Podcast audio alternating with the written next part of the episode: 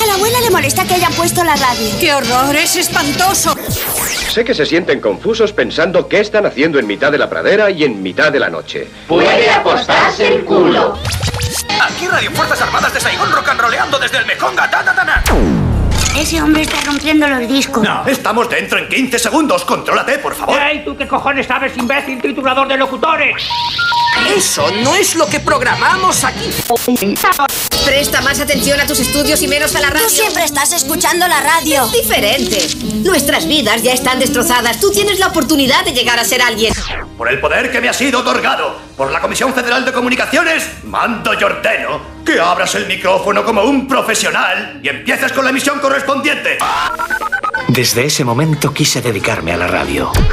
De la radio, abuelo, no sonora. En Onda Cero, no sonoras. Gema Ruiz.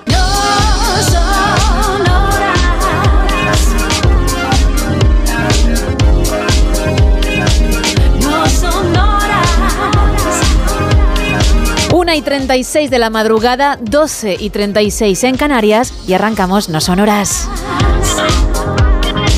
Lo arrancamos con Sergio Monforte y su raqueta de tenis, pero en la parte técnica. Él utiliza las manos para los botones, para las regletas, para los ordenadores, pero su guitarra siempre la lleva. Es como Charlie Brown, ¿no? En Snoopy. Y el amigo con la mantita, pues parecido.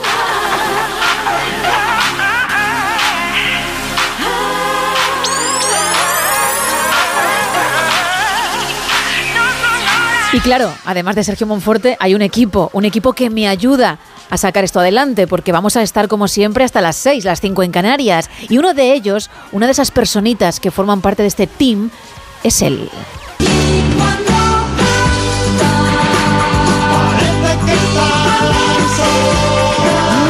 Carlos Padilla, muy buenas madrugadas tenga usted. Me alegro mucho e igualmente la verdad que están siendo una madrugada estupenda, ¿Sí? estupenda, un comienzo de semana fantástico. Por cierto que hoy hablamos de un tenista en el que fue de... Ah, vale. Hablamos de un tenista histórico eh, con una historia tremenda eh, de resurgir y... Bueno, ahí me quedo, puntos suspensivos. Pero si Monforte es la raqueta, yo me pido ser ojo de halcón. Ah, digo, a lo mejor quería ser la pelota. No, no, no, por favor, no, no, hasta ahí. Hay un nivel en todo, hasta ahí un límite. No, no, que no, sé, o sea, si fueseis, quiero decir, una película de animación, ¿eh? Claro, por supuesto, La por raqueta y la pelota, amigos, viajando como Willy Fox por el mundo. Me gustaría ser ojo de halcón. Vale. ¿Lo vas a hablar con él? Eh, Vamos a intentarlo. Estamos en negociaciones, pero es difícil, no se deja convencer. Uf, no le veo la carita un poco regulera. Quiero Ay. decir que te va a costar, ¿eh? Ya no, no, me- me- pero tengo muchas horas por delante, ¿eh?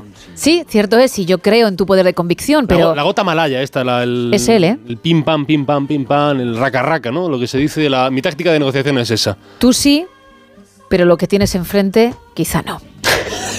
Vale, Enseguida más, bueno, Carlos. Pues ahora os comentaré si, si siendo muy pesado, siendo muy brasas, se le consigue o no eh, convencer. Vale, cuéntamelo claro, a mí y a toda la audiencia. Ah, así- Estamos más que pendientes de eso. Así lo haremos, Que tampoco es necesario darle un protagonismo que no se merece. por supuesto. Porque hemos empezado ya fuertes con él y luego él no nos lo paga igual. Pero bueno, tú cuéntanos, ¿vale? Gracias, así lo haré. Isa Blanco, muy buenas madrugadas tenga usted también. Muy buenas madrugadas, Gemma Ruiz. ¿Cómo te encuentras? Muy bien, ¿tú qué tal estás? Ahí vamos tirando, ¿eh? Pues seguimos tirando. Y efectivamente, siempre hacia adelante. Siempre hacia adelante, por el mismo camino. Esto nos ha quedado muy de lo cuarentona que tú eres, y tú también. que yo me adapto siempre a, a la edad que tenéis cada uno, ¿no?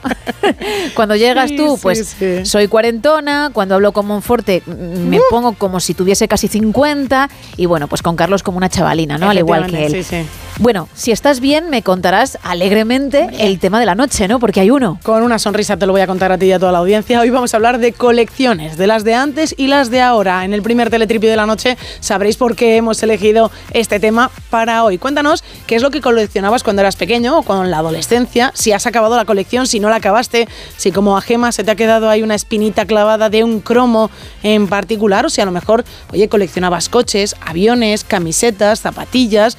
Y si no las coleccionabas antes, pero ahora sí, ahora te ha dado por coleccionar y tienes a lo mejor en casa, no lo sé, 100 paquetes de Kleenex diferentes, tienes todos los billetes de avión que has cogido en tu vida, pues cuéntanoslo. Bueno, pues entre todos los que participéis vamos a regalar un lote conrado de ricos chocolates, pero también una entrada doble para esta película. Kimi, sí. Ah, c- ¿Cómo eliges los papeles? Hmm.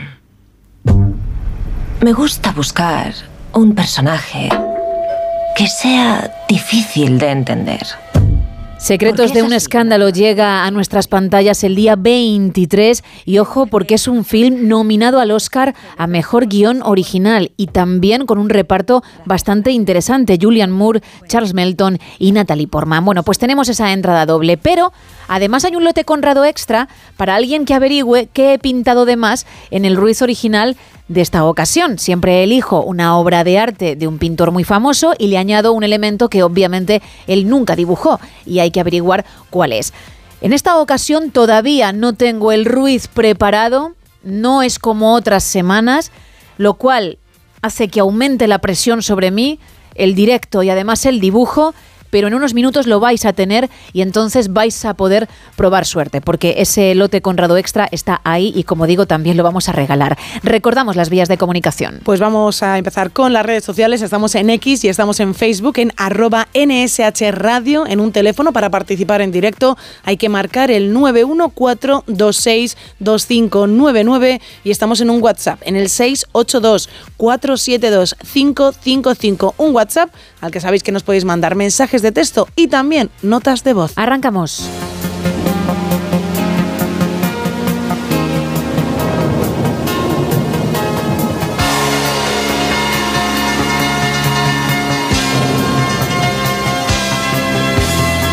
Hi, hi. We're your weather girl.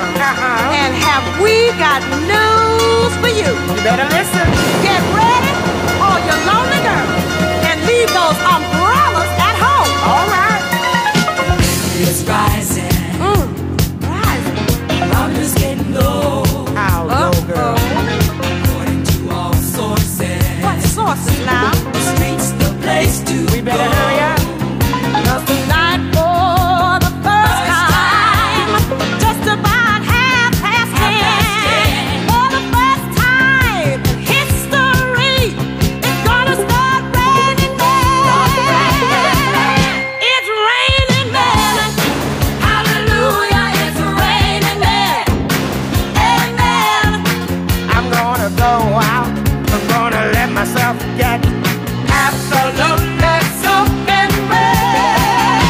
It's raining men.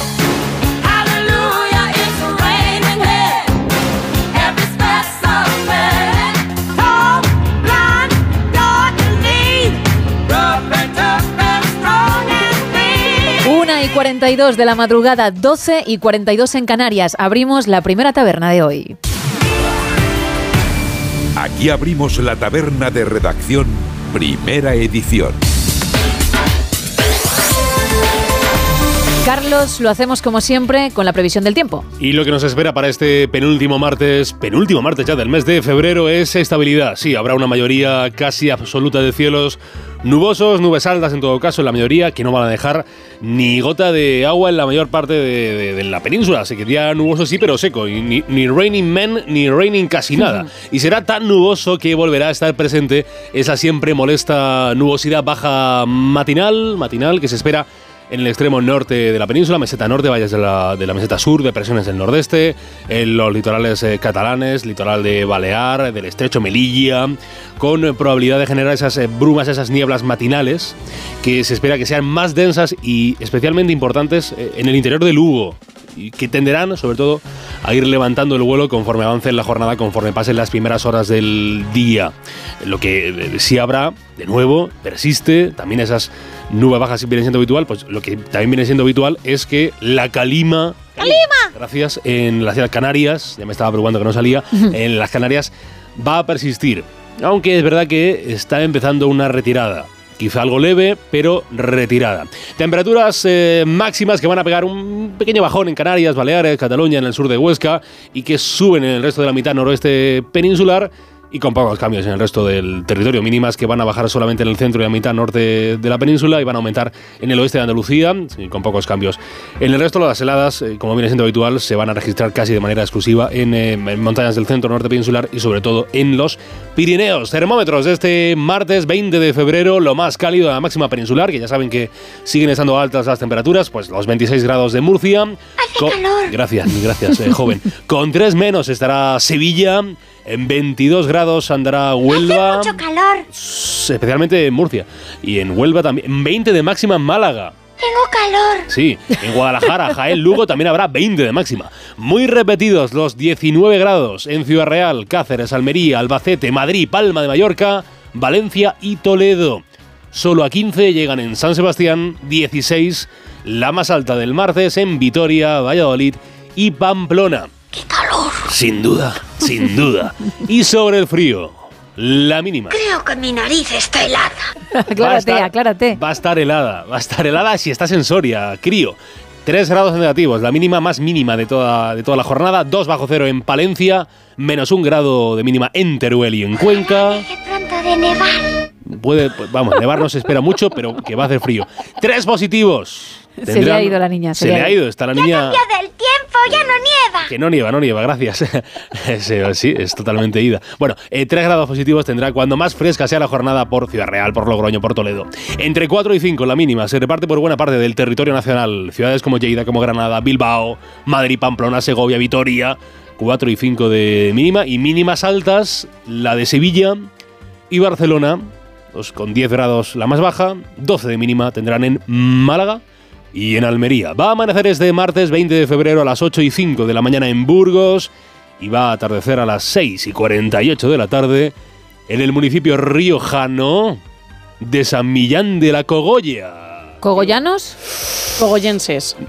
Cogollinos. Nada, nada, nada, dejadlo. Nada, no, dejadlo, no tiene nada que ver. Emilianense. Bueno. Nada, cero. Nada, nada. Fuera. Era imposible, habéis tirado triples a la canasta y, Sin la, parar, además. y- y la canasta no estaba ni cerca. No estaba- Estabas tú en medio viendo cómo Sí, ¿eh? lanzábamos Oh, balones oh, sin parar. Hoy que es un día difícil, lo intentáis. Otro día que es más fácil, hay silencio por parte Sí. de, de, De Isa Blanco, sobre todo. Sí, efectivamente. No quería, no quería yo acusar. Yo este acu- lado de la Acuso yo. Has señalado. Ahí estamos, ahí estamos. Bueno, dentro de un rato más, muchas gracias, Carlos. A mandar. Como ¿Ya no fuerte ya no- contarnos nada más? No, Otra vez la na- señora. Nada más, señora. Gracias. Después sí, señora, si lo sabe. A, la- a- vamos a ver. Volverás pronto por aquí. Vuelvo después con efemérides a las dos y poco y después a las tres se repite el tiempo y ya después... em, Estoy muy contenta de que al fin hayas podido venir. Gracias.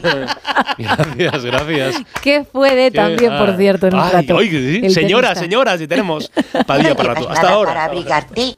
¿Cómo, señora? No llevas nada para abrigarte. que no, si aquí se está muy bien, ¿no? Onda Cero. Se Está muy bien. Gracias por preocuparse. Gracias, señora, y gracias, Carlos. A mandar. bueno, vamos a otro tipo de tiempo, a la actualidad, con las portadas de algunos de los principales periódicos del país.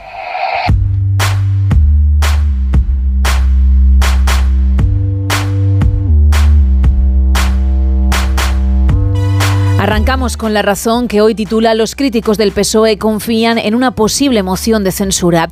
El Tribunal Supremo anula el traspaso a Navarra de las competencias de tráfico y cita en Bruselas, Pons y Bolaños siguen sin acordar el nuevo CGPJ. En el país, Sánchez urge a consolidar liderazgos en las comunidades que incluso trasciendan la marca del PSOE. Sumar busca aislar su mal resultado en Galicia y llama a reforzarse para los próximos comicios. E Israel declara persona non grata a Lula por comparar la guerra en Gaza con el holocausto. En el mundo, en la portada de hoy, leemos cargos del PSOE ven las europeas como un ultimátum para Sánchez. Un chico de 14 años muere fulminado por un cóctel de cocaína rosa. El joven se desplomó contra el suelo en Getafe tras beber una mezcla de la droga con una bebida energética.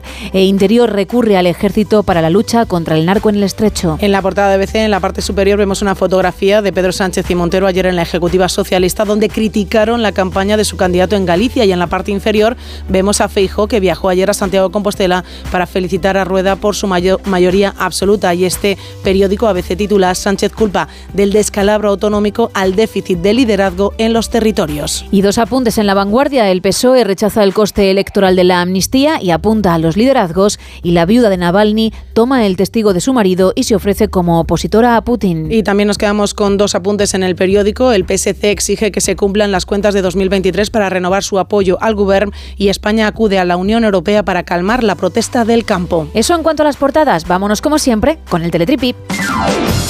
Pues esta noche, esta madrugada, estamos hablando de colecciones, de las de antes y de las de ahora. ¿Por qué? Bueno, pues que me he encontrado con una noticia de un caballero que vive en California, que se ha llevado evidentemente un título de, bueno, pues de récord, porque es increíble, tiene más de 10.500 piezas relacionadas con los Transformers, recuerdos de Transformers. Mike, que así se llama nuestro protagonista de hoy, ha estado coleccionando robots disfrazados desde 1984 y le ha quitado el récord a una colección que tenía antes, oye, de 5.000 artículos, pero es que él tiene 10.568 piezas para ser exactos. ¡Qué barbaridad! Como digo, comenzó en 1984 cuando le regalaron su primer robot cuando tenía 3 o 4 añitos y poco a poco dijo, oye, cómo me gusta, cómo me gustan los robots y le siguieron regalando, le siguieron regalando cuando él iba ya creciendo, pues empezó a completar su colección. Cuando estaba en la universidad empezó ya un poquito más en serio con el mundo del coleccionismo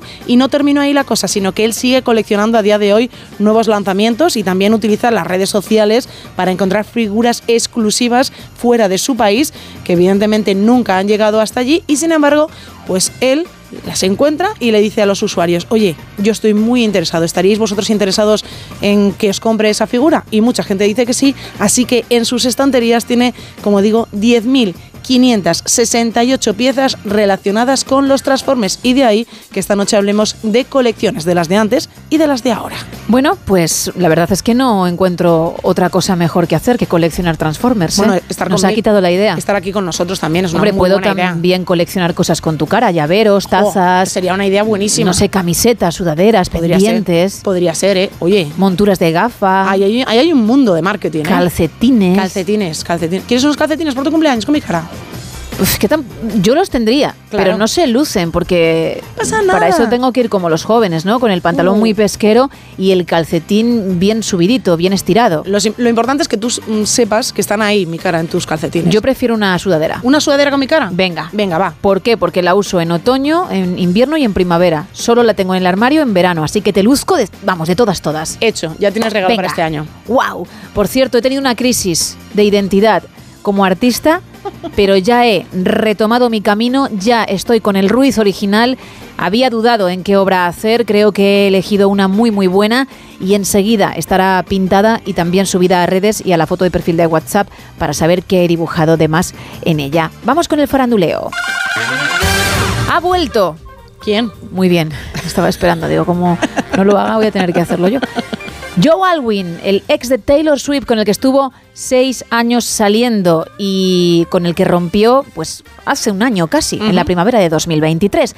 Ha vuelto porque ha publicado algunas imágenes en Instagram cuando él pues no utiliza la red y llevaba tiempo sin actualizarla. Lo ha hecho con fotos suyas retratándose mientras mira a un espejo, también con fotos de cuando era peque y lo ha hecho justo 24 horas antes de su cumple. Ah, Mañana mira. le caen 33 primaveras. Feliz cumpleaños. También lo ha hecho a las puertas del nuevo álbum de Taylor en el que seguramente hable de su relación, ya los fans lo están dando por hecho. Ella hizo alguna que otra referencia al disco en Australia, donde está de gira actualmente. La gente enloqueció cuando al piano se sentó y empezó a hablar sobre ello. Pero mm, como ha ido lanzando algunos datos, dando detalles de ese nuevo álbum, pues ya la gente, insisto, mm, cree saber por dónde van los tiros.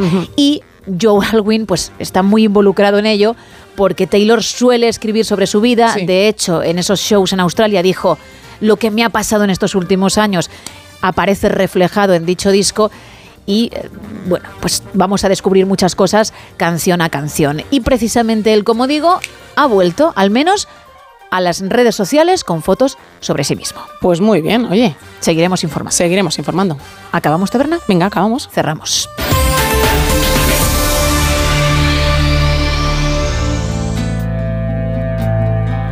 Superior a mí. Es la fuerza que me lleva en el pulso que mantengo con la oscuridad que tienen de oscuro tus ojos negros. Y que me cuentas del tiempo que pasa en tu pestañeo y que me trae por esta calle de amargura y de lamento. Que yo sé que la sonrisa que se dibuja en mi cara tiene que ver con la brisa que abanica tu mirada tan despacio y tan deprisa, tan normal y tan extraña. Yo me parto la camisa como camarón. Tú me rompes las entrañas, me trepas como una araña, bebes de sudor que empaña el cristal de mi habitación. Y después por la mañana despierto y no tengo alas. Llevo 10 horas durmiendo y mi almohada está empapada.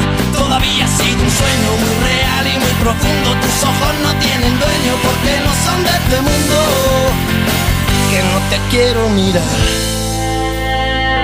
Pero es que cierro los ojos y hasta te veo por dentro. Te veo en un lado y en otro, en cada foto, en cada espejo.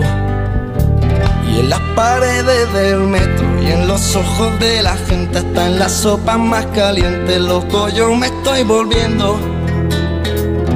Que yo sé que la sonrisa que se dibuja en mi cara tiene que ver con la brisa que abanica tu mirada. Hola chicas, José de Albacete. Pues yo llegué a tener las 54 matrículas de distintivos provinciales de España eh, en el año 80. Madre mía. Bueno, buscamos las colecciones, ¿eh? lo digo por si acabas de sintonizarnos, si no sabes de qué va la noche en el No Sonoras, sobre eso, aquello que en algún momento coleccionaste o que sigues coleccionando, ¿eh? porque es algo que lleva años contigo y quieres seguir aumentándolo. Cuéntanos, vamos a regalar una entrada doble para Secretos de un Escándalo, la peli que ha sido nominada al Oscar a Mejor Guión Original y que llega a nuestros cines el día 23 y también un lote Conrado. Y recuerda que hay un lote Conrado extra para ese Ruiz original, hay que averiguar qué voy a pintar de más en una obra que a partir de las 2 estará colgada y que además diremos cuál es. Más mensajes, Isa. Mira, nos cuentan por WhatsApp. Hola, de pequeña yo coleccionaba muñecas recortables con sus vestidos y las cartas de colores perfumadas, de mayor detalles y también abanicos. Ahora ya no lo colecciono. No tengo paciencia, nos dice esta oyente. Hola, nos dicen también por aquí desde Valencia. He coleccionado de todo, desde llaveros, pegatinas, sellos, monedas y ahora instrumentos musicales. Bueno, pues también tiene mucho que coleccionar. Muy buenas noches a todos, nos dicen también por aquí, por WhatsApp. Como gran lectora desde pequeñita, mis colecciones siempre han sido de libros, literatura de España, del mundo, de Egipto, mucha novela, sobre todo negra, en fin, libros, libros y más libros. También nos dice otro oyente, Rafael, desde Málaga, dice, me gusta coleccionar álbumes de cromos y nos manda fotografías de unos cromos de la colección de cromos del super éxito de televisión Ulises 31, también de V, los de Caballeros del Zodiaco y Superman y también el álbum de Batman. 914262599. A la vuelta de la información hablaremos con algunos de vosotros. También estamos en WhatsApp en el 682472555 para mensajes de texto y esas notas de voz y las redes X y Facebook arroba NSH Radio.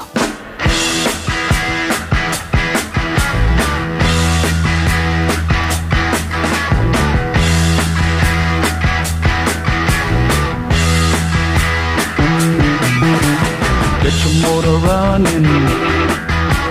Head out on the highway. Looking for adventure. And whatever comes our way.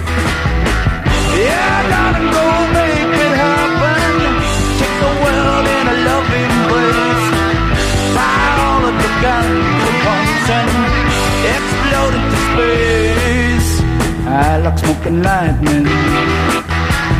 Heavy metal thunder. Racing with the wind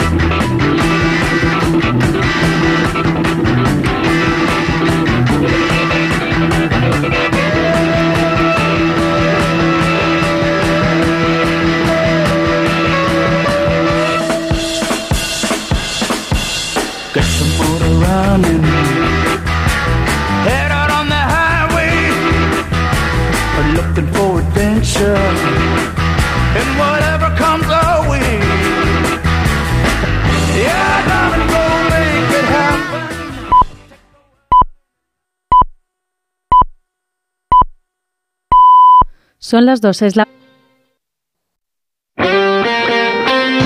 Este martes la Champions se juega en Radio Estadio. Segunda tanda de los partidos de ida de octavos de final. El líder de la liga italiana pone a prueba las aspiraciones europeas de Simeone. Desde Milán, Inter Atlético de Madrid. Este martes desde las ocho y media de la tarde, la Liga de Campeones se juega en Radio Estadio. Con Edu García. Te mereces esta radio. Onda Cero, tu radio.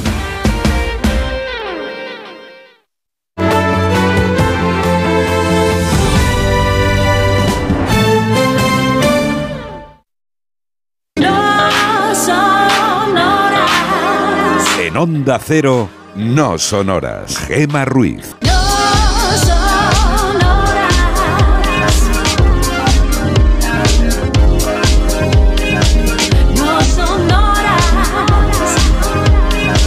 y 6 de la madrugada, 1 y 6 en Canarias y seguimos en directo en No Sonoras con un temita. ¿Cuál es, Isa? Pues estamos hablando de colecciones, esas colecciones que hacías antes cuando eras mucho más pequeño, cuando eras mucho más joven y las de ahora. Oye, cromos, cartas, libros. Eh, juguetes, llaveros, llaveros, chapas. Fíjate, un montón de cosas que se pueden coleccionar. ¿Cuántas tienes? Balones de fútbol. Uy, balones de fútbol. O de baloncesto en tu caso. Mm, es que ocupan mucho en casa. Bueno, tú tienes sudaderas. yo tú tengo tienes sudaderas. una colección importante de tengo sudaderas. una colección ¿eh? interesante de sudaderas que cada mes crece y crece y empieza a ser un pequeño problema. En casa, dice, viviendo con Tom Cruise y la pedazo de mansión que tienen. es que duele tener que escuchar ciertas cosas, ¿eh? Duele Bueno. muchísimo. Y para los fieles oyentes que saben de tu relación con él, más aún. Porque quien nos está si- sintonizando por primera vez se está enterando ahora. Claro. Pero quienes están ahí noche tras noche. Es que es una ofensa hacia esas personas, Isa, lo que haces. Bueno, si tuviesen tantas sudaderas lo entenderían perfectamente. ¿Cuántas tienes? ¿Cuántas te caben en dicha mansión? Pues vamos allá. A ver, sudaderas, vamos a decir con capucha, las conocidas como las hoodies. Tengo 65 sudaderas y sudaderas sin capucha. A finalizar el mes de enero tengo 38, creo que son. Buah, no te van a caber en la mansión. No, por favor. Una auténtica barbaridad. Y siguen y siguen sumándose sudaderas. Bueno, pues vamos a regalar entre todos aquellos que participéis en las colecciones una entrada doble para ver esta película. Sí. Ah, ¿Cómo eliges los papeles? Hmm.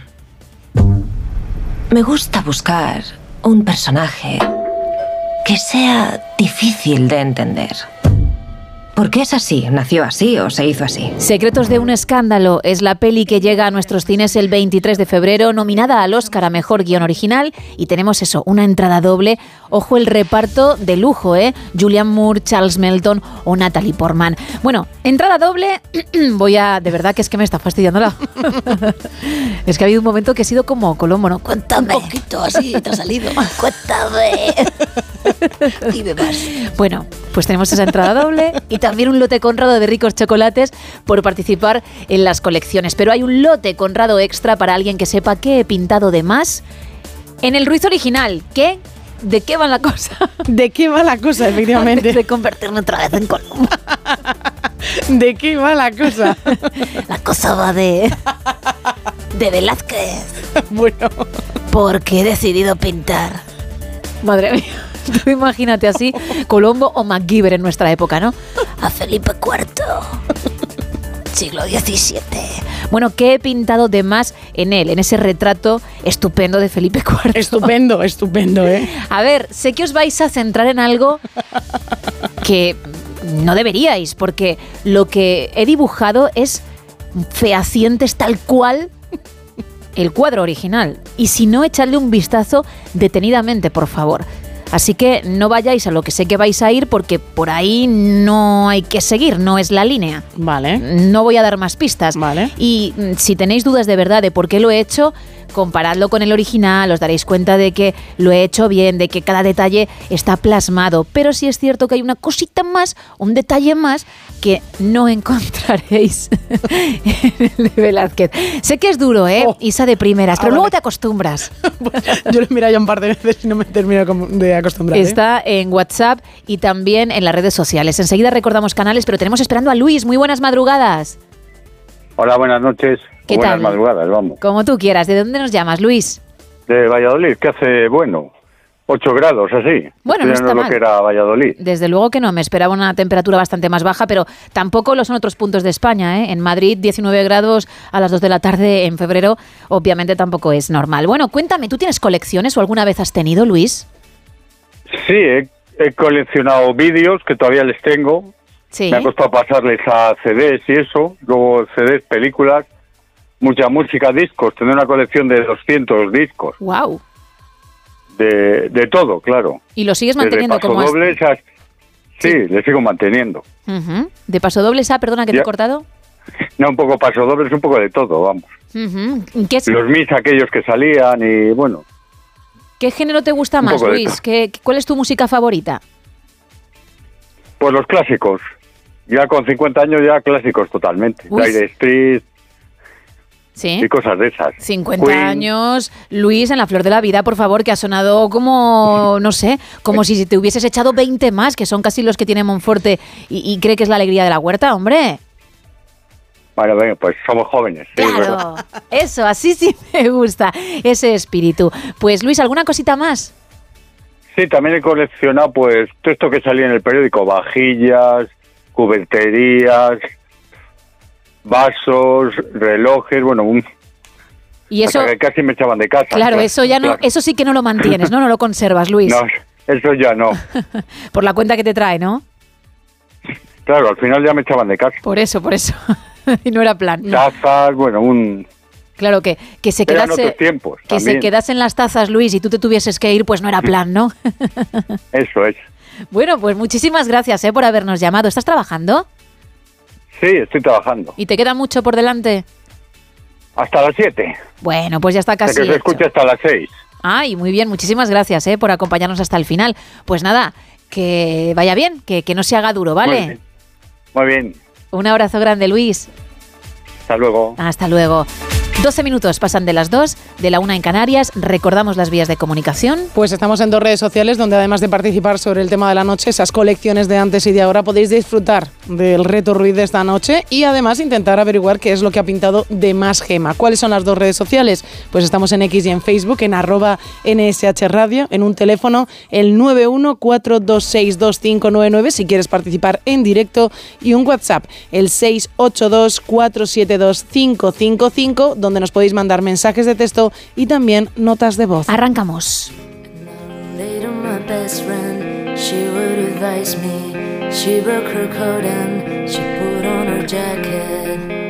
Scared because she's really gone. Oh,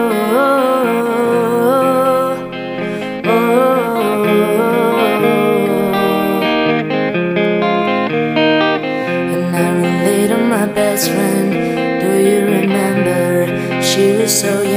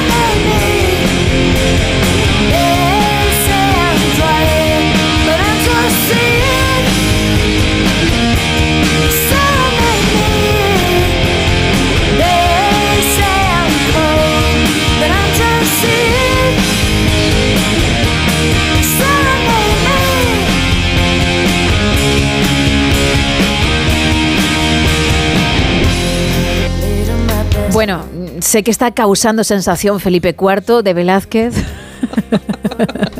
Es maravilloso, Creo ¿eh? que es de lo mejor que he hecho. Sí, bueno, seguro. Y cada vez que lo miro, pues sonrío. Y eso es... Él también. Muy bonito. No, él pone morritos. Él manda besitos. Pero también los pone en el cuadro original. Es así como posó, ¿eh? Y como lo retrató Velázquez. Pero a mí me da, me da la vida y a veces es necesario sonreír. Sí. O qué narices, reír a carcajadas, ¿no? Efectivamente. Y Felipe IV, mi versión, el Ruiz original de Felipe IV, lo logra.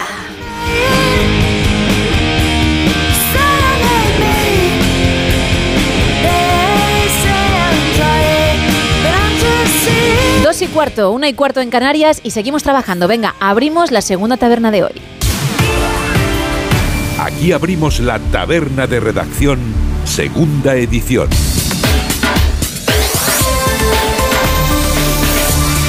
Una taberna, Carlos, que arranca viajando al pasado para saber qué ocurría un 20 de febrero. Tenemos dos asuntos de iglesia para comenzar, asuntos distintos, pero que tienen relación con la iglesia, y es que el 20 de febrero, año 1777, en nuestro país, en España, el rey Carlos III prohibía el baile en el interior de las iglesias españolas.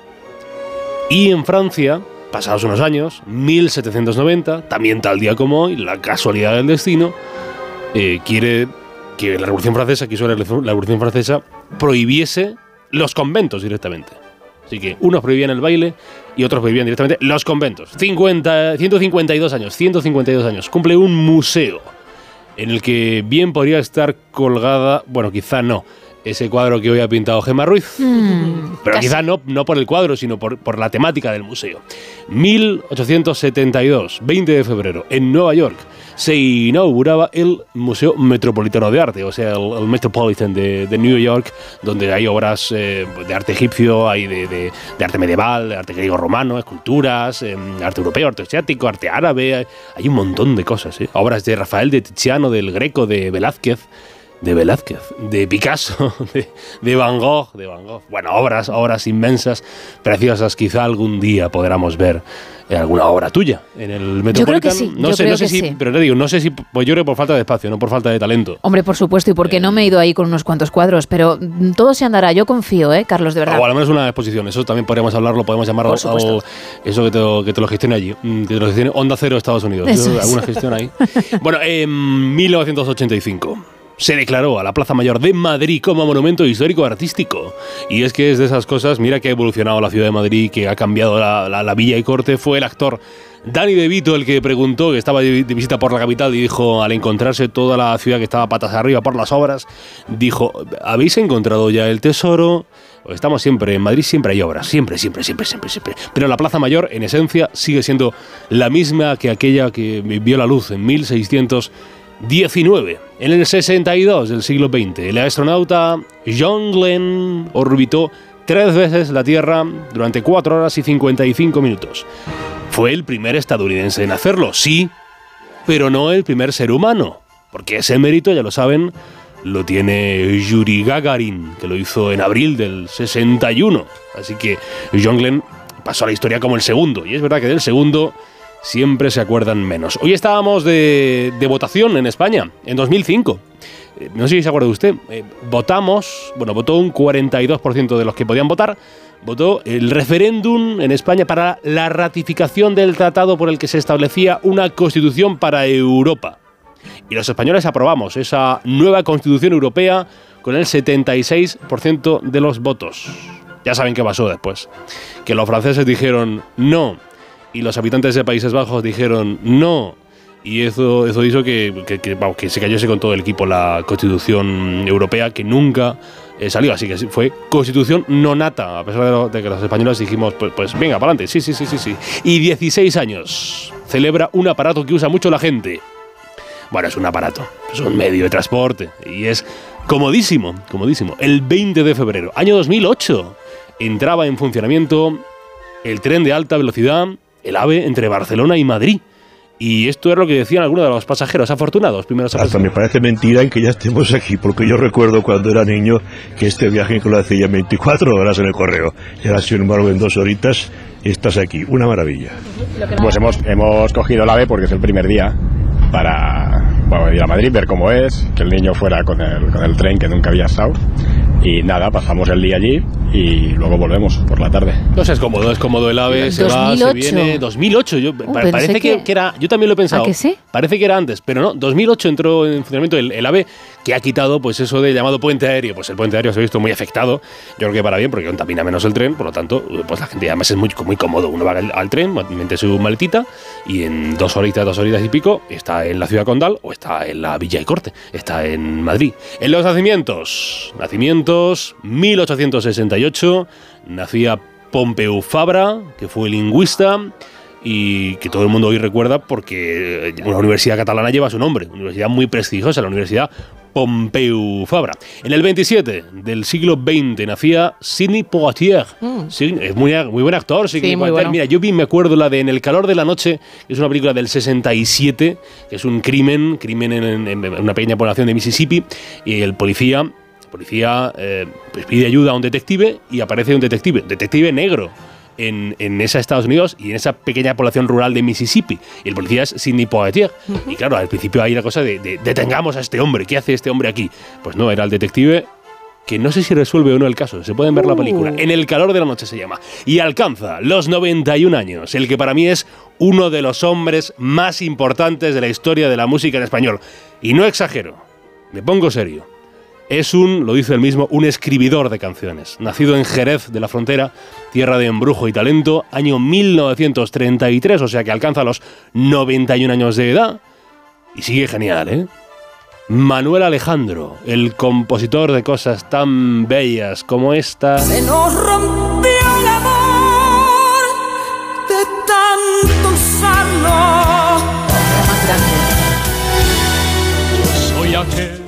que cada noche te persigue. Yo soy aquel que por quererte ya no vive. Yo soy rebelde porque el mundo me ha hecho así, porque nadie me ha tratado con amor,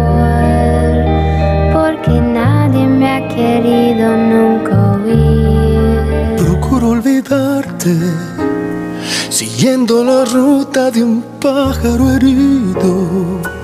No se rompa la noche, por favor, que no se rompa. Un éxito para tanta gente, Manuel Alejandro, que, que pocos premios eh, tiene. A mí, la- lo de escribir lo de jamás duró una flor dos primaveras, pues me parece que ahí, se- ahí yo me, me habría retirado ya. Claro, Pero Manuel Alejandro siguió, esto. siguió, pues a tanta gente, pues eso. Hemos escuchado a Julio Iglesias y, y, a, y a- y a Rocío Jurado, y a Isabel Pantoja, y por supuesto a, Ra- a Rafael, y a José José. Bueno, a, tanta gente al otro lado del charco y en este lado. Manuel Alejandro, 91 años. Eh, felicidades. Eh, genio. Y tenemos supermodelo de Illinois, llamada Cynthia Ann Crawford. O sea, Cindy Crawford, ya está de los 57 años. Felicidades, Cindy. Felicidades. Tiene casi, casi, pues eh, un poquito más que Monforte. Un poquito más que Monforte. Ya me veía venir, estaba la sonrisilla. Eh, Cindy, Siete una de, una de las mujeres que revolucionó el mundo de la moda en los años 80-90. Y hubiera cumplido años un tipo muy especial, el que hoy se le sigue recordando, cuya voz estará siempre con Nirvana. Buah, ahí le has dado ya a tu amigo. ¿Ahí me lo he ganado cómo? Madre mía, no es pesado con ese tema. Oy, oy, y que oy. me estoy leyendo la biografía de Kurt Cobain y que sí, Nirvana. sí. Sí, a mí me la dio bastante en su día y dije, ya, sos- ya lo sé, te veo con el libro bajo el brazo. Que no sé si es para Claro, sí, es de, postureo, es- es de esos. pero es que tiene pinta, ¿eh? El que se pasea con el libro por el Sí, Insti, sí, sí. pero luego no lo abre. Ya está, ¿no? Hombre. Para que le pregunten, oye, ¿y ese libro tan interesante que tienes ahí qué es?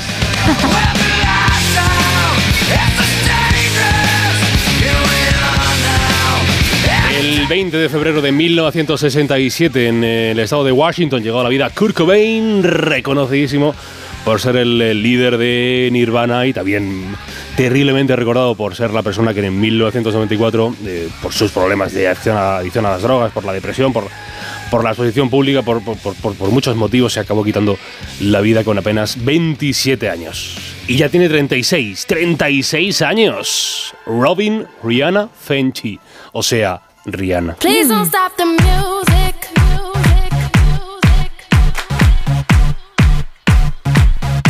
Y por lo que he podido leer a los compañeros de Europa FM, eh, podría ser que la vuelta de Rihanna a la música esté ya mismo cerca. Bueno, ojalá, ¿eh? llevan Eso- diciendo mucho eso. dicen, dicen, podría estar en camino y dice, así parece que lo ha confirmado su pareja y el padre de sus dos, de, de sus dos eh, hijos, el rapero Asap Rocky. Sí. Y parece que, ha, se ha visto a Rihanna en París grabando ahí algo, un nuevo proyecto, pero bueno, que está Bueno, muy bien. A ver, a mí me parece, me da, me, da, da buenas víveras. Sí, De que parece que tengo sí vuelve. ilusión y, oye- Porque la mujer estaba ya en empresaria, estaba ya reconvertida Sí, en empresaria total exacto. y seguramente Y mucho más cómoda. Y forrada hasta las trancas y mucho más cómoda que estando de conciertos, co- coge la maleta, vente para acá, no sé qué, no sé cuándo, el camión, tal. El, ca- el catering se sufre mucho siendo, siendo cantante estrella, se sufre muchísimo, de, de todo es sabido.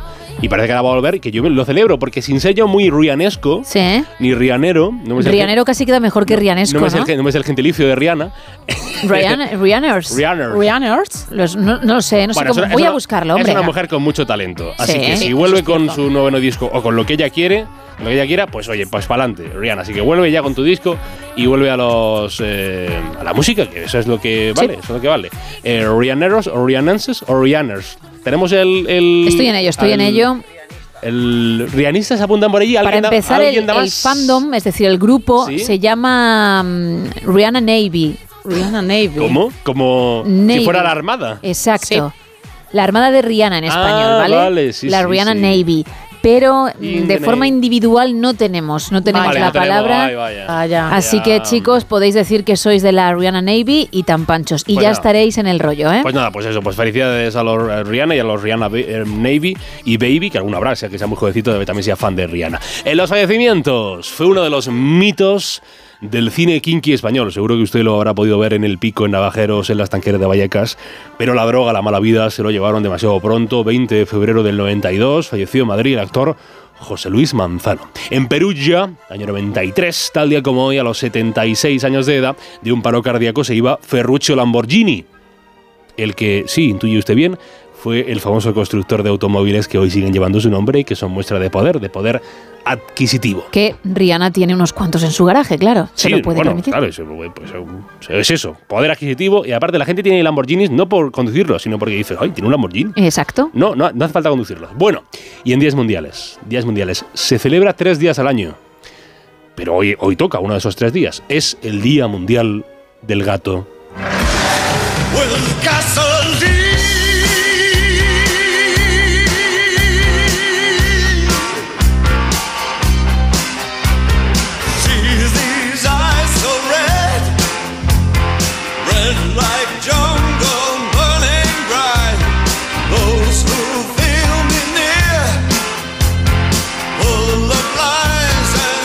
Pues un repaso muy interesante, Carlos, mucho. Hacemos lo que podemos, que diría aquel.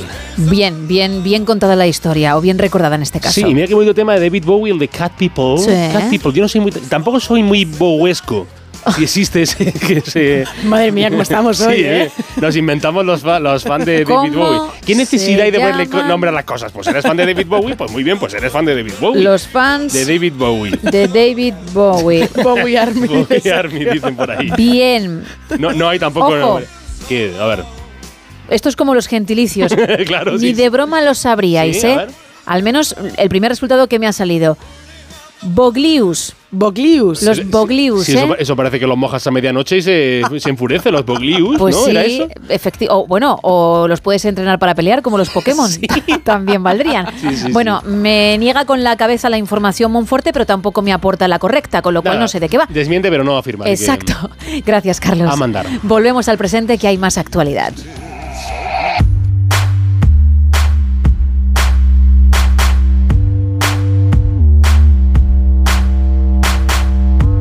Arrancamos con el diario El Independiente que titula Feijosa Capecho frente a las insidias y el barro volcado durante la campaña gallega. El Supremo anula el traspaso de competencias de tráfico de la Guardia Civil a Navarra y Microsoft realizará la mayor inversión en inteligencia artificial de la historia en España por valor de 2.000 millones de euros. En el confidencial Ferrar rebate que engorde al nacionalismo. La fábrica de independentistas es el Partido Popular, dicen. La segunda reunión de Bolaños y Pons acaba sin acuerdo sobre el CGPJ, hay avances lentos y la paz de Doñana se rompe y Andalucía y el gobierno vuelven a chocar por los, por los regadíos. En el diario.es, Estados Unidos plantea una resolución en la ONU a favor de un alto el fuego temporal en Gaza y contra la ofensiva israelí en Rafah. Trabajo propone que la inspección pueda acceder en remoto a los registros de jornada de las empresas y la policía investiga la muerte de un menor tras consumir una bebida energética con cocaína rosa. Seguimos con expansión. Alsa y Avanza renuncian a competir por las nuevas concesiones estatales. Porcelanosa mantiene ventas pero acusa una caída de las exportaciones y las exportaciones superan los 100.000 millones tras crecer un 6% en 2023. En el economista Chimo Puig renuncia a su acta de senador y será nombrado embajador ante la OCDE. Milei cuadra las cuentas de Argentina recortando las pensiones y aniquilando el gasto en educación y el alquiler se dispara un 5,1% en enero y alcanza su precio más alto en 17 años. Tres apuntes en cinco días. La Unión Europea trata de exprimir el apetito de los inversores y da mandato a la banca para vender deuda a 10 años. China levanta el veto a la carne de ternera española tras 23 años de restricciones y el PSOE pide que los ayuntamientos puedan limitar el precio de los alquileres. Y en el español, la Junta Electoral envía a la Fiscalía del Supremo el tuit de Yolanda Díaz por si fuera delito electoral. Asalto nocturno en Cepa 21, 60.000 litros de vino derramados por valor de más de 2,5 millones. Y llega un chorro polar a España. AEMET alerta por temperaturas bajo cero y nevadas en varias zonas. Eso en cuanto a los titulares, en cuanto a la actualidad. Vamos ahora con más faranduleo. Venga. Porque yo estoy hecha un lío y como tú eres la protagonista de la información, tú me lo vas a tener que aclarar, Isa. Venga, vamos. Bien, ha quedado claro que la modelo rusa Elsina Krairova, con la que sale Tom Cruise, en realidad eres tú, porque la prensa estadounidense se equivocó en tu nombre y bueno, pues ya lo publicó una vez mal y, y 20 después. Vale, pero es que ahora leemos un titular que dice lo siguiente. Tom Cruise ha conocido a los hijos de su pareja Elsina Krairova. Por tanto, la relación va cada vez más en serio. Ella tiene dos peques, él tiene tres hijos, dos que son adoptados con Nicole Kidman y luego la hija en común con Katie Holmes, Suri Cruz, que ya tiene 17 años, por Sí, cierto, como pasa el tiempo. Bien, bueno, pues los de ella son pequeñitos y los ha conocido ya. Es un paso más en la relación. Digo ella porque, claro, modelo rusa con un nombre diferente al tuyo y dos mochuelines, pero es que dices ser tú. ¿Nos estás ocultando algo, Isa? ¿Algún detalle de tu vida privada que no sabíamos, pero que sí que sabe la prensa? Que soy modelo, efectivamente.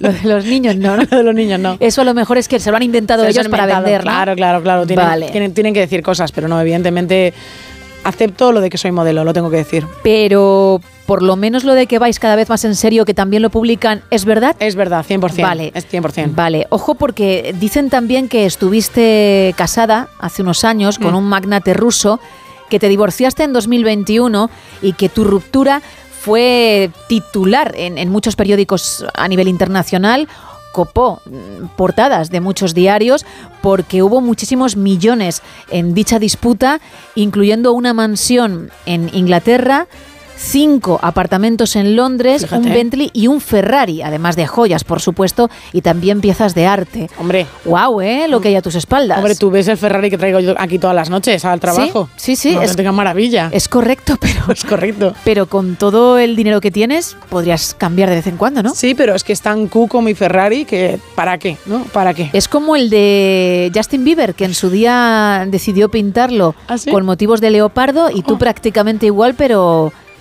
No, con no. corazones rosas Por ahí no. y pestañas en los faros. Con pestañas en los faros, sí, efectivamente. Uf. Y ya sabes que cuando llegue Navidad va a llevar unos cuernos de reno y una nariz, nariz en la parte de delante. No sé si te va a durar mucho, ¿eh? teniendo en cuenta cómo es el ser humano. Pero bueno, tú ponlo, que no te cueste demasiado. Y a ver, a ver qué va pasando. A ver lo que pasa, ¿verdad? Yo no lo voy a quitar. Simplemente ¿eh? diré, mamma mía, lo que tengo que sufrir o lo que van a sufrir mis ojos. Pero, te, va- te lo va, respeto. te va a encantar y te harás una foto con ello, ya lo sé. Sí. Bueno, la de la foto puede ser. ¿Verdad? Pero porque es algo que solo se ve una vez en la vida, afortunadamente. Vamos con el teletripi. Pues nos vamos a conocer a Sofía Hayden, una joven de Washington que ha roto un récord Guinness cuando se ha puesto, de verdad yo cuando leo estas cosas me llaman mucho la atención, 45 jerseys en la biblioteca de su pueblo para batir evidentemente el récord era obligatorio que cada vez que se pusiese el jersey tenía que bajarse la prenda hasta la cintura para que quedase bien recto todo. No valía si el jersey en cuestión se rompía, porque si se rompía no contaban para el total. Al final batió el récord que tenía antes un niño de 11 años que lo consiguió en 2022, que se había colocado 40 jerseys. Ella, eh, nuestra querida Sofía, ha conseguido 45. Dice que estuvo bastante tiempo trabajando en ello, que estuvo mucho tiempo buscando los jerseys adecuados para este intento y al final, oye, lo consiguió, se llevó el diploma y ella al final, pues esos 45 jerseys los ha donado a organizaciones benéficas porque ella ha dicho, yo lo he conseguido y ahora, pues estos jerseys que me han traído tan buena suerte, pues los voy a repartir para gente que lo necesita. Bueno, pero la próxima vez que haga cosas que no pongan en riesgo su salud por- Sí. o su vida, porque eso puede ser muy, muy peligroso. ¿eh? Increíble. Así están las cabezas, algunas, menos mal que no todas. 2 y 34, 1 y 34 en Canarias. Cerramos esta taberna. Life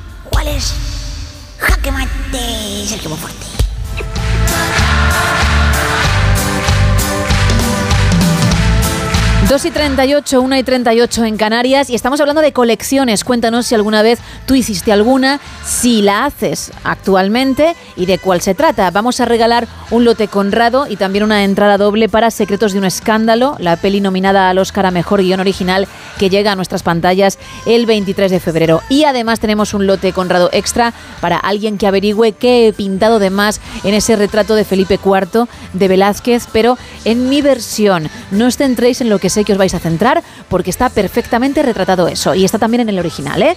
Es otra cosa. Esto nos vais contando. Buenas madrugadas, MEA en ruta. Pues yo colecciono vasos de tubo. Los colecciono por el mero hecho de que en el 2010 ya hice un récord Guinness con 7004 vasos. en un efecto dominó. Toma ya. Con los colores de la bandera en homenaje a la selección española porque ahí había ganado el mundial.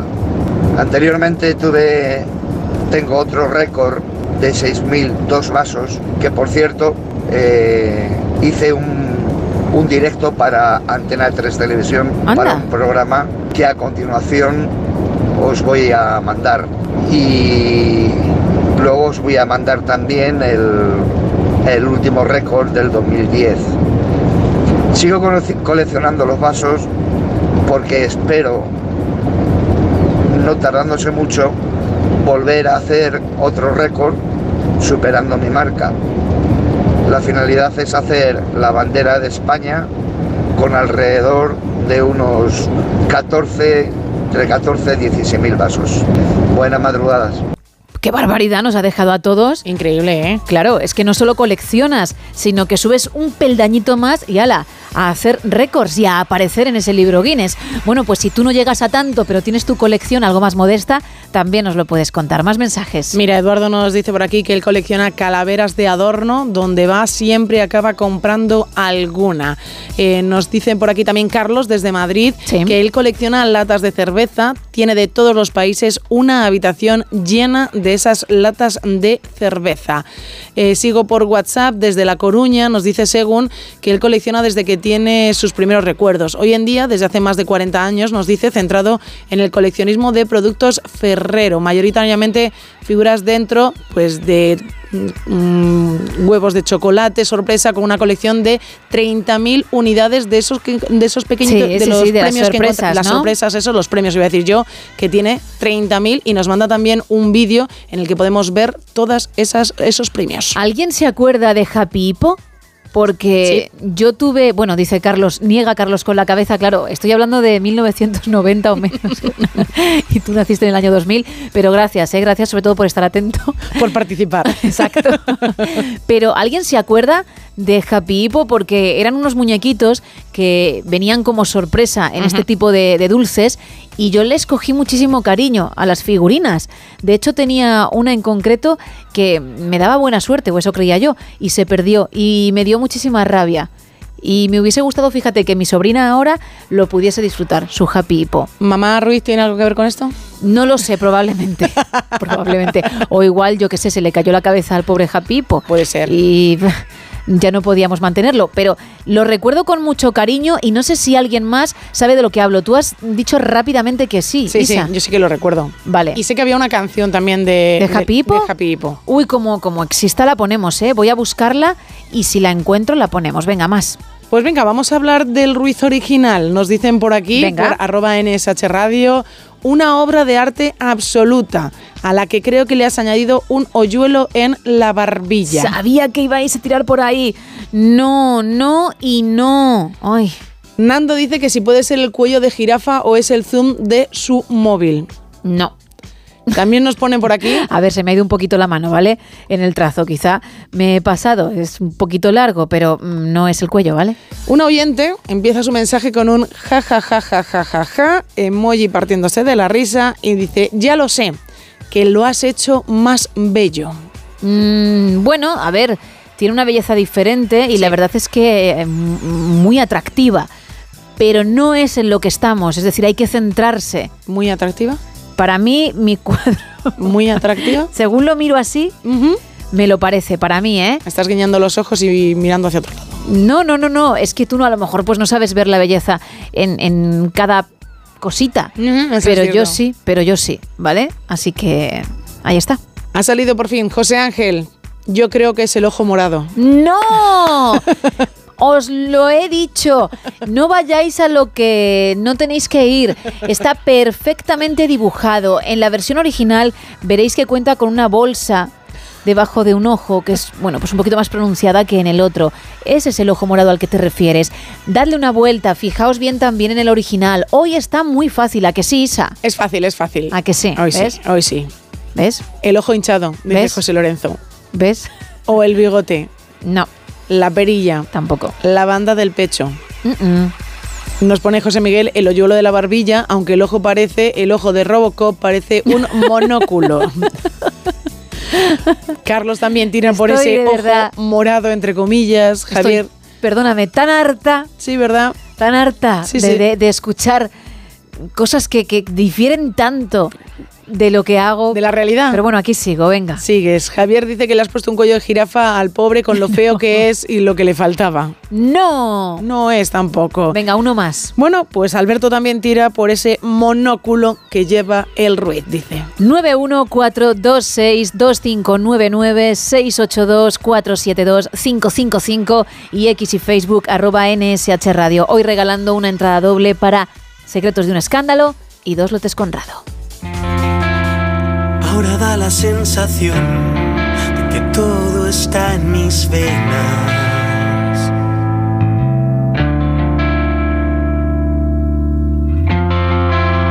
Circulando en mi interior, retorciendo mis arterias.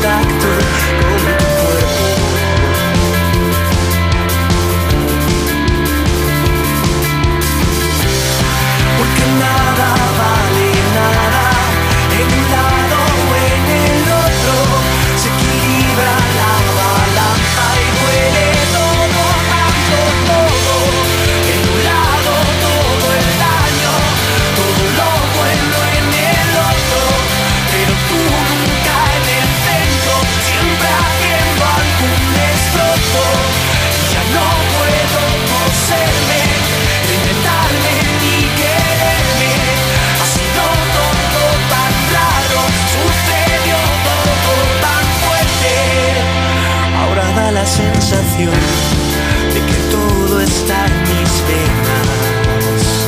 Bueno, hemos encontrado la, la canción porque lo que hizo Happy Hippo con un amigo es versionar el tema de In the Jungle Ah. del libro de la selva. Vale. Y suena así.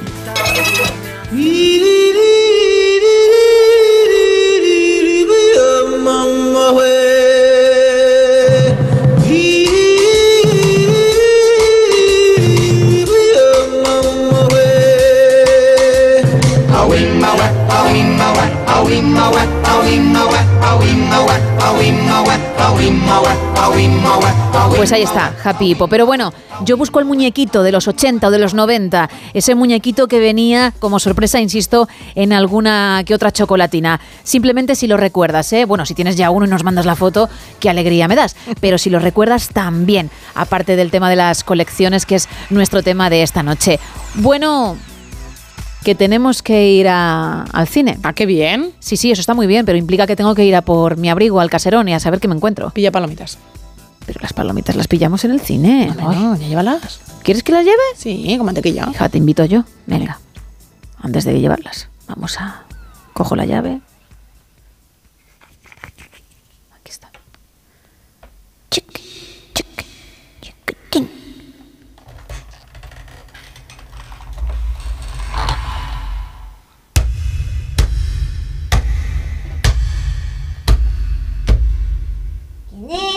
Yo. ¿Vais a buscar? A ti. Sterling. Porque Monforte te quieres ir a tu casa. Esta es mi casa, ¿no? Esto cuando salí por las redes.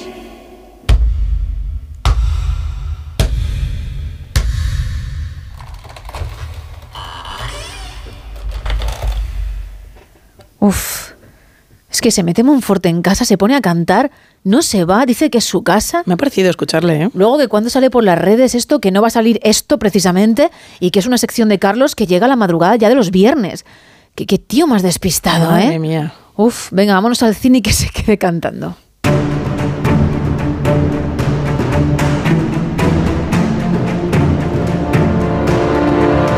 Cosa hoy va de premios, ¿no? Efectivamente, vamos a empezar con premios porque el domingo se entregaron en Londres los BAFTA, los premios del cine británico, y de nuevo La película Oppenheimer de Christopher Nolan ha sido la gran vencedora. Llegaba con 13 nominaciones y terminó con 7 premios. ¿Cuáles? Bueno, pues se llevó el de mejor actor principal para Killian Murphy, mejor actor secundario para Robert Downey Jr., para también para montaje, para fotografía, para mejor banda sonora y mejor director. Un Christopher Nolan que se trata de su primer BAFTA, a pesar de las ocho nominaciones anteriores como, con películas con las que ha estado nominado como Tenen y Dunkerque. Christopher Nolan ya puede ir preparando, yo creo, Gemma, su speech de agradecimiento para los Oscar, porque si no hay grandes sorpresas, Oppenheimer se llevará unos cuantos premios Oscar en nada, ya en marzo. Pero es que Oppenheimer se llevó también el BAFTA a Mejor Película. Y justo antes de anunciar el ganador, se vivió yo creo que el momento más emotivo de la noche, porque el premio lo dio un actor que a todos nos encanta, que es un gran ejemplo de superación y que se llevó una ovación cerrada por parte de todo el auditorio. Esto ocurría cuando subía al escenario Michael J. Fox. Michael J. Fox!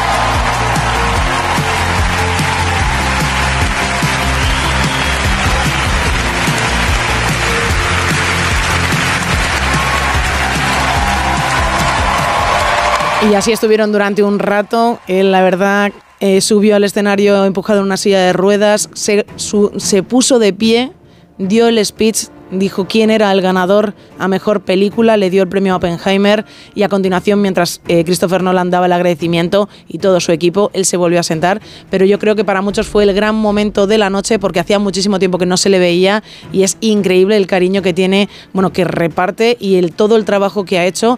Y la verdad es que dio un speech muy, pero que muy bonito. En los BAFTA también triunfó la, la actriz Emma Stone por su papel en Pobres Criaturas, otra actriz que ya se ha llevado el Globo de Oro, el de la Asociación de Críticos y el Critics Choice Awards y las quinielas, evidentemente, después de, este, de toda esta trayectoria en los premios, la colocan como favorita para los Oscars. Ya puede también escribirse ese speech. Y La Sociedad de la Nieve de Juan Antonio Bayona no se alzó con el BAFTA Mejor Película de Habla No Inglesa, que fue a manos de La Zona de Interés de Jonathan Glazer, una cinta que también estará en los Oscars en la categoría de Mejor Película Internacional, junto a la nuestra, junto a la de La Sociedad de la Nieve de Juan Antonio Bayona. A ver si para entonces sí podemos decir que no nos llevamos el BAFTA, pero nos llevamos el Oscar. Ojalá. Ojalá sea así, ¿verdad? Pero bueno, una noche de muchos premios en los BAFTA, muchos vestidos y gente muy, muy guapa. Eh, nuestra amiga Dualipa iba guapísima, hay que decirlo. ¡Ay, ¿eh? Dua Lipa! Muy guapa iba Dua Lipa. que, que- que va a pasar como con Rihanna.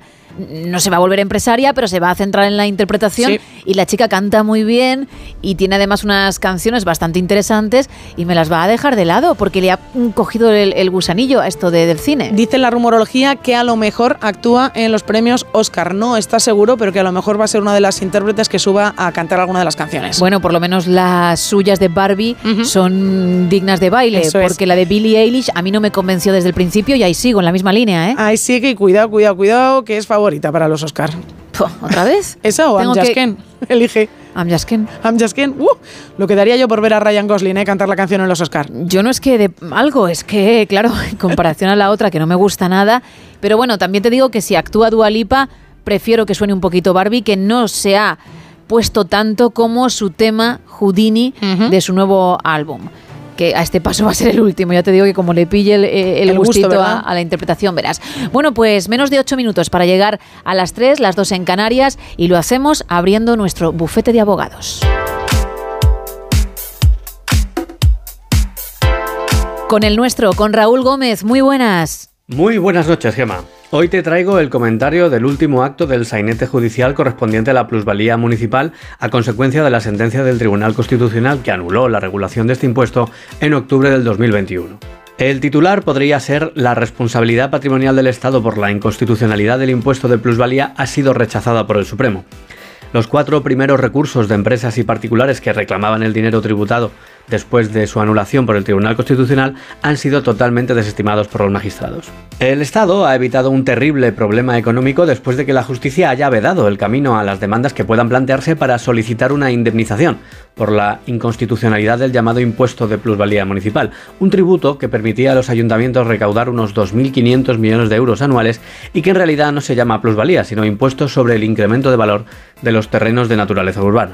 Ha sido la Sala de lo Contencioso Administrativo del Tribunal Supremo quien se ha ocupado de los recursos relacionados con la sentencia del Tribunal Constitucional de 26 de octubre del 2021, la cual declaró la inconstitucionalidad del método de cálculo del impuesto y que obligó al gobierno a rediseñarlo a toda prisa para mantener su validez. A pesar de que el Tribunal Constitucional ya restringió la posibilidad de reclamar una compensación por el impuesto pagado indebidamente a aquellos que no tenían en curso una reclamación administrativa o judicial, muchos ciudadanos y entidades exploraron la vía de la responsabilidad patrimonial del Estado. El Tribunal Constitucional aludió de una forma un poco críptica a otras vías de reclamación al no permitir que, basándose en su sentencia, se revisaran obligaciones tributarias ya decididas definitivamente mediante sentencia firme o resolución administrativa o aquellas que no fueron impugnadas en su momento. Sin embargo, el asunto no estaba nada claro y muchos contribuyentes pensaron en solicitar una compensación al Estado, una indemnización por el error en el diseño del impuesto. Así, los jueces del Supremo concluyen que la eliminación de dos artículos de la Ley de Haciendas Locales por parte del Tribunal Constitucional no implica necesariamente que el pago del impuesto sea ilegal, ni que dichos pagos constituyan un daño efectivo desde la perspectiva de la responsabilidad patrimonial. La resolución establece claramente que para llegar a la conclusión de que el Estado es el que tiene que hacerse cargo de compensar a los contribuyentes, se debe demostrar a través de los medios de prueba establecidos en el ordenamiento tributario que el hecho imponible no se ha producido o que se ha producido en una cantidad diferente a la establecida por la Administración con su método de estimación objetiva o que las reglas de cálculo aplicadas eran incorrectas. Los magistrados determinan que ninguno de los cuatro casos examinados cumple con esas condiciones, ya que en dos de ellos los recurrentes reconocieron directamente un aumento del valor del terreno y en los otros dos se permitió la estimación directa del valor mediante la prueba, sin obtener el resultado deseado. Esto confirmó la existencia de un aumento de valor del terreno y, por ende, una manifestación de riqueza real o potencial sujeta a gravamen, lo cual es plenamente compatible con la Constitución según esta sala del Supremo. Eso sí, el tribunal abre la puerta para que de manera singular los contribuyentes puedan reclamar al Estado cuando realmente no haya existido incremento de valor del inmueble. Ya veremos a ver qué pasa con todo esto, así que como se suele decir, seguiremos informando. La semana que viene te traigo más aventuras jurídicas, hasta entonces te mando un abrazo muy fuerte. Otro para ti, Raúl, y gracias, gracias por estar al pie del cañón una semana más. Bueno, queda muy poquito para alcanzar horarias, pero lo suficiente para que me leas algunos mensajes más. Isa. Buenas noches. Yo antes de pequeño coleccionaba chapas y soldaditos. Ahora Sí. colecciono calendarios de bolsillo y dedales de los sitios que visito. También nos dice una oyente, eh, desde Alicante, cada domingo, allá por los años 70, mis padres me compraban un número de joyas literarias. Creo que hice la colección completa, aún los conservo. Me hizo amar la lectura y se lo pasé a mi hija y ahora lo intento con los nietos. Iñaki nos dice que él colecciona cromos, siempre han sido algo habitual desde pequeño, desde fútbol, Fórmula 1, series de televisión, etcétera. Pero ahora en estos momentos colecciono aviones y monedas de un euro. Pues más, más colecciones queremos. Vamos a regalar ese lote Conrado y esa entrada doble para Secretos de un Escándalo. Además del lote Conrado extra para quien sepa que he dibujado de más en mi retrato de Felipe IV, inspirándome obviamente en el de Velázquez, porque lo he hecho todo igual, menos una cosa que es la que hay que nombrar. 914262599. También estamos en WhatsApp en el 682472555 y en X y Facebook arroba NSH Radio.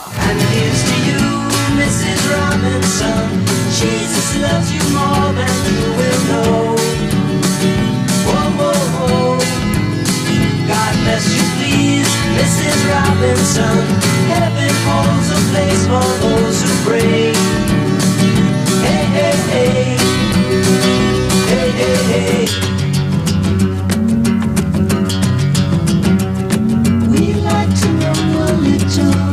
Bit about your forefathers. We'd like to help you learn to help yourself. Look around you, all you see are sympathetic eyes. Stroll around the grounds until you feel at home. And here's to you, Mrs. Robinson. Jesus loves you more than you will know. Whoa, whoa, whoa. God bless you, please, Mrs. Robinson. Heaven holds a place for those who pray. Hey, hey, hey. Hey, hey, hey.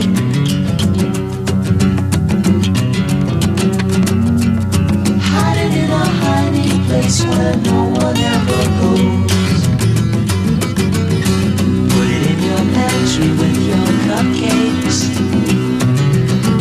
It's a little secret, just the Robinsons affair.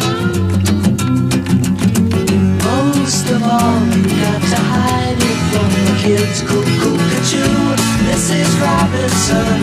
Jesus loves you more than you will know. Whoa, whoa, whoa. God bless you, please, Mrs. Robinson. Heaven holds a place for those who pray.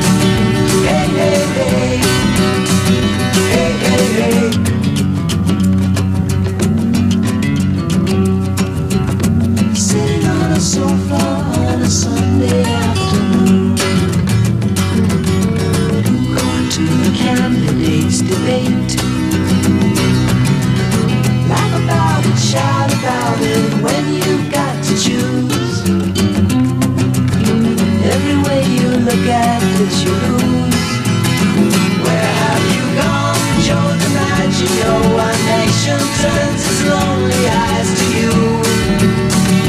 Ooh, What's that you say, Mrs. Robinson? Joe to Joe has left and gone away.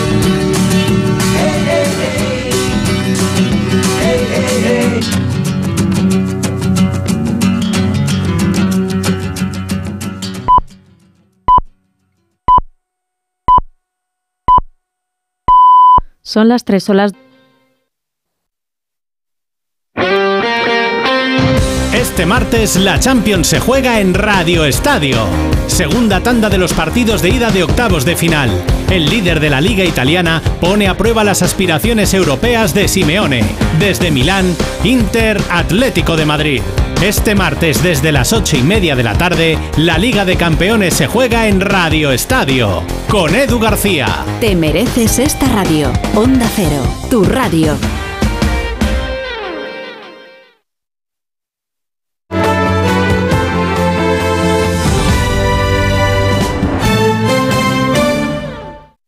No son horas. En Onda Cero, no son horas. Gema Ruiz.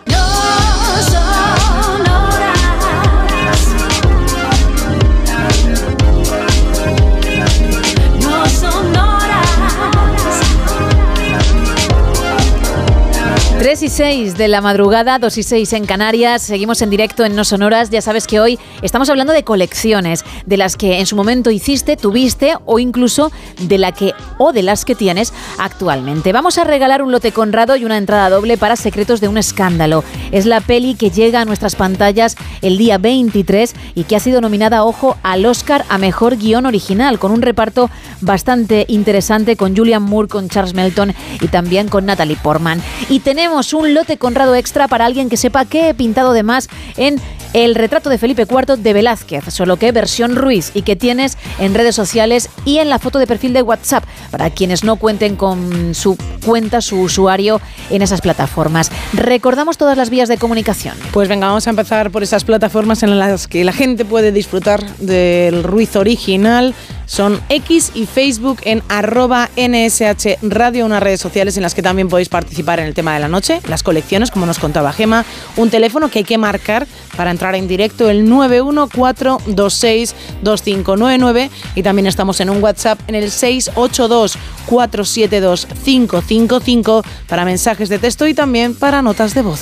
Perfecto, Isa. Muchas gracias. Qué bien. ¿Qué nota me das? Bueno, un 7. ¿Cómo que un 7? Un 7, hay que ir Hombre. Hacia arriba siempre, ¿vale? Un 8, un 8 yo creo, ¿no? Ya te lo ganarás, ya te lo Vale, ganarás. A ver vale. cómo acabas la semana. Uh. Pues muy bien, como siempre. No ha parecido que confiases mucho en ti Sí, de sí, sí, repente, sí, ¿no? Confío 100% en mí siempre. Ya. Siempre. Bueno. Actitud muy positiva. Más te vale. Siempre. O- siete minutos, casi ocho, pasan de las tres, de las dos en Canarias. ¿Te has dado cuenta? Qué bien, ¿eh? ¿Has mirado el reloj? ¿No te fías de lo que te cuento? ¿Cuánto queda para las 4? Oh, yeah. Pues una horita menos. Algo menos. Algo más de- 50 y- 53 minutos. Que te creo muy graciosa, ¿eh? ¿O qué? Bueno. Bueno, casi 52. Muy bien. Pero todavía quedan 13 segundos para llegar a las 3 y 8. ¿Eh? ¿Cómo voy en mates? Muy bien. Pero viento en popa toda vela. Un 6 y medio. Ahora sí, 8 minutos pasan de las 3, de las 2 en Canarias, así que arrancamos esta hora.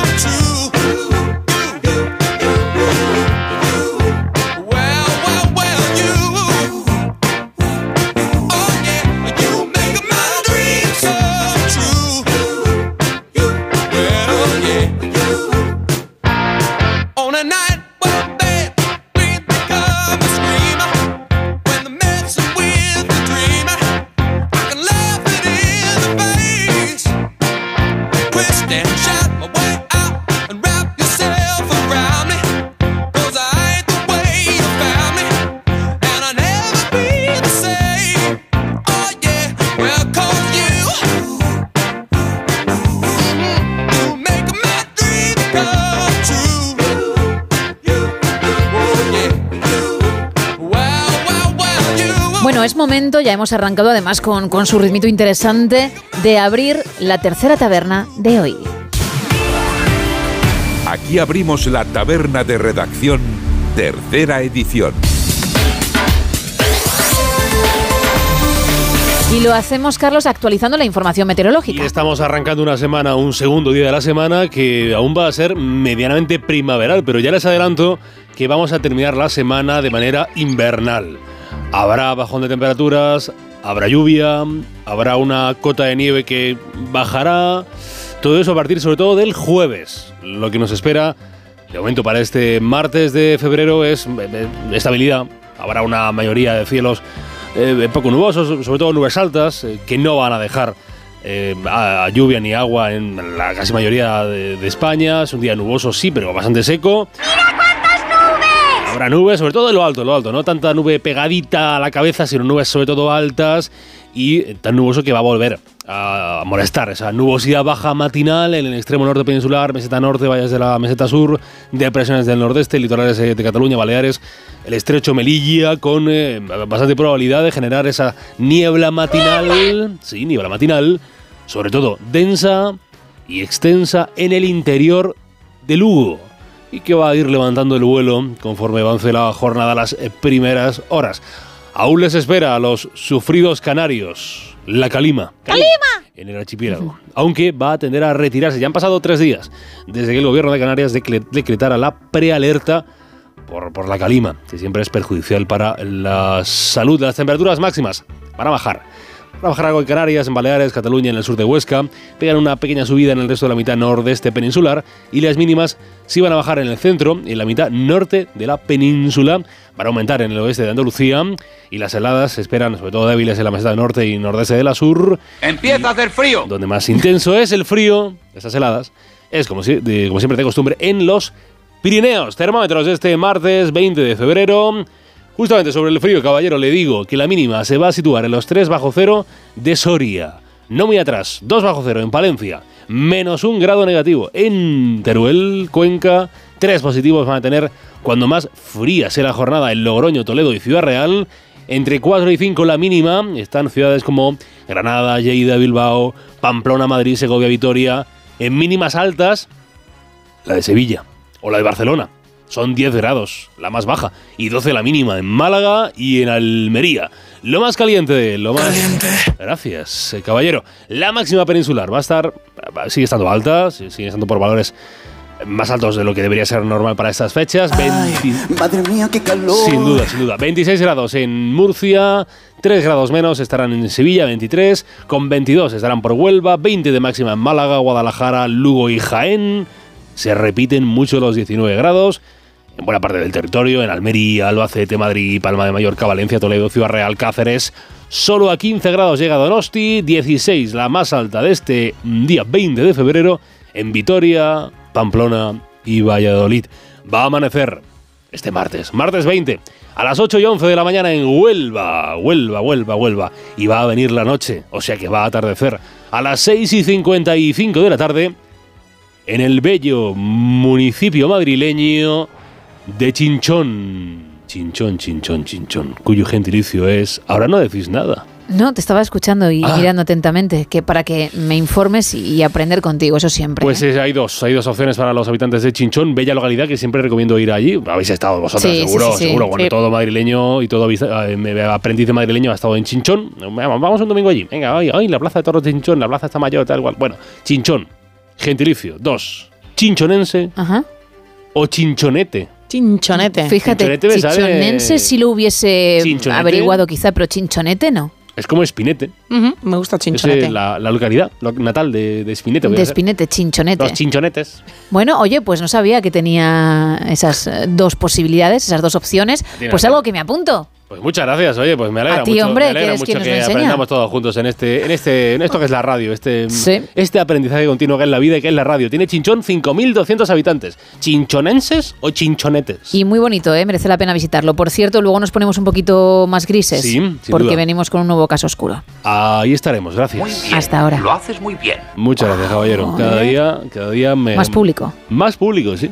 Vamos a tener además público físico. Sí, sí, no, en cada nada. día, ya en nada, público físico. Aplausos. Gritando cuando llega tu coche. Nada, nada. Carlos, Carlos, Charles. Esto lo, lo- también lo, Charles me llama. Charles. Preferiría Si alguien viene solo de Minnesota para verte, digo, a lo mejor dice Charles. Charles, mejor que Charlie, ya sabéis que yo. Sí, eh, confianzas las justas para empezar. Exactamente, eso, trabajamos en la radio, seriedad ante todo. Venga, Dentro de un rato más. Hasta ahora, Gracias. hasta ahora. hasta ahora. Vamos con más actualidad.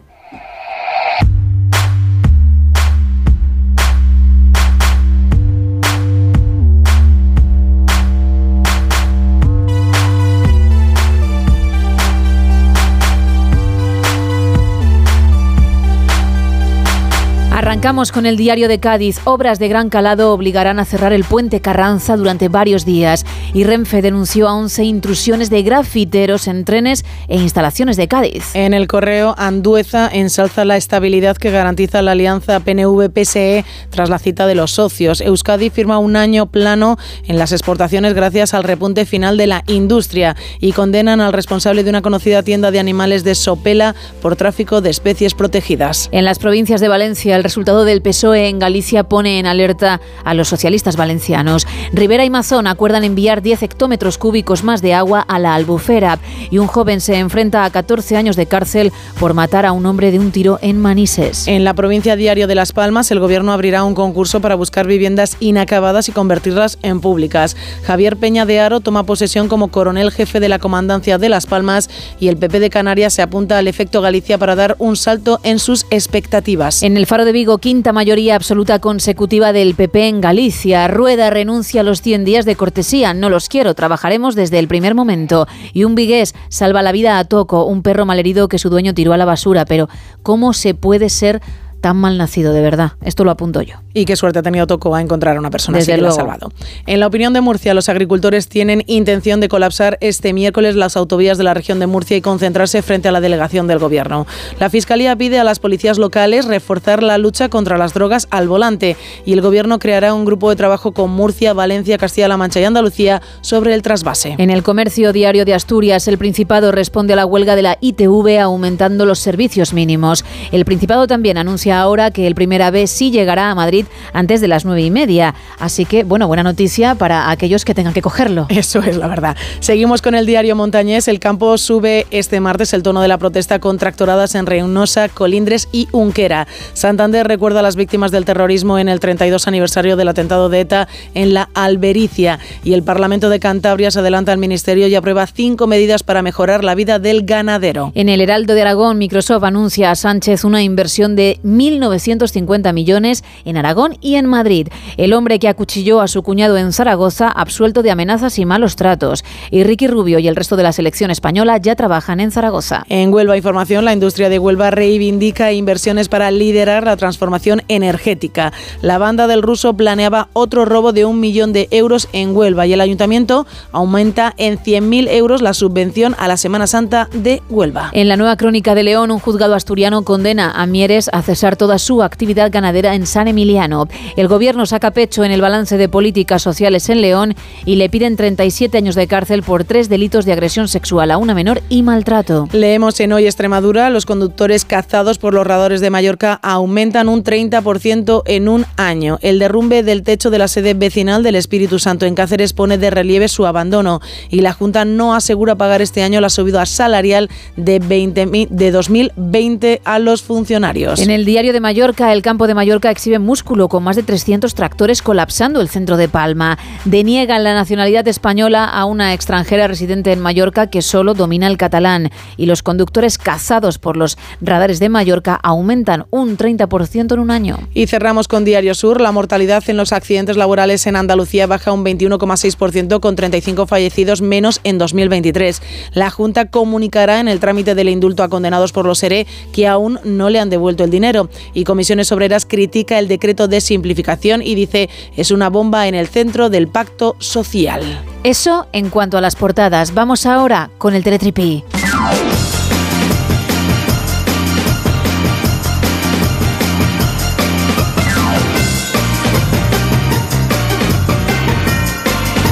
Bueno, ¿qué me traes en esta ocasión, Isa? Pues un apartamento turístico que hay en Londres que tiene muchísimo éxito a pesar de que se vende diciendo que es una, bueno, que se compara como una celda de prisión y entonces a la gente le emociona el poder vivir esa eh, opción y entonces pues la gente decide eh, reservarlo. Todo- son 52 dólares la noche, 52 euros la noche. Dicen que la gente va y se lo pasa muy bien. Dicen que es una experiencia completamente distinta, que está ubicado en Londres. Es una pequeña habitación que tiene su propio baño, que está evidentemente al lado de la cama. Dicen que es una ganga total, que no le importa a la gente perderse alojamientos mucho más espaciosos o lujosos, ya que esto está muy en el centro, es muy económico y es una habitación completamente distinta a la que alguna vez ellos se habían eh, hospedado, con lo cual muchos son los turistas que están optando por este apartamento turístico. Son parejas que también van y oye, pues se lo pasan muy bien también en el centro de Londres con un precio muy, muy bajo. Pero bueno, ¿qué, qué has venido ahora? ¿De guía turística? Bueno, es que me sorprende bastante la elección de la gente por un deseo de tener el baño pegado a la cama, en el sentido de que no hay una pared en absoluto, simplemente tienes ahí el retrete. No lo veo mal, lo veo bastante práctico, ¿Cómo ¿verdad? que no lo ves mal? Vamos a ver. Gemma Ruiz, ¿cómo que no te lo ves levantas mal? con un apretón, te levantas con muchas ganas de hacer un uno y no vuelves. lo tienes ahí. Bueno, ya, pero si es el 2 ya no vuelves a dormir porque el olor evidentemente no te va a permitir dormir. Bueno, dependiendo también de lo que hayas comido, Ya. dependiendo si hablamos de un limpio o no, es decir, canasta, Un canasta. Canasta sin tocar aro, vamos a decirlo así, etcétera, ¿no? Creo yo, creo yo, creo yo que hay muchos factores ahí Muchos que entran en juego, muchos ¿eh? factores, pero yo creo que yo tiraría por un alojamiento con una pared más sí, con una pared Extra. Una, una cosa más normal, el baño en su zona, la habitación en su otra zona. Porque tiene que ser pared, no te vale cortina o biombo, ¿no? Ah, no, no, no, no, no, no, no, no, no, no, pared, pared, pared y la ducha sin cortinas también. No puedo. Ah, bueno, claro, pero con tu mamparita, Como ¿no? mi mamparita, sí, con cortinas yo personalmente no puedo. Porque lo ves poco higiénico, porque temes un psicosis eh, o, o te viene a la cabeza Hitchcock. Puede ir, puede ir por ahí, ¿eh? el tema de psicosis puede ir por ahí y también le vamos a unir la parte no higiénica de Ah. algún viaje en el que me he encontrado cosas en las cortinas que no deberían estar ahí. Anda, que si la escena de Hitchcock se hubiese hecho con mampara no hubiese dado cosita ni nada. Ya, ver ¿eh? cómo se acerca. Pero bueno, Isa. Bien visto, ¿eh? que Muy bien tú lo quieres creer. Pues te lo compramos. Pues muchas gracias. ¿Para qué darle vueltas, no? Claro. Pero ojito. Vamos con el faranduleo, venga. Vamos a hablar de Britney Spears, que tiene cada vez más preocupados a sus fans. ¿Por qué? Pues porque no deja de bailar de forma extraña y poner comentarios en cada una de las publicaciones que no parecen tener mucho sentido. Ahora la prensa lo que publica es que podría continuar la relación que tuvo, en principio muy breve, en septiembre con un miembro de, de su equipo del Sí. personal que cuida su casa y que además tiene antecedentes penales. Hablamos de ello, pues eso, hace unos meses cuando sí que estaban saliendo, pero dicen fuentes muy cercanas a la pareja que no tendrían por qué haber roto. Él se llama Paul Solís, ella Britney Spears, que todo el mundo conoce, y, y bueno, pues cuentan que muy buena pieza no es. No hace falta que lo cuenten, ya digo que tiene varios antecedentes penales, no uno, sino que ha hecho varias cosas. Ya con hacer una, ojito, pero es que encima ha, ha reincidido.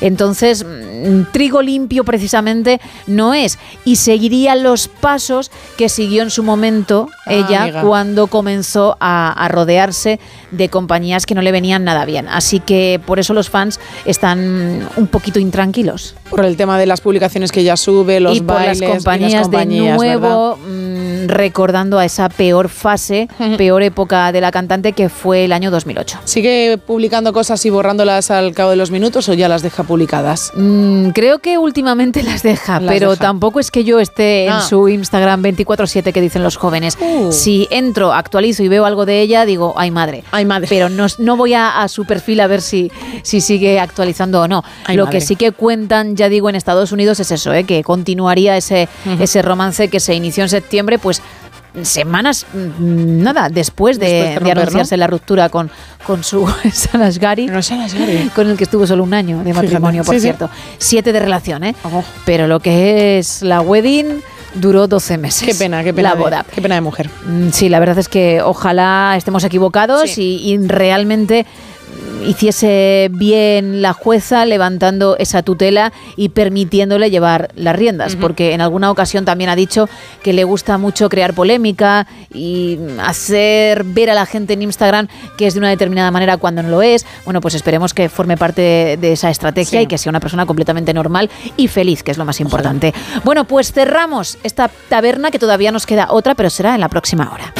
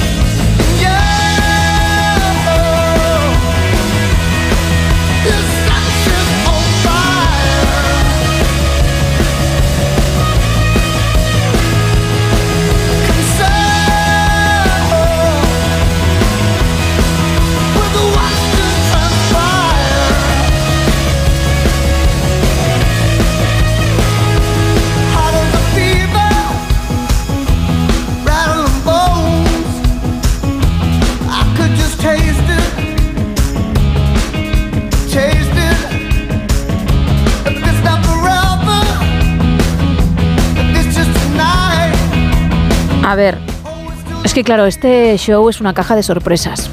Me están llegando muchos mensajes sobre las colecciones, lo cual le agradezco a nuestra audiencia enormemente, pero también el equipo opina, participa. Nadie de este grupo se va a llevar una entrada doble para el cine ni un lote Conrado. Eso será para nuestros oyentes, pero participan. Bien. Nos acaba de decir Sergio Monforte que él colecciona algo. Sí. Y no nos esperábamos lo que iba a decir. No, la verdad es que no. La frase ha empezado con chapas. Vale, tú te vas inmediatamente a las chapas de refrescos, es, ¿no? sí. O de botellines de toda Sí. la vida, incluso de diferentes países, que eso tiene su punto, puede Chulo, tenerlo. chulo, sí. Sergio Monforte colecciona chapas de botellas de champán. No sabía ni que había eso. Que va de clean clean. Y no sé cuántas tiene o si más o menos podría decirnos un número aproximado, porque entiendo que, que no tendrá el exacto. 200 por lo menos. 200. 200. Qué barbaridad, ¿eh? Bien, bien, bien, bien. Algún día, ¿por qué no lo contará en antena? O lo traerá para mostrárnoslo. Hmm. Ojalá. 200 chapas de botella de champán. las 200? Bueno, es lo que buscamos, ¿eh? Colecciones de antes y de ahora, las que tenías o las que tienes. Ya digo que vamos a regalar a alguien que participe en ese tema la entrada doble para Secretos de un Escándalo, nominada al Oscar a Mejor Guión Original, que llega a nuestros cines el día 23, y ese lote Conrado. Más el lote Conrado extra para alguien que averigüe, Isa, que si te parece nos damos una vuelta por ahí, que he pintado en el Ruiz original. Algo que no está en el retrato de Felipe IV de Velázquez. Un corte de pelo que lo rejuvenece, piensa Lidia. No, de hecho, el de Velázquez, el que le dibujó Velázquez, que entiendo plasmaría tal cual lo estaba viendo él, es muy, muy de chico joven incluso de ahora, ¿eh? Fíjate, joven, dice. Mila dice. Puede ser que la nariz no lo sea y se ha pintado una probeta de laboratorio o una zanahoria. Algo de probeta es verdad que parece, pero no es el caso. Esa nariz es de él y esa nariz también está en el cuadro y es algo que no está. Recordad. Carlos dice que está perfecto. Gracias. Pero que a. Velázquez en este caso se le olvidó pintarle el cuello que tú le has pintado. muy, muy nombrado el cuello, ¿eh? Es que es verdad que es lo primero. lo- bueno, no es lo primero en lo que te fijas, lo segundo diría yo. ¿no? O lo tercero. Luis dice, lo que creo que le sobra es la perillita, que el original no lo tiene, pero es muy difícil porque la obra es perfecta. es verdad que parece una perilla, pero no, es el hoyuelo que si os fijáis sí tiene Felipe IV en esa obra, ¿eh? Creo que le falta la joya dorada que tiene a modo de sujetar el pañuelo negro y colecciones. Y nos también nos dice que él colecciona mm, su hijo de fútbol hace más de tres años, tiene colecciones de cromos. Ah, y bueno, pues eso puede luego con los años estar interesante, ¿eh? Cuando le eches un vistazo. Bueno, eso es cierto, sobre todo si tienes absolutamente todos. Venga, uno más y nos vamos a las colecciones en otros canales. Bueno, pues yo creo, y de nuevo vuelve a salir el tema, y lo siento muchísimo, Gema, yo creo que es el ojo morado, nos dice otro oyente. Por favor, que no es un ojo morado. Según la obra que yo he plasmado, tiene para empezar un ojo más grande que otro y una bolsa un poquito más acentuada bajo el mismo, Ah. en comparación con el ojo de al lado. Madre mía. Porque no va a ser otro ojo. Total, que eso no es. No ¿vale? es. Por ahí no hay que tirar. No. No es. Nadie lo averigua hasta el momento. Nadie se llevaría ahora mismo, Isa, el lote Conrado. Sí, sí, sí que lo han averiguado. Ah, sí. Sí, lo han averiguado, sí. Vaya, bueno, me alegro, ¿eh? Me alegro. Solo uno se va a llevar los chocolates, pero me alegro. Venga, colecciones. Mira, nos dicen desde el puerto de Santa María, Miguel dice que él coleccionaba videoclips de música y tiene aproxima- aproximadamente unas 300 cintas de VHS. También nos dicen, en, en relación al reto Ruiz, al, al Ruiz original, es el Dion y cada ojo mira para un lado. Y se parten de la risa porque terminan, se fijan mucho en los ojos. Pues no tiene nada que ver. Y no quiero dar más pistas, leche. No des más pistas. Muy buenas madrugadas, nos dice. Como gran lectora desde pequeñita, mis colecciones siempre han sido de libros, literatura de España, del mundo, de todo. Mucha novela. Y al retrato de Felipe IV, como no sea que le has añadido el hoyuelo de la barbilla, como que no termino de saber qué es. Muy buenas noches, chicas. Creo que lo que lleva de más el Ruiz original es que tiene mucho más cuello. No. Buenos días, Daniel, desde Ruiz, respecto al reto Ruiz que le has. Que, que te ha quedado maravilloso, dice Daniel. Gracias. Diría que le has añadido. Aplaude a Daniel Gema porque Daniel lo ha acertado. Vamos, ves cómo se puede. Si es que es más sencillo que otros días. Y dice, en mi caso me dio por coleccionar tazas de los sitios a los que viajaba hasta que en una mudanza me di cuenta de lo que ocupaban. Después coleccioné monedas de las que se aplastan en las máquinas para marcar el sitio en el que has estado porque a mi hijo le gustaba girar la manivela de la máquina. Pero lo mejor es coleccionar momentos con él. También nos cuenta por aquí Pedro desde Quecho, la colección que guardo con adoración es la del Mundial de Fútbol del 82. La hice con mi padre y pegábamos juntos los cromos, lo recuerdo y me emocionó. También sigo leyendo más mensajes que nos dice Felipe. Bueno, Felipe no, nos dice el oyente, dice Felipe, en relación a tu Felipe IV, Sí. tiene la cabeza torcida. Y en cuanto a la colección tiene llaveros, consiguió más de 500, me harté y los repartí todos.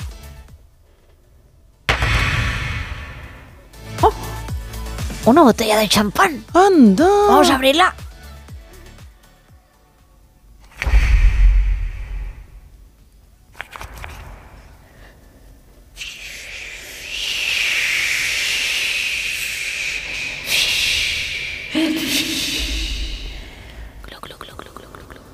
Pues me puedo quedar la chapa.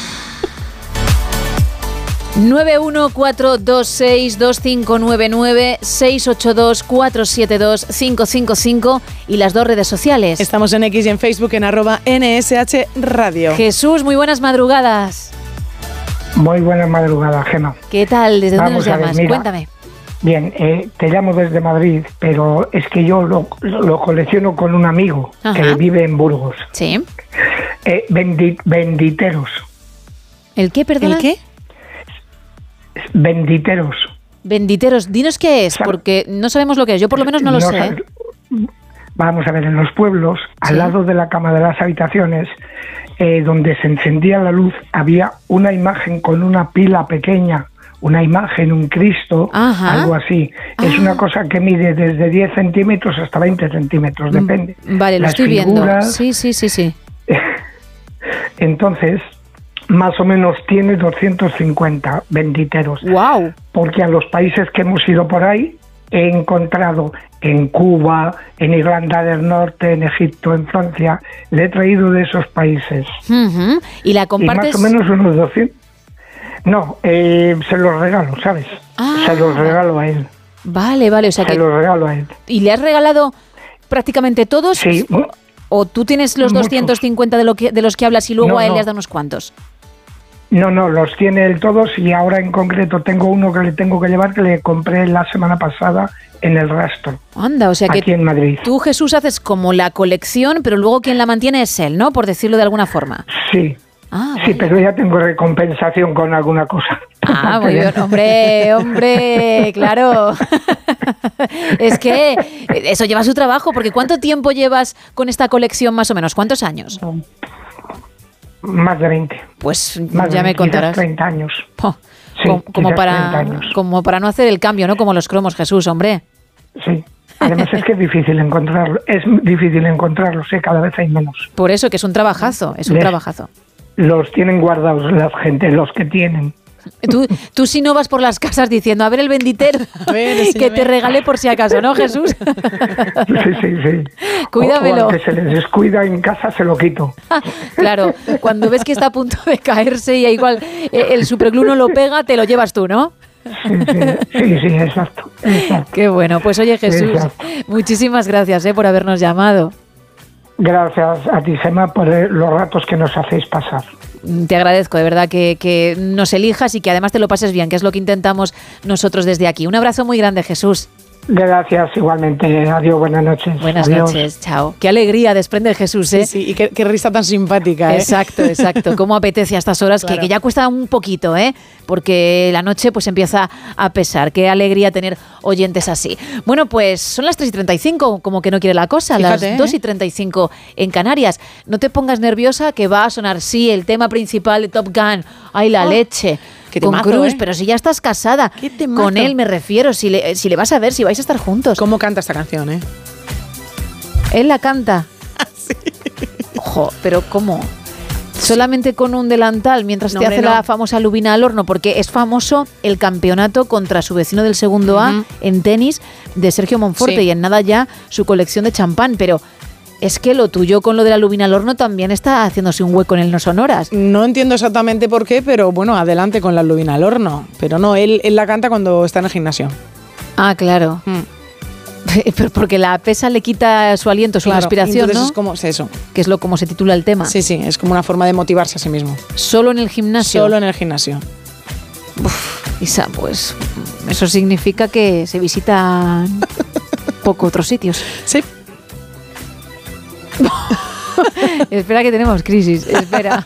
Pero eso será en el siguiente capítulo.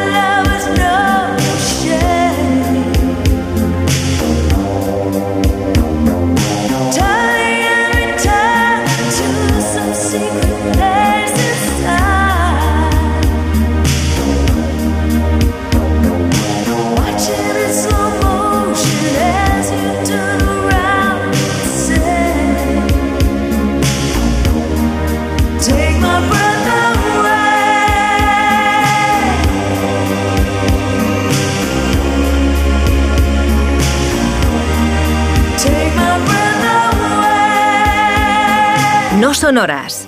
Gemma Ruiz.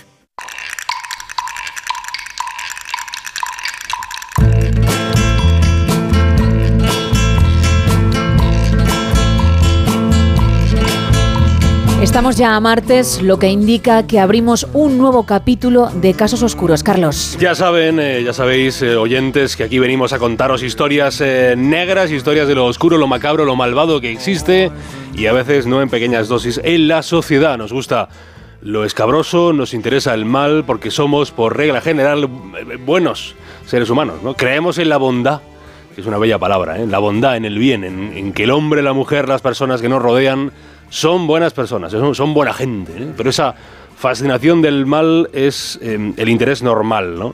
entendible. Porque es un fenómeno curioso vernos del revés.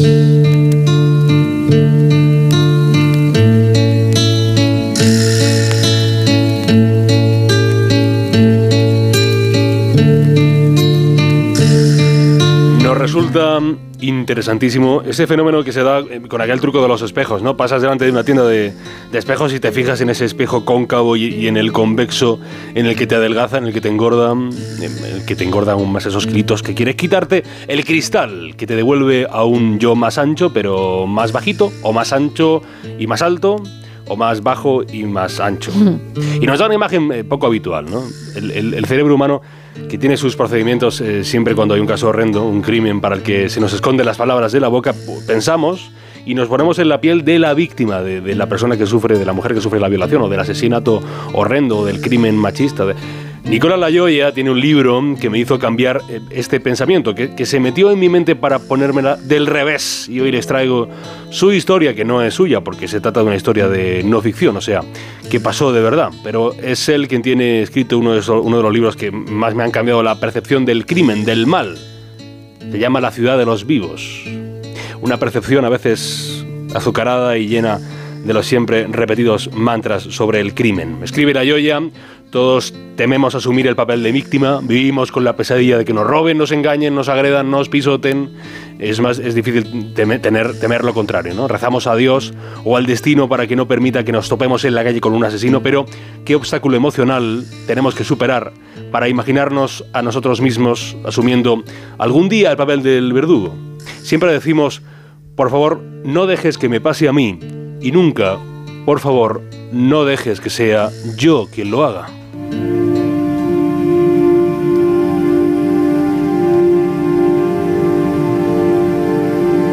La lluvia.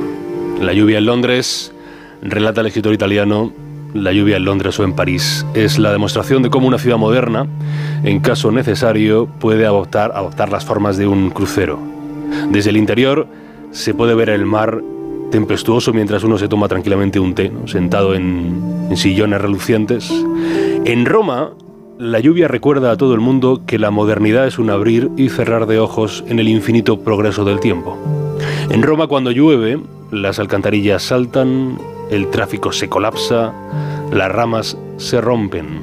Roma, ¿eh? se lo leía Enrique González, eh, que pasó tiempo allí como corresponsal.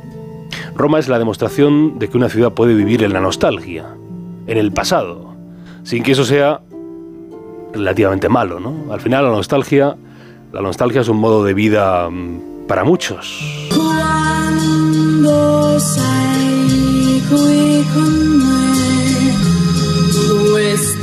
Y claro, esa belleza de la que nos hablas, siempre presente en Roma, pues puede llevar a engaño. Sí, la belleza presupone que el crimen y el horror y el mal no va a estar allí, pero, pero eso es imposible, ya lo, sabrán, hasta en la Santa Sede. Hay sangre derramada, hay mala y horror en, en Roma la, la hubo de manera importante, el horror, el drama, la sangre, en 2016, de manera particular.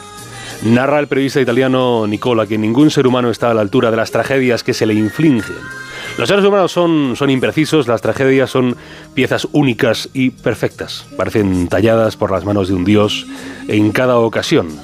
El sentimiento de lo cómico nace de esta desproporción. Sitúense en un piso a las afueras de Roma, un chico joven, de nombre Manuel, le confiesa a su padre que ha matado a un, chico joven. Es más, que ha, que ha torturado a ese chico hasta la muerte, junto con otro eh, compañero de nombre Marco. Eh, sitúense en ese momento, llegan los eh, carabinieri al piso, llega el padre con el hijo, aunque el hijo claramente está detenido en el coche policial, llega el abogado de la familia, bueno, llegan todos. Pero cuando intentan entrar en la puerta, ven que está cerrada por dentro. Eso no lo había dicho el joven Manuel. Cuando los policías italianos comienzan a manipular la cerradura, un policía manda pararlo todo. Esperad, esperad. He oído un ruido, exclama. Mantienen entonces un momento de silencio por ver si volvía a sonar algo, pero de nuevo nada. Y vuelven a intentar forzar la cerradura. Cuando mientras están mani- manipulando la cerradura otra vez, esta vez sí oyen todos un ruido. Corre una alegría inmensa en el padre del presunto asesino, ¿no? En el abogado y, y puede que hasta en la policía. No estaba muerto. Si escuchan ruido es que su hijo no era un asesino, no. Po- Podría estar heri- herido ese hombre, algo atacado, sí, pero, pero ese hombre estaba vivo. No está muy claro que de todos los tipos presentes na- nadie pensara que allí dentro podría haber otra persona, que, podría estar el cómplice de Manuel, pero por algún tipo de compenetración mental todos supusieron que debía estar vivo el que para todos estaba muerto, asesinado. Fue el hermano de Manuel quien rompió el hechizo, ¿no? Esa escena terriblemente cómica. El hermano le pregunta al padre, papá, ¿estás seguro de que les has indicado a los carabinieri el apartamento correcto? Eh, rela- Relata la Yoya, eh, más cruel que la tragedia que nos aflige, es la tragedia de la que, engañándonos a nosotros mismos, creemos haber es- escapado. ¿no? Cuando la puerta finalmente se abrió, la sorpresa de las fuerzas del orden fue igual a la de quien estaba al otro lado.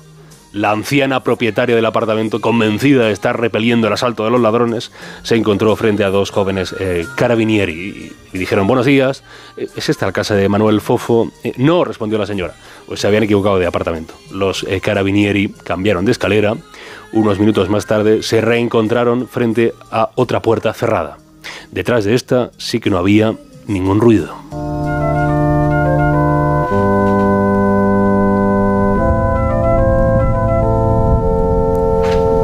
Todo ocurrió en la madrugada del 4 al 5 de marzo de 2016. En el barrio romano del Colatino, un barrio periférico de la ciudad de Roma, Manuel Fofo, 28 años, hijo de una familia de empresarios, y Marco Prato, 29 años, un afamado de relaciones públicas de la noche romana, se pusieron hasta las cejas de cocaína, de alcohol, de pastillas. No llevaban 24 horas de fiesta, llevaban muchas más. Fue esa madrugada cuando encendi- encendieron el teléfono móvil y buscaron entre sus contactos. Llamaron a un chico de 23 años y le ofrecieron 150 euros por participar en la juerga de sexo y drogas en que andaban metidos desde hacía tiempo. Se divirtieron, se presupone que hubo diversión, y luego lo torturaron hasta la muerte, acuchillándolo y golpeándole en la cabeza con un martillo, se calcula que unas 100 veces. Nunca hubo el llamado móvil del crimen, ¿no? Ese objeto por el que se mata, se asesina, se hiere. Bien por venganza, bien por un dinero, una propiedad, po- por locura, por envidia. No había argumentos, nunca hubo razones, motivos. La muerte, cruel, horrenda, le tocó a Luca Barani, un chaval mucho más humilde que Fofo y Prato, pero podría haber sido cualquiera otro de los que no respondieron a tantas llamadas aquella noche. Y ahora, pasados ocho años, nadie entiende Aún no se le pueden poner razones a ese eh, crimen. Los titulares de medio mundo informaron de la única forma que había de hacerlo ante ese drama de dimensiones inenarrables, pero sí periodísticamente contables. Titularon Muere torturado por dos jóvenes en Roma que querían ver qué se sentía al cometer un crimen. En la ciudad de los vivos se puede leer El asesinato arroja luz sobre la víctima y el verdugo, y siempre es una luz parcial, una luz perversa. El asesinato es el mal, y el mal es el narrador de la historia. El asesino arroja luz sobre sí mismo para dejar el resto en sombras, para que víctima y verdugo se confundan en la excepcionalidad de lo sucedido. Al mostrarnos a los verdugos como monstruos, nos impide acercarnos a ellos al nivel emocional, reduciendo a la víctima a lo extraordinario de su suerte, le aleja de nuestra empatía. El trapicheo y la prostitución eran actividades ajenas a los hábitos de la gente corriente. Era difícil entonces identificarse con Luca a través de ellas. Sin embargo, fuera de este engañoso cono de luz quedaba todo lo demás. Luca Barani, el asesinado, trabajaba en un taller. Luca, que se calentaba un plato de pasta en casa. Luca, que discutía con su novia. Luca, enzarzado con sus antiguos colegas. La víctima inculpable no necesita pruebas, su cuerpo es sagrado. Si el narrador, es decir, la trama del asesinato, aspira a distorsionar nuestra mirada, el movimiento para liberarnos de esta trampa debería ser doble. Deberíamos amar a la víctima sin necesidad de saber nada de ella. Y deberíamos saber mucho del verdugo para entender que la distancia que nos separa de él es menor de lo que pensamos. Este segundo movimiento se aprende. Es fruto de una educación. El primero es bastante más misterioso.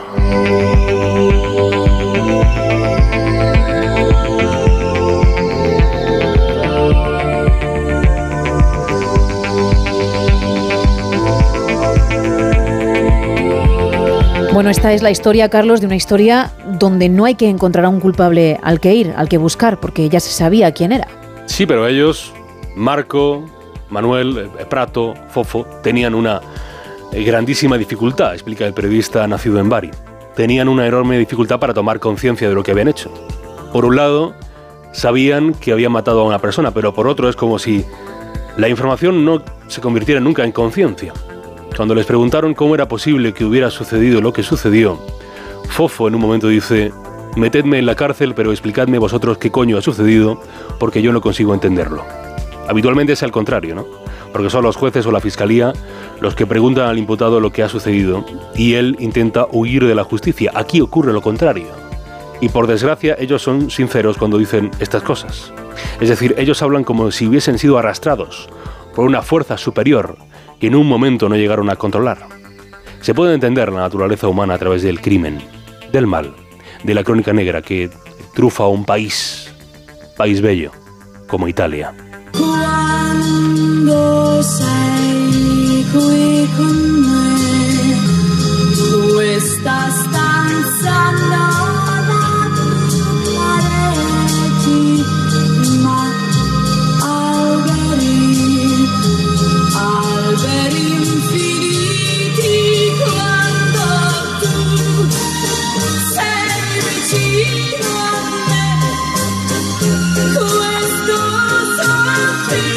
3.49, 2.49 en Canarias y seguimos en No Sonoras, seguimos con el tema de la noche, con las colecciones de antes o de ahora. Esto nos vais contando. Ah, buenas noches de Jesús de Sevilla. Yo encuentro en esa gran obra de arte, porque Sí, lo es. gracias. En el oído izquierdo le falta la, la comisura, diríamos, ¿no? Y también estoy pensando que la nariz, si le pintamos una, la punta de la nariz, pintamos una luna creciente, pues quedaría mucho más, mucho más mejor. Pero mm, reconozco que está muy, muy bien hecho. Te felicito, Gemma. Gracias. Gracias. a las dos. Gracias Jesús, de verdad. No es lo que has dicho porque nunca va a ser algo que falta, siempre es algo que sobra, así que dale una vuelta, pero de verdad muy agradecida porque sepas valorar el arte. Más. Buenas noches, nocturnos. Pues yo lo que colecciono desde hace muchos años, sobre todo antes cuando andaba al Nacional por ahí, tengo unos 200 mecheros, pero son mecheros todos de figuras, Arrea. tanto figuras instrumentales, eh, instrumentos musicales, eh, es que de todas las figuras que te puedas imaginar, en mechero. Es- son mecheros. Y eran de estas máquinas que tiene el brazo que baja eh, me- y, y lo coges. Que hay que tener una suerte de carayo. Pues ya te digo, tengo 200 y los tengo todos puestos en una vitrina de cristal. ¿eh? La mitad de ellos no funcionan. Vale, pero es que son muy bonitos. Exacto. Un saludo y cuidado con la rosca por ahí para todos. Otro saludo para ti, hombre, funcionen o no, ya están ahí, son bonitos efectivamente y forman parte de la colección. 914262599-682472555 y X y Facebook arroba NSH Radio. Llega el momento de escuchar a Eva Galvez, la consultora emocional y erótico festiva del No Sonoras. Eva al desnudo. Subimos temperatura con ella, Eva Galvez, buenas madrugadas. Muy buenas madrugadas, mi queridísima Gemma Ruiz y equipo radiofónico con los oyentes detrás del transistor. Si entre tanto oís algún pompón, es que mis vecinos hoy están de juerga y a mí me encanta. Es de madrugada y es momento para el amor. Pero como sé que hay gente que está en la recepción de los hoteles, taxis, bla bla, urgencias, bomberos, policías, no quiero perderme a nadie que está despierto, dejando que todo fluya. Y además pendientes de vosotras, chicas, en este No Sonoras, he buscado un temario muy especial, la amígdala, la gran olvidada. Cada uno de nosotros y de nosotras llevamos dentro, y no está abajo, sino arriba. Y la amígdala tiene que estar muy abierta. Por eso, mis amigas, cuando empiezo yo con mi rollo del libro Objetivo Clímax, con doble X y para mayores de 18 años, me dicen, ¡Oh, Eva! Eva G. Solo piensas en el sexo y en qué voy a pensar. Yo les digo, pero si yo soy mayor de 18 años y tengo doble X y además, por eso también en Spotify hay un apartado que se llama Eva al desnudo, donde pueden ustedes recuperar todos los capítulos eróticos de este espacio no sonoras. La amígdala, la gran centinela, tiene un papel muy importante en la película de las emociones. Estas emociones que están localizadas en nuestras profundidades, y me encanta excavar para encontrarlas, del lóbulo temporal y con el procesamiento de las reacciones de miedo y ansiedad. esa amígdala que nos traiciona delante de nosotros mismos y de nuestros amantes. Según las fuentes de estudios de las que yo he mamado, y no han sido pocas, que los que me conocen saben que estudio más que mamos, para excitarse, las mujeres necesitan desactivarse y relajarse. Eso lo sabemos nosotras muy bien, que tenemos la tarea de llevar el mundo hacia adelante, que muchas veces el sexo con la liada de calcetines y doblada de ropa después de la nocturnidad, las lavadoras más baratas, uno tenga ganas de abrirse como sea. Pues la mente, la mente, según la Sex Quatch, Silvia de Béjar, es el mayor enemigo de las mujeres en el sexo. No solo lo dice ella, como he dicho antes, lo sabemos nosotras, de Béjar nos recomienda darnos un baño caliente con sales y aceites esenciales, si puede ser con una buena compañía que te vaya calentando para pasar después a la alcoba principal, que tal y como están los sueldos no nos podemos permitir calefactar a gusto, con lo cual tiene que venir uno ya con la piel como un pollo cuando les quita las plumas. Ustedes niñas, es que como jamás en vuestra vida seguro le habéis quitado la pluma a los pollos. Pues así, así va la cosa del mundo sexual. Hay que desemplumarse porque cada vez que hay menos pluma o más pluma, lo que sea, pero hay más felicidad. Pues volviendo a la alcoba sin calefactar en la que te está esperando tu marido, que posiblemente sigas pasando el mismo frío aunque vengas muy relajada y dispuesta para el sexo porque se haya dormido mientras te espera. Debo de puntualizar de mi propia cosecha que tomar un baño sola en casa o con amantes o marido o niños no está bien visto, porque estamos en tiempos de sequía. Así que no hay que tomarse un baño literal. El baño te lo puedes tomar en forma de ducha rapidita, es decir, te mojas, enjabonas, le enjabonas, te enjabona, te busca, te busca, te enjabona, te da truco, truco, tra, mientras tienes la- el agua apagada. Luego, cuando ves que te va a dar un poco, que eso el índice se ve por los pezones, que va a hacer frío, le echas un espolvorio otra vez de agua caliente y así estamos todos por la sequía ayudando. Bueno, que también te puedes llevar a la ducha compañía, como hemos estado explicando. Si a la amígdala le pones tu música de fondo favorita romántica, y si no, chicas, con la que vosotros vais recomendando, recomendar una, por ejemplo, esta noche después, moderna, porque yo con vosotros cada madrugada tengo un repertorio que estoy conociendo, un nuevo panorama musical que mi amígdala se está abriendo y fortaleciendo tanto que al aprenderme las letras de canciones de memoria me siento yo como un estudiante de la vida porque mi memoria desencadena una gran respuesta psicológica relajante que luego esto va redundando en mis bajos. Y he pensado yo que arriba con la amígdala y abajo con la apatía sexual. Y ahora os voy a dejar con la postura del Kama Sutra español. El sumum o qué prefieres fantasía o realidad en Sotoserrano, un pueblo de Salamanca, una provincia de estudiantes. Madre mía, qué despropósito. Aquello sí que fue lavar a mano. Qué años la universidad. Siempre la tenía dura, nos cuenta Miguel B que durante la carrera contaba con unos 19 años y a él y a sus amigos les obsesionaban las tetas gordas como a cualquiera, las mujeres con senos voluminosos. La habitación de la residencia estaba llena de pósters de Pamela Anderson, Sofía Loren, La Bombi y nuestra españolísima Loles León. Miguel dice que cuando se masturbaba pensaba en su profesora y alcanzaba el sumum. No ha dicho qué profesora era, o sea, qué tipo de asignatura impartía. No lo ha dicho. Dice que en la cama, con ella en el pensamiento, se bajaba los pantalones, se ponía aceite Johnson y se la movía suavemente, de arriba abajo, con una buena presión, con esa piel tan suave, hasta que llegaba al tronquito de arriba, entre el frenillo, bueno, quien lo tenga, y la cabeza del soldadito, y ahí se pegaba varios apretoncitos a su gusto.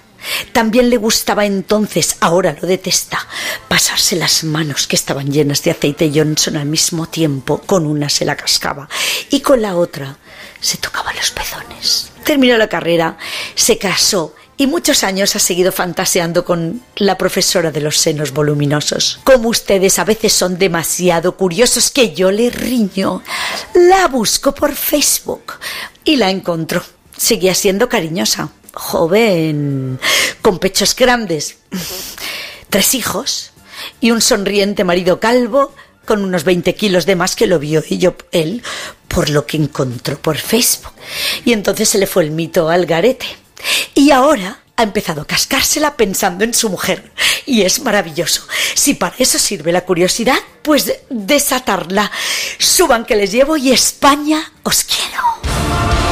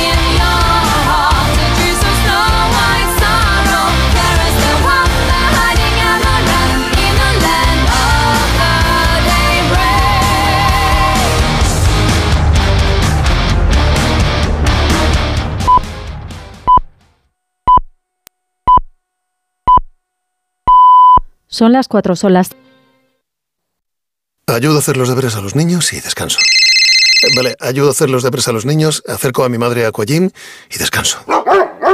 Vale, ayudo a hacer los deberes a los niños, acerco a mi madre a Aquagym, paseo a Coco y... No se puede estar en todo.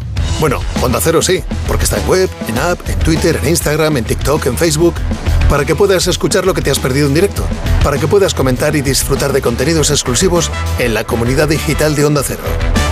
Onda Cero, tu radio.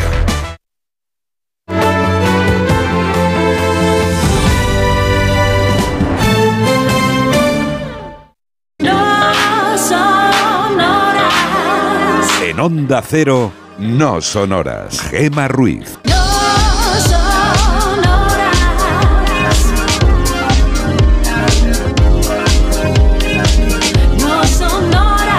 4 y 6 de la mañana, 3 y 6 en Canarias. Seguimos en directo. Dos horas nos quedan por delante contigo hablando de colecciones. No estaremos las dos horas hablando de esto, estaremos como hora y media, porque en la parte final, en ese tramo ya más serio del No Sonoras, pues vendrá nuestro entrenador personal, Sebas Villalón, para hablarnos de trabajos de fuerza. También Isa Blanco, una señora que se llama Isa Blanco, para hablarnos de aplicaciones, además de Miguel Ondarreta con el avance de más de uno y toda la actualidad. Pero hasta las cinco y media aproximadamente sí seguiremos con este tema, con las colecciones, así que cuéntanos la tuya o las tuyas, si tienes varias o si tenías, porque ya no están, pero en su día algo coleccionaste. Entre todos los que participéis en este tema, vamos a regalar un lote Conrado y una entrada doble para esta peli.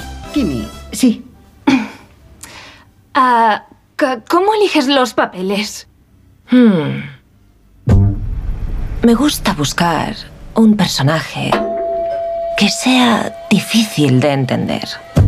Secretos de un escándalo llega a la gran pantalla a nuestro país el 23 de febrero. Es una de las películas que están nominadas al Oscar a Mejor Guión Original, protagonizada por Julianne Moore, por Charles Melton y por Natalie Portman. Y tenemos también un lote Conrado extra para quien sepa que he pintado de más, no de menos, de más en mi obra en mi versión del retrato de Felipe IV de Velázquez. Ahí están los temas y los regalitos, pero hay unos canales obviamente para poder participar. Efectivamente, la versión de Gema Ruiz de Felipe IV la podéis ver en nuestras redes sociales, en X y en Facebook, en arroba NSH Radio. Ahí también podéis participar sobre el tema de la noche. También, si llamáis al 914262599 y, por supuesto, en nuestro WhatsApp, en el 682472555 para mensajes de texto y también notas de voz. ¿Cómo está? Hola, buenas noches. El cuadro Ruiz, pues la diferencia que tiene es en la ropa, que tiene como una banda de Mr. Universo de izquierda a derecha, que eso no está en ningún lado puesto ahí. Eso en el cuadro original no lo lleva. Y después eh, Sí las lleva, colecciones, tengo una colección de Queen, ¿Sí? de unos CDs, que son 25 CDs, y aparte del CD, en la misma caja lleva como un libro explicativo de cómo se hizo las canciones y algunas anécdotas y tal, que está muy bien. Esa es la colección que guardo con mucho cariño porque Queen me gusta mucho. Un saludo, buenas noches. Y tanto, ¿eh? Cuando tienes un buen disco Hombre. físico que no se rompa, vamos. Mm, Que si, por ejemplo, la portada es como algunos mm, versión deluxe de cartón, no sé, no se joroben las esquinas. A mí, Hombre. eso, a mí eso me obsesiona muchísimo. ¿Sí? Sí. Y entonces cuando por aquel entonces ya Hombre, claro, por aquel entonces cuando usábamos CDs, pues me tenía que fastidiar. Pero si, por ejemplo, me compro uno porque lo quiero coleccionar o lo quiero tener simplemente como decoración, porque no, no pienso abrirlo, tengo mucho cuidado con, con las esquinas, Con con, las ese esquinas. cartoncito. Sí, Fíjate. bueno, cosas que pasan. Bueno, no, no, al final, pues Así cada uno tenemos nuestras manías. es así de fácil. Yo tengo unas cuantas más. Uy, también. Lo que pasa que nuestro oyente nos hablaba de Queen y de, y de los discos y me ha venido eso a la cabeza, pero vamos, que podemos estar toda la noche hablando de eso. Sí, la verdad es que sí. Además, a ti te gusta un poco Queen.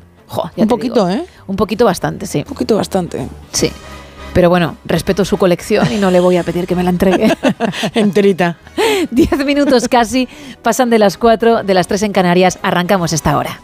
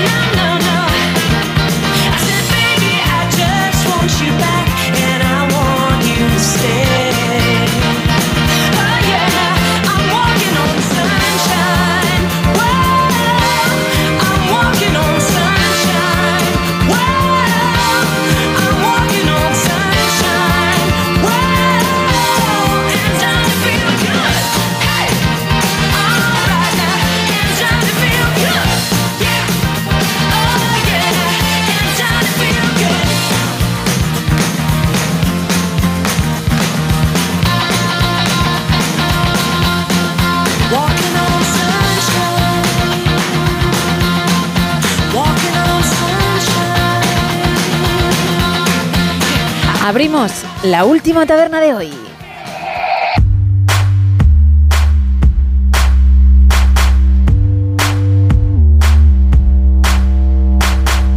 Y lo hacemos con la portada del Mundo. Cargos del PSOE ven las europeas como un ultimátum para Sánchez. Un chico de 14 años muere fulminado por un cóctel de cocaína rosa y el gobierno se niega a cambiar el modelo del CGPJ y dificulta el pacto con el PP. En la portada de ABC vemos dos fotografías. En la de arriba vemos a Pedro Sánchez y a Montoro ayer, a Montero, perdón, ayer en la Ejecutiva Socialista, donde criticaron la campaña de su candidato en Galicia. Y en la parte inferior a Feijó, que viajó ayer a Santiago de Compostela para felicitar a Rueda por su mayoría absoluta y a veces titula Sánchez culpa del descalabro autonómico al déficit de liderazgo en los territorios. En La Razón leemos que los críticos del PSOE confían en una posible moción de censura. El Tribunal Supremo anula el traspaso a Navarra de las competencias de tráfico e Israel da un ultimátum a Hamas para liberar a todos los rehenes. En el país, Sánchez urge a consolidar liderazgos en las comunidades que incluso trasciendan la marca del PSOE. Sumar busca aislar su mal resultado en Galicia y llama a reforzarse para los próximos comicios. Y nos quedamos con un titular más. Israel declara persona non grata a Lula por comparar la guerra en Gaza con el holocausto. En la vanguardia, el PSOE rechaza el coste electoral de la amnistía y apunta a los liderazgos. La viuda de Navalny toma el testigo de su marido y se ofrece como opositora a Putin. Y los delitos se disparan en Barcelona a pesar de la mayor presión policial. Y dos apuntes también en el periódico. Los alcaldes fueron decisivos en la victoria del Partido Popular en Galicia y España acude a la Unión Europea para calmar la protesta del campo. Eso en cuanto a las portadas. Vamos con más Teletripi.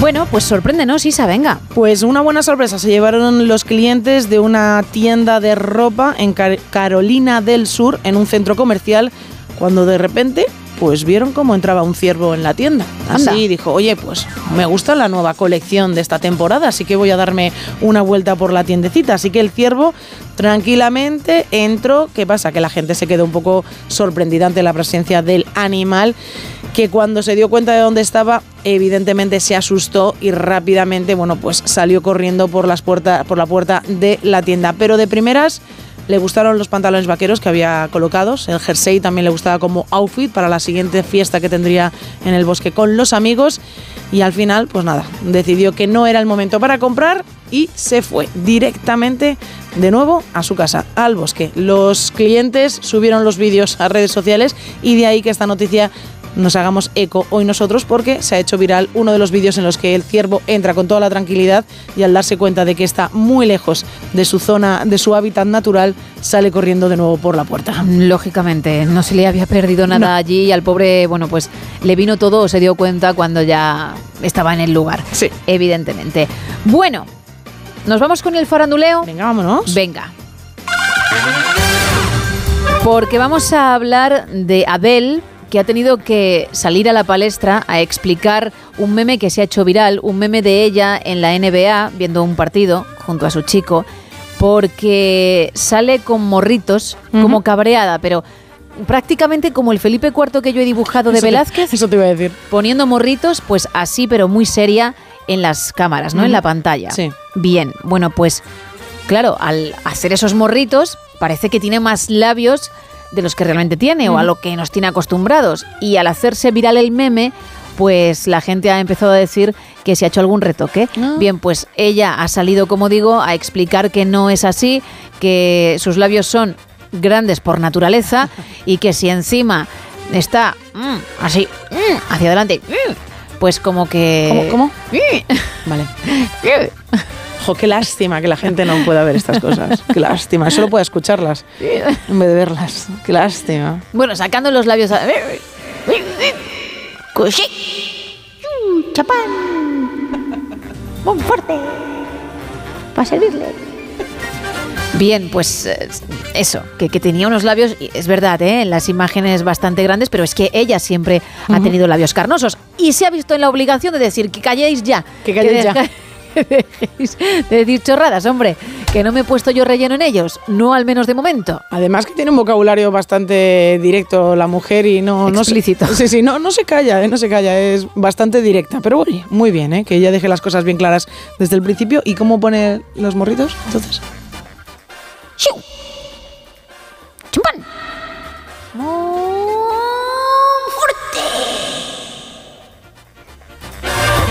¿Pero qué le pasa muy fuerte hoy, de verdad, con lo del champán? No lo sé. Pero además es que se Quizá anima... que, que- quizá que se ha venido arriba con él, se porque vamos, Se anima mucho, ¿no? se anima muchísimo, está especialmente pesado, Un ¿eh? poquito, ¿eh? Para lo que para lo que sea el que ya lo es. Luego le, querías, le, quería ¿En decir, le quería decir, porque normalmente hace el 40 iguales y luego dice jaque mate. Ajá. Entonces, entre iguales y el jaque mate tiene que haber otro punto. Entonces hay que explicárselo. A lo mejor así ganó al de segundo A. No, el punto final, Isa, que no te enteras, es el jaque mate. Claro, pero es que entre medias tiene que haber otro punto. No, él ya con ese último punto Pues considera que gana el partido. Ah, cl- claro, claro, por eso, que a lo mejor él piensa que lo ganó, pero Claro, ah, claro. había más. Y según se estaba dando la vuelta para celebrarlo con la grada, el otro fue el, El que otro, metió el punto y se llevó el partido. Ostras, podría ser, ¿eh? Podría ser. Si nos estás escuchando por primera vez Vecino del segundo A. y quieres, claro, saber, no, por supuesto el vecino y también cualquier oyente y quieres saber de qué va la historia, están ahí los podcasts en ondacero.es o en la aplicación de Onda Cero. Si eres fiel oyente ya sabrás pues esa victoria de la que presume porque un día ganó a un vecino, concretamente el del segundo A. Pero tú le acabas de dar la vuelta a la historia y podríamos estar ante un fraude, ¿no? Podría ser, podría ser. O, o ante un desconocimiento absoluto de las normas del tenis. Pero, Él no sé. nos ha dicho que vendrá con raqueta. Ah, qué maravilla. A, a la antena, al micrófono, porque con raqueta ya hemos dicho al comienzo que viene, ¿eh? Sí. que es como su talismán. Sí, sí, él viene siempre con la raqueta en la mano. Las llaves del coche en una y la raqueta en la otra. Lleva como una especie de maletín y además te, te saluda como si fuese un, un ejecutivo, un pez gordo. Y en el otro lado la raqueta. Jo. Y creo que en el maletín lo que lleva es un montón de botellas de champán para las chapas que luego colecciona, ¿no? Que a lo mejor ha visto algunas, las ha comprado y luego ya pues se queda con la chapita. En fin, es el compañero que nos toca tener, es lo que hay. Y bueno, lo que no vamos a hacer es callarnos las cosas, ¿no? Vamos a contar cuál es su vida porque él la ha contado y la cuenta. Efectivamente. Él sabe que tiene los micros abiertos y por eso de vez en cuando suena. 4 y 19. Eso sería maravilloso que viniese un día también con la cinta en la cabeza. 3 y 19 en Canarias. Por cierto, tenemos el momento Pimpinela por ahí. Si lo tenemos, sí podemos ponerlo dentro de un ratito para quienes no pudieron escucharlo o, insisto, nos están sintonizando por primera vez y no saben quién es Monforte. Sería maravilloso. Pero por ahora, lo podemos buscar en un ratito, vamos a cerrar esta taberna. Holly came from Miami, FLA. Hitchhiked her way across USA. Plucked her eyebrows on the way, shaved her legs, and then he was a she. She says, Hey, babe, take a walk on the wild side. Said, Hey, honey, take a walk on the wild side.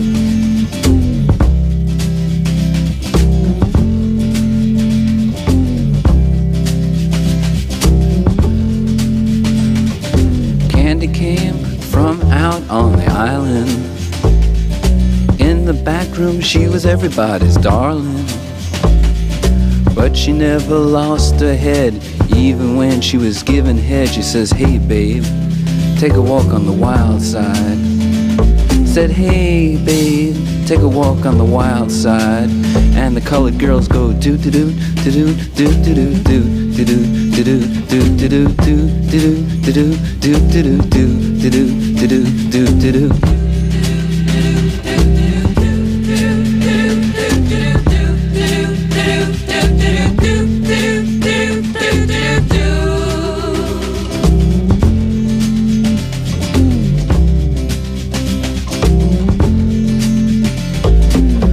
Joe never once gave it away. Everybody had to pay and pay.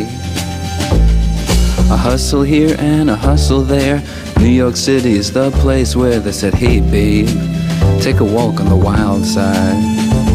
I said, Hey Joe, take a walk on the wild side. Take a walk on the wild side. Bueno, no te preocupes, vamos a, a darnos una vuelta por el lado salvaje, escuchando ese momento Pimpinela en el que prácticamente canta solo Monforte, porque yo intervenía en el estribillo, pero nada, dos frases. Él se llevó todo el protagonismo, la gente le encantó.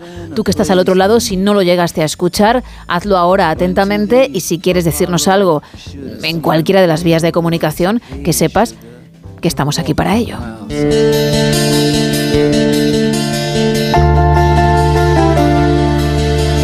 En busca de emociones un día marché, oye, intentarlo. De un mundo de sensaciones que no encontré. Y al descubrir que era todo una gran fantasía, volví. Hay que volver siempre. Porque entendí que quería las cosas que viven en ti. ¿Quién es? Soy yo, que vienes a buscar. A ti. Ya es tarde. ¿Por qué? Porque ahora soy yo la que quiere estar sin ti. Bueno, pues ahí estaba Monforte que lo hizo súper bien y que por eso hemos guardado el momento, ¿eh? para de vez en cuando regalarlo. Si eres de los que lo está escuchando por primera vez o lo ha escuchado por primera vez, lo dicho, pronúnciate, porque tuvo muy buenas críticas, muy buena acogida. Normal. en su directo, pero yo creo que, que, mm, escuchado otra vez, pues también es bastante interesante. Pero ojo, al margen de su actuación, que puedes hablar de ella, tenemos ese momento colecciones. Cuéntanos la tuya, si la tienes o la tuviste. Esto es lo que nos va llegando. Ah, buenas noches. Yo creo que lo que se observa es un monóculo y no creo que Felipe lo llevara. ¿eh? Aparte de eso, el parecido, Unas cuantas más. No sé yo, ¿eh? Bien, hace referencia al otro reto de hoy, a ese retrato de Felipe IV por Velázquez, pero que yo he versionado y que encontrarás en X y en Facebook y también en la foto de perfil de WhatsApp si no cuentas con redes. Y no es un monóculo, ¿vale?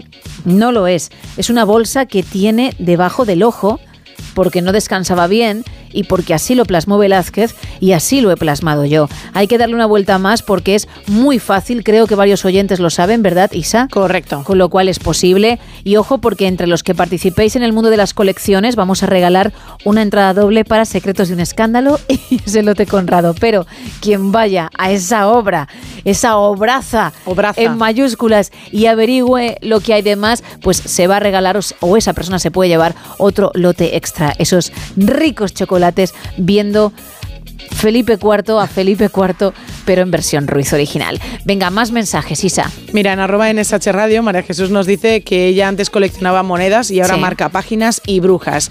José María está convencido de que le has puesto una protuberante nariz a Felipe IV. Bueno, que el cuello y la nariz a lo mejor son un poquito más grandes, no os lo discuto. Sabéis que los Ruiz también tienen esas cosas, ¿verdad? Tienen algún elemento que, que, bueno, no me enorgullece. Vaya. Pero, pero no es eso y no significa que yo eche para atrás mi obra. De hecho, cuando la he pintado, Isa, tú lo sabes, lo primero que he dicho, creo que lo he compartido en el micrófono también, ¿no?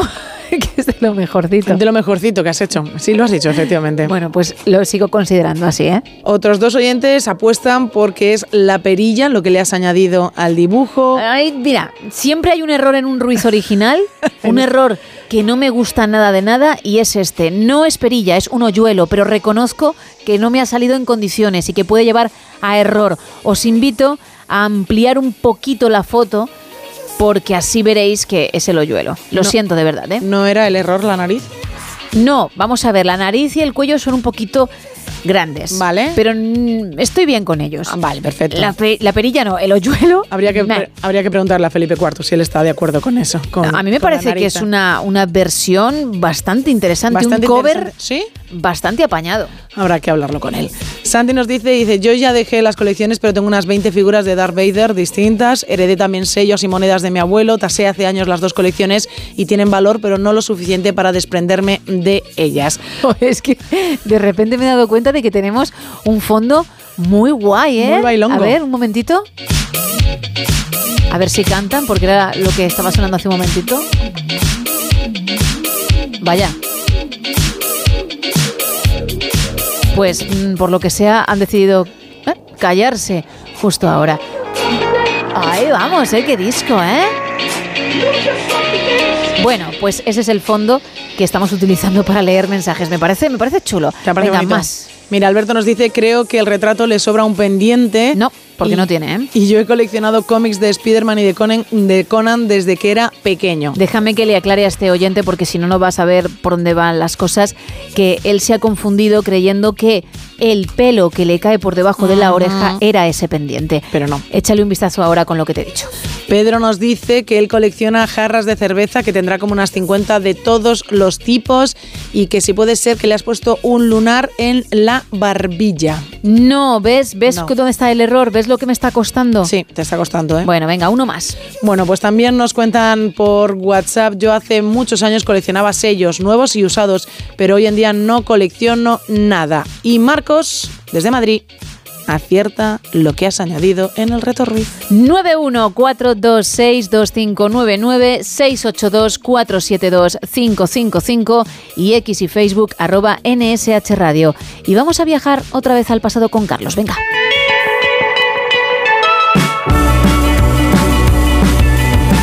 Éxito, qué palabra, el éxito, la aspiración de tanta gente, tantos seres humanos como hay en el mundo que quieren tener éxito, quieren alcanzar la meta, ser los mejores en lo suyo, ser cada día más, más y más. El éxito es, como casi todas las cosas de la vida, ni tan bello como la capilla Sixtina, ni tan horrendo como un polígono del extrarradio. Porque andamos insistentes los comunicadores en fijarnos por lo bello, lo bueno, pero el éxito esconde lados oscuros, zonas donde no se ve si uno está lejos. Pero quien vive el éxito sufre ese éxito. Pasa en muchas materias de la vida donde la ultra competitividad está presente, en el cine, en la comunicación, ¿por qué no? O en el deporte.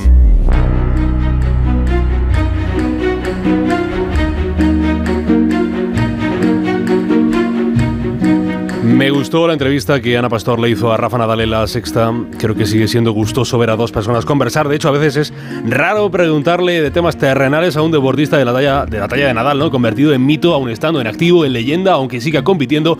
Es historia, aunque es presente. Cosa rara en esto del deporte, de la vida, porque en España enterramos bien a cualquiera. Pero en vida no solemos hacer demasiados elogios a los nuestros. Nadal, leyenda viva y activa del tenis, respondió Ana Pastor y recuerdo especialmente ese momento en el que la periodista de Tres Media le preguntaba al de Manacor por si había llegado a odiar el tenis. No, creo que sería muy desagradecido por mi parte, porque al final creo que, como te acabo de decir, creo que el, tenis me ha, dado la oportunidad de vivir tantas cosas tan bonitas y de vivir momentos eh, que jamás hubiera podido vivir ni yo ni, ni- ni muchas personas que, que realmente quiero que están a mi lado. Al final el tenis nos ha dado la oportunidad de vivir una historia que sin, sin este deporte no, no la hubiera podido vivir jamás. O sea que para nada odiarlo. Le preguntaba a Pastor si había llegado a odiar el tenis, como le sucedió a Andrea Gassi.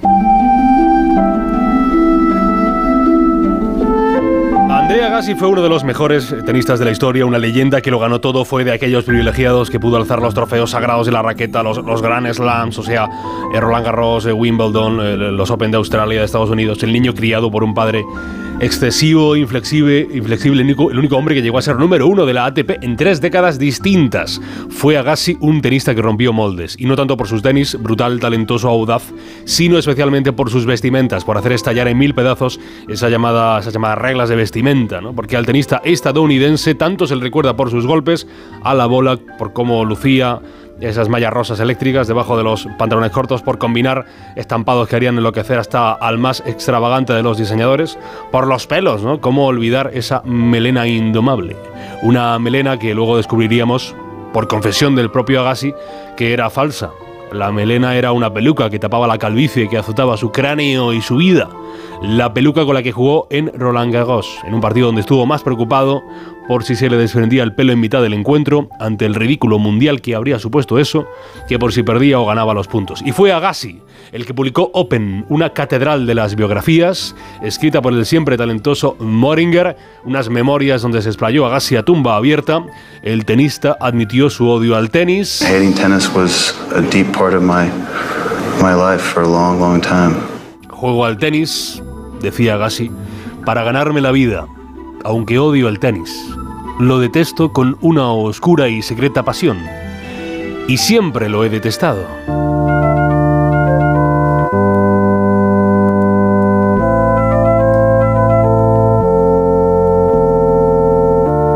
Puede odiar el don que Dios, el destino, la vida te ha dado. Andrea Agassi, el tenista de los éxitos, lo odió. Fue la criatura de un padre, Mike, un antiguo boxeador iraní, que fracasado él en el deporte, intentó que alguno de sus hijos sí alcanzara el éxito. Qué palabra, ¿eh? Ese sueño del éxito por el que obligó a su hijo, André, a golpear al menos 2.500 pelotas diarias lanzadas por una máquina artesanal que había construido el padre.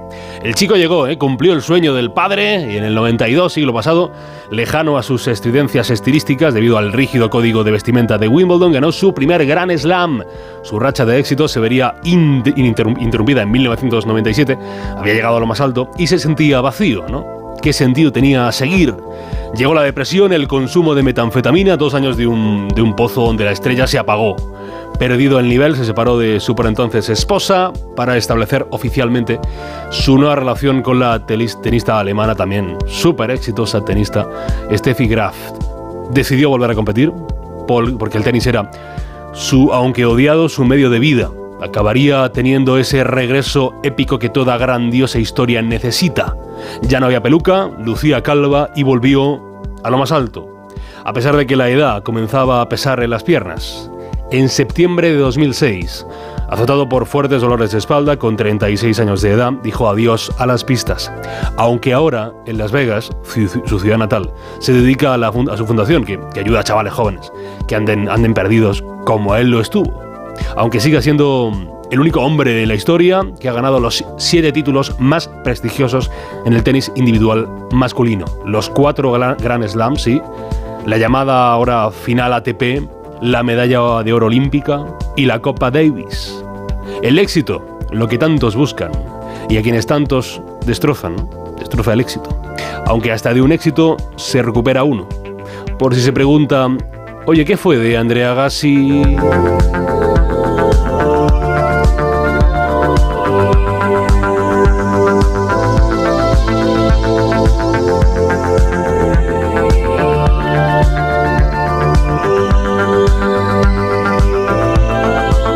4 y 34 de la mañana, 3 y 34 en Canarias y vamos a reflexionar.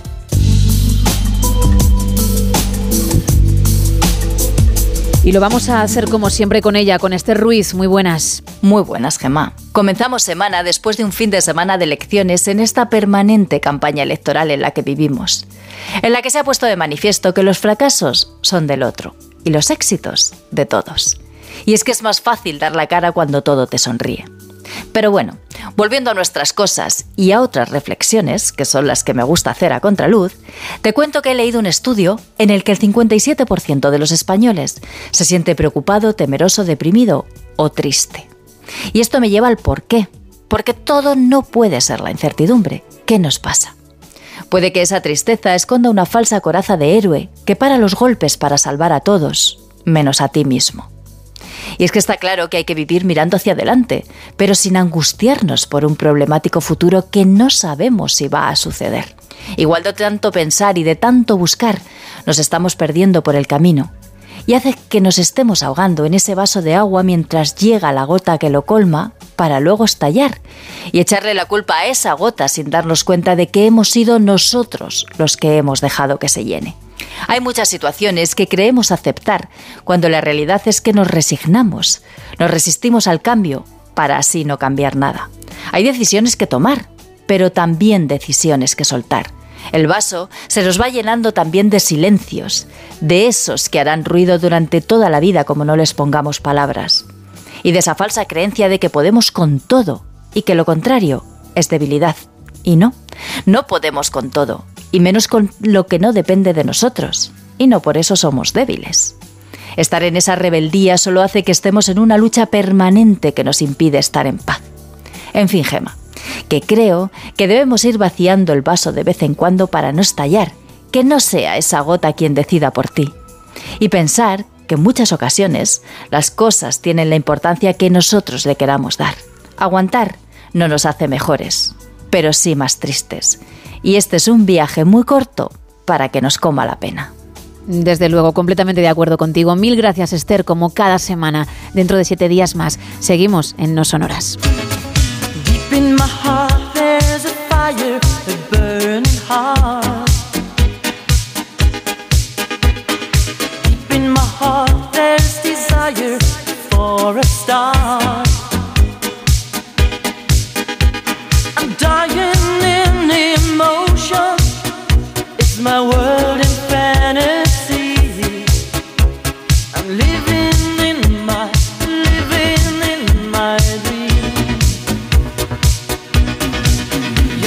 heart, you're my soul. I keep it shining everywhere I go. You're my heart, you're my soul. I'll be holding you forever, stay with you together. You're my heart,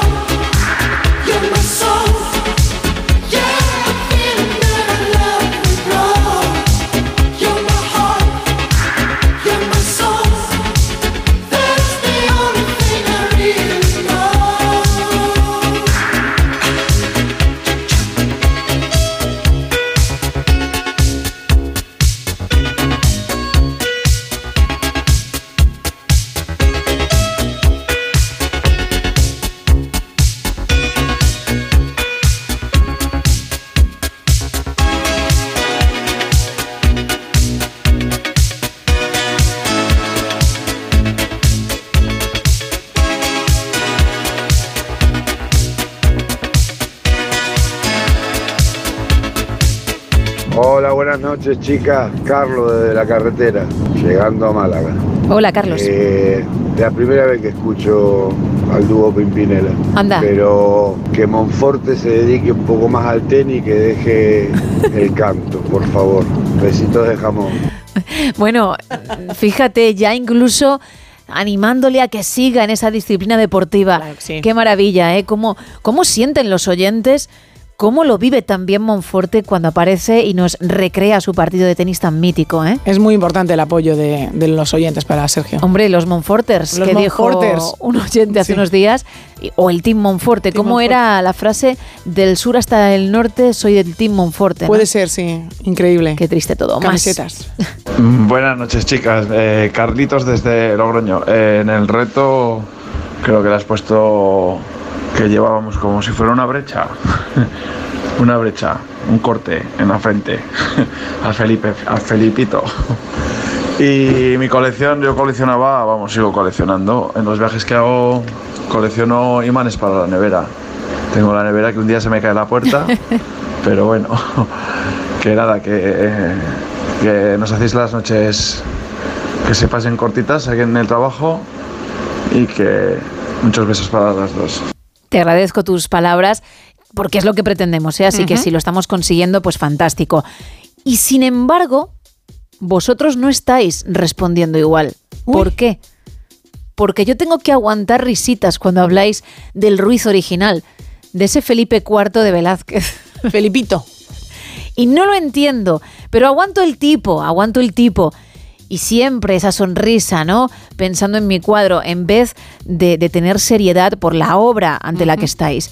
Y aquí, de verdad, sigo. Ujú, Y yo sigo aquí. ¿Te acuerdas de esta canción? Sí. Esperándote que todo se caer por mi piel y sigo aquí. Has hecho una versión, ¿eh? Creo que has hecho una versión. Pero está muy Pues bien. como de Felipe IV, lo mismo, ¿no? Felipito. De la obra de Velázquez. Bueno, Bueno. pues mm, da igual, seguid riendo si queréis.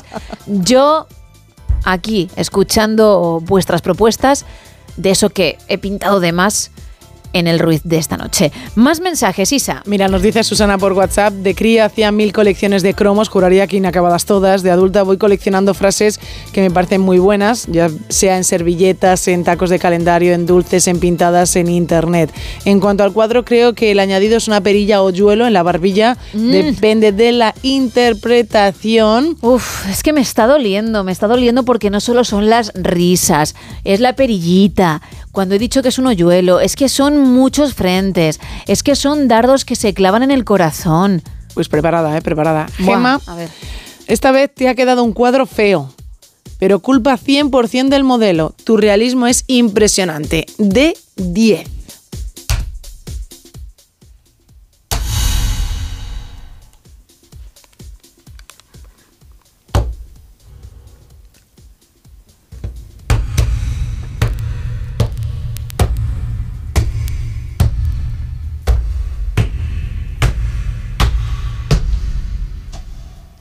Pues se nos ha ido Gema, se ha enfadado. Seguimos leyendo con más mensajes. Me quedo con Teresa también por WhatsApp. Buenas noches, chicos. Yo antes, cuando era teenager, coleccionaba sellos, estampas de las de darles la vuelta con una palmada, sobres y cartas olorosas, pegatinas de publicidad también y las tarjetas de llamar por teléfono en las cabinas y los calendarios de bolsillo. Actualmente, con los 40 y todos recién cumplidos, colecciono rosarios cortos e imanes de nevera. También nos dicen desde Valencia, yo coleccionaba cigarrillos de todo el mundo, he llegado a tener 500 marcas diferentes, hoy ya no las tengo. Y él en el cuadro, en cuanto al reto Ruiz, dice que el ojo derecho parece hinchado. Menos mal que Gema no lo está escuchando porque ya nos ha dicho a todos que no, no está. También nos cuentan desde aquí por Donosti, ya llega Gema otra vez, que se la oye. Yo creo que es una banda de mi mundo que le has puesto, de mis mundo, nos ponen por aquí. ¿Qué tal, Gema? ¿Perdona? ¿Una banda de Mis Mundo? Una banda de Mis Mundo. Se ha vuelto a ir. Nando las ha enfadado. José desde Motril nos dice, yo colecciono sacacorchos, tengo más de 300 y en el cuadro de Felipe le ha puesto una verruga en el cuello. También nos cuenta Pedro, dice, voy a volver a intentarlo Puede ser algo parecido a... Y no sigo leyendo Pedro porque sí, lo has acertado. Buenos días, lo que creo que sobra en esa gran obra de arte es... Gema, puedes volver a aplaudir porque Raúl también lo ha acertado. Ay, gracias, Raúl. Muy bien, Raúl. Y Pedro. Gracias. Bueno, en primer lugar, Dar las gracias. Quiero agradecer este premio a todos mis fans que han estado ahí desde el minuto uno apoyándome y, y creyendo en mí, que es fundamental sentir el apoyo de los demás para, para creer también en tu proyecto y no abandonarlo, no, no abandonarlo nunca. Si no hubiese sido por vosotros, yo no estaría esta noche recibiendo ese galardón. Así que millones de gracias. Va por vosotros. Hay un poco de eco, ¿no? En la sala. Hay un poquito de eco. Bueno, porque no pude Es llegar una- a es una a- videollamada, ¿no? Claro, al Ah, evento vale. y lo hice así. Bueno, me he ido, pero he tenido que volver porque me debo a mi profesión, pero que sepáis que estoy un poco afectada por, por las risas y, y por los comentarios que se hacen al respecto, ¿no? Mm, Fíjate que lo de probeta con la nariz del cuadro, pues me hizo gracia hace un rato, ¿no? Pero, pero es que mm, no estáis diciendo ni una sola facción bien. Le buscáis pues mm, cualquier objeto al que parece, ¿no? Al Sí. que se parece. Y, y eso duele. Ramón dice que va a ser un ojo morado. Pues no, no lo es, porque es una bolsa, una bolsa que tiene pues más pronunciada que en el otro ojo. Bueno, son las 5 menos cuarto. Las 4 menos cuarto en Canarias. No hablo español. No hablo español. No hablo español. No hablo español. I don't speak Spanish. Bueno, a ver un momentito, porque es que yo no puedo más. Obviamente vamos a ligar contigo, Isa, vamos a aprender de tus técnicas para podernos a- acercar a esa persona que nos hace tilín y quizá llegar a buen puerto, que exista química. Pero es que me acabas de enseñar la imagen, el ruido original que he hecho de Velázquez y alguien ha puesto en la banda que sí que tiene Felipe IV eh, en dicha obra de Velázquez despedida de soltero, como si yo le hubiese dibujado una banda. Sois, sois de verdad de lo que no hay, ¿eh? Efectivamente. Pero no, pero voy a seguir aquí, ¿eh? Dice Alberto que él cree que le sobra esa banda de despedida soltero, que le ha puesto despedida soltero en la banda. Pero que lleva algo, fijaos. Bueno, pues él dice que es así bueno. y por eso está tristón. La verdad es que está muy, muy, muy De divertido. verdad que, que no solamente intentamos que vosotros lo paséis bien, es que no os hacéis una idea de lo bien que nos lo hacéis pasar a nosotros, ¿eh? sobre todo con la creatividad que derrocháis. Bueno, vamos con tu sección, con la más querida de la radiodifusión española, por supuesto, Isa. Así es. Como comentaba, esa en la que nos das truquitos para ligar y lo haces cada día en un lenguaje, en un idioma diferente. ¿Con qué lengua vamos en esta ocasión? Guyaratí. Uy, nunca habías traído esta lengua, ¿no? No, y hay que dar una vuelta al tema, ¿eh? Oh, tú misma ya no confías en ti, pues empezamos. No, no, bien. no, confío, confío. Lo que pasa que. Que es, Es compli- difícil. es complicadilla, ¿eh? Vale. Pero hay que confiar siempre, 100%. Bueno, sí, porque puedes encontrarte a alguien que la hable y quieras romper el hielo así y, y lo necesites, ¿no? Te fijas, te inspiras en grandes compositores. ¿Con quién vamos a ir toda la semana? Con Maluma. Muy bien, muy bien, muy conocido, de los Muy más conocido, conocidos, ¿eh? muy conocido. De este género que, que se ha hecho popular en los últimos años. ¿Y con qué tema? Con la canción se llama La Temperatura y junto a Maluma está Eli Palacios. Vale, la temperatura me puede sonar. Suba, suba la temperatura. Creo que es algo así. No lo sé, la verdad. sube, sube. Puede ser, ¿eh? Puede ser, sube, sí, sí. sube. no lo sé, es que no lo sé. Pero ¿cómo has dicho que se llama la persona con la que colabora? Eli Palacios. Eli Palacios. Pues mm, no tenía ni idea, ¿eh? Pues esta semana. De su carrera artística, pero la voy a descubrir. Lo vas a, sí, vais a, vas a conocer a ambos, sí, sí. Qué bien, ¿no? Maluma sí ya, ya le conozco Bueno. un poquito más. Vale, pues con ¿cómo vienes hoy? ¿Vienes hot? ¿Vienes Venimos hot. Ah, venimos muy hot. Venimos hot. Muy, muy, no, Ah, venimos vale. hot. Ah, hot, Venimos secas. hot, Sí. Vale, venga, pues primera parte. Pégate a mi cuerpo. Muy bien, ¿eh? Muy bien, ¿eh? Sí, efectivamente, muy, muy directa vienes. Eso es también. Vale, pues vamos con el idioma. Marasarin Nirvanginjaro. Bueno, no te ha salido del todo malo, o bueno, para lo que conocemos nosotros el idioma, ¿no? Mi versión de Guayaratí. Vamos a ver en Guayaratí a tu amigo o tu amiga. Una amiga, la profe. Venga. Mara Sharir ne sí. Mm. Sí, hay que. Esas H's aspiradas, sí, verdad. Mucho mejor que no la J ahí fuerte. ¿eh? Como hice, como hice yo hace algunos meses con horses. Horses. En vez de horses, que hubo hasta un club de fans De horses. entre nuestros oyentes. Horses. con los horses. Por eso digo que nos dais la vida. Bueno, esa es la primera parte. La segunda, para cerrar, lo hot, lo caliente. Pégate a mi cuerpo que tu cintura se ajusta. Uy. Bueno, eh, No eh. sé, no sé, no sé. Me no sé, me parecía que ibas a venir más con algo, no sé, no, no, no, Es Maluma, ¿eh? No, no, estás, estás muy hot, sí, sí. pero con algo, algo distinto, algo más curradete, no lo sé. ¿eh? Bien, ¿cómo se diría? Le escribo a Maluma para decírselo.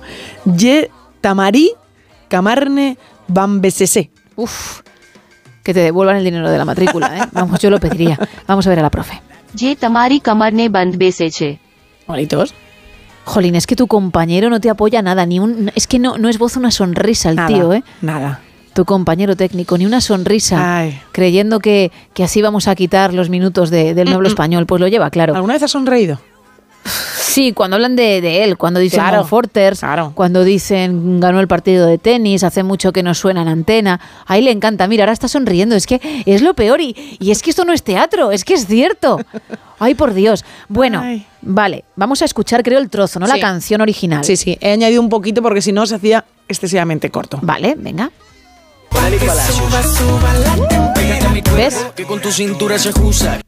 Ya está. Pero era la que yo decía. Sí, era la que tú decías. Bueno, yo decía sube, sube y es suba, suba, ¿no? Pero, ¿eh? Me sonaba, que ya es algo. Algo es. Me estoy volviendo muy moderna, ¿eh? Pues la canción va a estar con nosotros toda la semana. Ah, bueno, bien. A ver, solo me sé eso, o solo me sonaba eso, ¿eh? No te, no te esperes más. Pero ¿has visto qué trendy que soy? Muy trendy, ¿eh? Suba, suba la temperatura.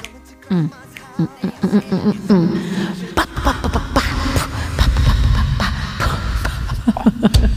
Entre uno con el tenis y la otra con la batería. Con el beatbox, Isa, por favor. Madre mía. Que me Ah, ofendes. eso era beatbox. Sí, claro. Ah, vale, como estás haciendo el gesto de la batería. La persona que está al otro lado que quiera poner en práctica tus técnicas, Isa, lo puede hacer, ¿verdad? Siempre lo pueden hacer. Llevamos siete años con la sección, se dice pronto, ¿eh? Sí. Y nadie ha triunfado con ella, pero no perdemos la esperanza. 682-472-555. Cuéntanos si así es.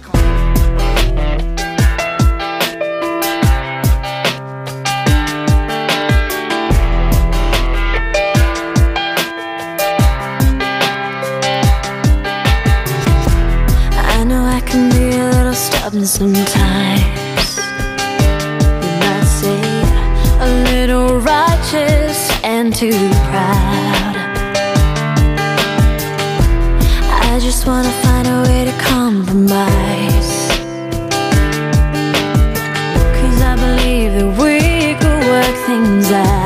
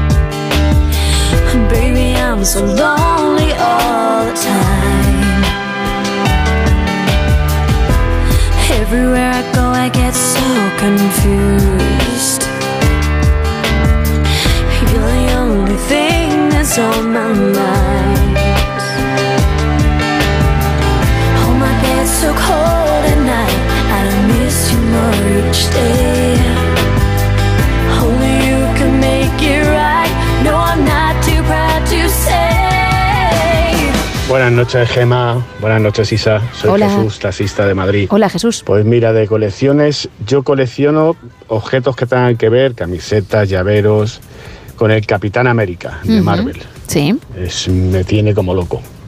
Y en cuanto a la pedacho de obra Ahí. de la Ruiz, pues yo creo que es esa especie de brecha que tiene en la parte alta de la frente. Buenas noches, chicas. ¿Has visto la forma de entrar? ¿Has visto Sí. la forma de hablar sobre Sí, una sí. obra? Sí, sí, así sí, sí, sí. Jesús, así sí. Muchas gracias. Más mensajes, que sé que tienes un montón. Mira, Pedro nos dice, mi colección son botellas de cerveza que están llenas y que son el resultado de las ciudades de los mm, a las que he ido en barco y debe haber cerca de como unas 1.800 ¡Hala! botellas. Claro que de algún país hay más de una, pues he ido a varias ciudades del mismo país, las cuales tengo expuestas todas estas botellas en lo alto de la cocina, no todas, evidentemente, pues no Claro. me entran y las tengo guardadas en cajas. Las he juntado a lo largo de 34 años que he estado navegando. Desde León nos dicen, yo tengo dos colecciones, una la hice a principios del 2000, tengo todos los libros de Julio Verne en edición especial y están a la espera de que empiece a leerlos. La otra colección la empecé a mediados de los años 90, cuando fumaba cigarrillos. Decían que los mejores mecheros eran unos que se llamaban los Clipper. A día de hoy sigo con ella y ya tengo 712. En el reto, ¿podría ser un pendiente lo que tiene Felipito? No, fijaos en el pelo, fijaos que es el corte, cómo lo lleva y cómo le cae por detrás de la oreja. Eh, Jonah dice mm, desde Algeciras que sin duda los míticos tazos, desde los de los Looney Tunes, los chiquitazos, Pokémon y los supertazos imposibles de conseguir. Eso ha sido su colección, aparte del álbum, álbum de la liga desde el año 97 hasta el del 2018. Helga nos dice que ella colecciona figuras de búhos. Luis dice que él de pequeño coleccionaba cromos de fútbol, que hizo el álbum de vida y color, también hace de chapas, también tiene llaveros y actualmente no colecciona ya nada. José eh, dice que él colecciona las películas del Padrino, que esa es su colección. También nos cuenta por aquí Miguel que él colecciona cómics de Mortadelo y Filemón y colecciona figuras de Hulk desde que salió la serie del increíble Hulk. Y te voy a pasar, Gema, la foto que nos ha pasado Miguel de todas A ver, ¿qué- las figuras de Hulk Ah, vale. que tiene, porque es Digo, a ver qué me tienes preparado. espectacular lo que tiene en su ¡Hala! casa de todas las figuras que nos ha enviado. Es increíble. Bueno, imaginaos una estantería cuadrada con, bueno, pues mm, diferentes apartados donde tiene, a ver, en cada módulo, pues aproximadamente 10, 10 Hulks. Sí. Bueno, y si son miniatura, Muchos más, unos Gema. 20. Sí, sí, está 20 por módulo. Está en arroba NSH. Radio en Facebook para aquellos que lo quieran ver porque es espectacular la colección que tiene nuestro oyente. Iñaki dice que él colecciona cromos siempre, ha sido para él algo habitual. Eh, Consuelo nos dice que sus grandes colecciones de antes y que todavía de hoy conserva son las fotos y las pegatinas de la mítica serie de su juventud Sensación de Vivir y las hojas perfumadas. Dice que ahora se dedica a coleccionar bolsos y carteras y también monederos turcos. Ayer hablábamos de ella ¿eh? y de otras Sí. muchas series de los 90. Lo tienes en el podcast en ondacero.es o en la app de Onda Cero, en esa versión express que tenemos del No Sonoras Buenos Días los lunes de 5 a 6 de la mañana. Venga, un mensaje más. Mira, Javi desde Zaragoza nos dice que él siempre ha sido de coleccionar de crío cromos y ahora de más mayor tiene 17 coches de calle, unos 80 coches de miniatura y también colecciona billetes, monedas y navajas. Y el dibujo del boxeador, dice, es el pendiente que lleva. Es el pelo, de verdad, fijaos bien, es el pelete que le cae por detrás de la, de la oreja. Bueno, vamos a regalar dos lotes Conrado y también una entrada doble para Secretos de un Escándalo. Para quien participe en el mundo de las colecciones tenemos esa entrada, por cierto, película nominada al Oscar a Mejor Guión Original y también el lote Conrado, pero... Luego hay otro lote extra para esa figura, ese Ruiz, bueno, esa obra de arte en mayúsculas como fue la de Velázquez, ese retrato de Felipe IV que en versión Ruiz original encontrarás en las redes y también en WhatsApp. Te recuerdo los canales, estamos en el 914262599, también en WhatsApp en el 682472555 y en X y Facebook en arroba NSH Radio. Un poquito de música de pereza, luego Sara Iturbide con toda la información y más no sonoras.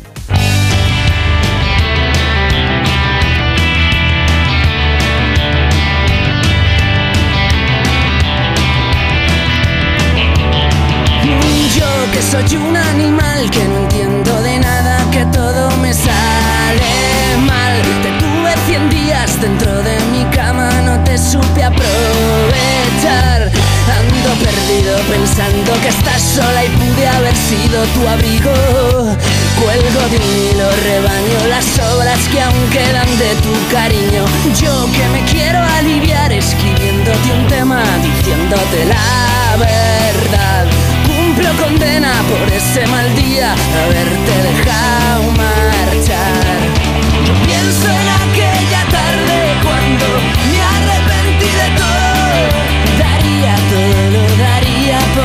Contigo y no sentirme solo.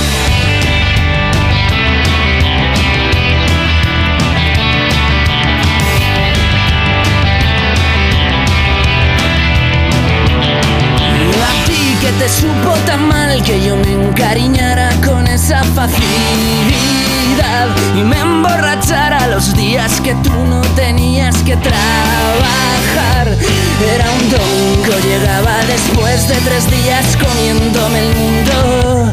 Todo se acaba, dijiste mirándome que ya no estábamos juntos. No estábamos juntos. Yo pienso en aquella tarde cuando me arrepentí de todo. Daría todo, lo daría por estar contigo y no sentirme solo. Yo pienso en aquella tarde cuando me arrepentí de todo. Daría todo, lo daría por estar contigo y no sentirme solo.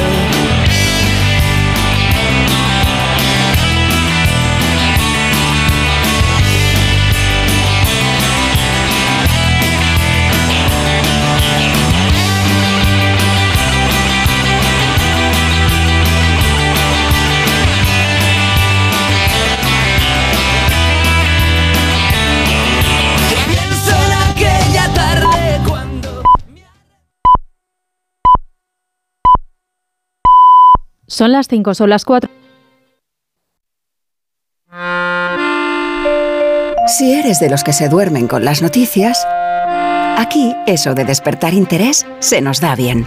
Nos acompaña Pedro Sánchez. He tratado siempre de, de cumplir con mi palabra. ¿Y por qué nos ha mentido tanto entonces, presidente? Señor Núñez Feijóo, buenos días. ¿Está usted insinuando que la dirección de correos ha tenido algún interés en que no se repartieran a tiempo los votos por correo? Pocos se atreven a preguntar lo que todos queremos saber, pero en Onda Cero contamos con más de uno. Si escuchar lo mismo de siempre te cansa, despiértate con Alsina. Más de uno con Carlos Alsina. De lunes a viernes desde las 6 y siempre que quieras en la web y en la app. Onda Cero, tu radio.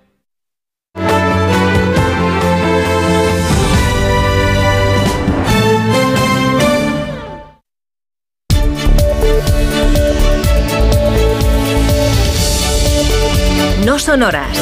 Gemma Ruiz.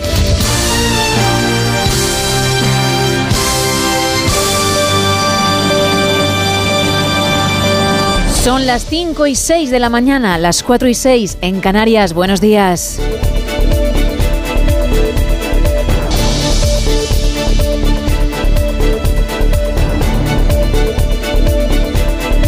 En un ratito hablaremos de aplicaciones, las más útiles y también divertidas, porque no, del mercado. Vendrá nuestro entrenador Sebas Villalón con ejercicios de fuerza, con trabajo de fuerza, imprescindible para nuestra salud, para nuestro día a día. Y también Miguel Ondarreta con el avance de más de uno y toda la actualidad. Pero en estos primeros minutos vamos a continuar con el tema de hoy, como hacemos siempre, con el mundo colecciones, en esta ocasión, las que tú alguna vez hiciste o sigues haciendo, o si es solo una, pues solo una, evidentemente. Y entre todos los que participéis en ello, vamos a regalar un lote conrado y una entrada doble para Secretos de un Escándalo, la peli que llegará a nuestros cines el 23 de febrero y que está nominada, ojo, al Oscar a Mejor Guión Original, protagonizada por Julianne Moore, por Charles Melton y por Natalie Portman. Ahí es nada. Bueno, pues tenemos esos dos regalos por participar en el tema, pero hay un lote conrado extra de ricos chocolates para quien sepa qué he pintado de más en Felipe IV de Velázquez, pero versión Ruiz. Y que tenéis tanto en redes sociales como en la foto de perfil de WhatsApp por si uno no cuenta con esas plataformas. Vamos a recordar rápidamente las vías de comunicación, Isa. Pues estamos en un WhatsApp en el 682-472-555 para mensajes de texto y también notas de voz. Estamos también en dos redes sociales, en X y en Facebook, en arroba NSH Radio, donde podéis ver el reto Ruiz y también hablar del tema de la noche. Y un teléfono, el 914262599. Fernando, buenos días ya. Buenos días. ¿Qué tal? Cuéntame. ¿Qué tal? ¿Tú eres de coleccionar cosas, Fernando? Sí, un poquito solo. Pues dime, dime. Eh, pues colecciono de todo. ya llega un, mom- un momento en el que ya estoy teniendo que parar porque lógicamente ya no hay espacio en un, en un piso, lógicamente. Así Ajá. que, pues por ahora tengo álbumes de cromos, coches, de todo, de todo un poquito. ¿Y cuál es Eh, la, tu colección mayor, Fernando? Dime. ¿Cuál es tu colección mayor? Mm, pues según cómo lo miremos, pues puede ser los Playmobil posiblemente. ¿Y sabrías decirnos un número aproximado de los tengo- que tienes? Por número no, ¿sabes? Pero tengo muchísimas referencias de los años 70, 80, 90 y alguna del 2000. ¡Qué barbaridad! Pero vamos, eh, no sé, 300 referencias posiblemente. Uf, y antes te he 300 son cortado. muchas, ¿eh? Porque son, Sí, sí, son dime, muchos. Playmobil, muchas castillos, casas, casas del oeste. eh, es que no, no, no podría ni, vamos, ni decírtelo siquiera de todo lo que hay. Qué bueno, hay un poquito de, de- de retardo, Fernando, en unos segunditos, pero antes te he cortado porque estabas diciendo todas esas colecciones que tienes y justo te habías quedado en, en Playmobil, habías dicho también coches y álbumes de cromos, pero hay más, ¿no? Sí, sí, eh, Clipper, mecheros Clipper, Sí. eh, figuras, figuras de acción de las que con los chicos casi siempre teníamos muñecos, las chicas muñecas, ¿no? Ujú. Pues muñecos de esos, ¿sabes? Un montón. De los de goma que vendían en las papelerías, eh, colecciones de las que te regalaban con, con la bolsa de patatas de Matutano, Sí. de eh, galletas Siro, por ejemplo. Galletas Siro, pues hay una colección de coches que sacaron que eran unos unos cochecitos chiquititos, ¿no? Los típicos con los que jugábamos, pero tenían un sacapuntas y tú le podías sacar punta por ahí y jugaban los niños con ellos. Pues más o menos de, de todas esas, un montón, Y muchísimas. todo Me esto... han mandado un vídeo, ¿sabes? Sí. Con unos cuantos álbumes de cromos para que pudierais ver. Y, y bueno, hazme preguntas de lo que quieras porque realmente colecciones todas las que quieras. Y mm, como has dicho, no hay espacio en casa, ¿todo lo tienes en una misma habitación o al final ha tocado repartir? Sí, bueno, eh, los Playmobil los tengo en casa de mi madre, no, Vale. no tengo espacio. Nada más que tengo unos muy especiales, muy especiales, que son los que tengo en mi casa, que a lo mejor los he customizado yo, o son ediciones muy especiales que incluso algunas no están ni casi ni editadas, o hay muy poquitas. ¿sabes? Entonces, pues sí, todas esas cositas las tengo ya más, más en mi casa. Pues vamos a echarle Allí un lo que tengo son los Sí. álbumes de cromos, tengo, como le llamo yo, la, la habitación del pánico, porque entras y realmente es, es que no, casi, no, casi no hay ni espacio ni para pasar. No, no cabe nada. Ni para pasar. Pues le echaremos un vistazo a esas fotos que dices que nos has enviado y te agradezco un montón que nos hayas llamado, Fernando. Vale, muchas gracias. Oye, también eh, te quería comentar de Carlos V, ¿no? Es Carlos V el que has hecho, ¿no? es Porque Felipe IV, pero bueno, puedes, puedes, eh, el mío puede Al tener un nombre. Ruiz es, el- es Carlos V, ¿no? ¿Sabes o tienes idea de por dónde pueden ir los tiros? No, no. Eh, sí, el cuello, el cuello parece de un galápago realmente. Entonces, Sí, pues, yo, yo creo que sí, que sería el cuello a lo mejor es lo que más, porque bueno, es que no sé, parece un potato realmente, porque la nariz está hecha por un cacho, el pelo por otro, la oreja por otro. Mm, Fernando, pues sí, el no cuello, entendéis de arte. Bueno, nada, no te preocupes que en unos minutos resolvemos. Muchísimas No, gracias. si yo lo entiendo, si yo creo que es la mejor obra que he visto. Esta y la que hiciste hace poco, creo que era la Yoconda, puede ser. Sí, sí, Puede sí. ser, ¿no? Sí, efectivamente, la de la semana Puede pasada ser, creo que pues fue. Las mejores obras que has hecho. yo creo que te debes dedicar más así, a la figura así, se te da bien. Gracias, gracias Fernando, yo también lo creo, qué leche. Bueno, un abrazo, ¿eh? un abrazo y mil gracias por, por habernos llamado. Pues 12 minutos pasan de las 5, de las 4 en Canarias. Seguimos.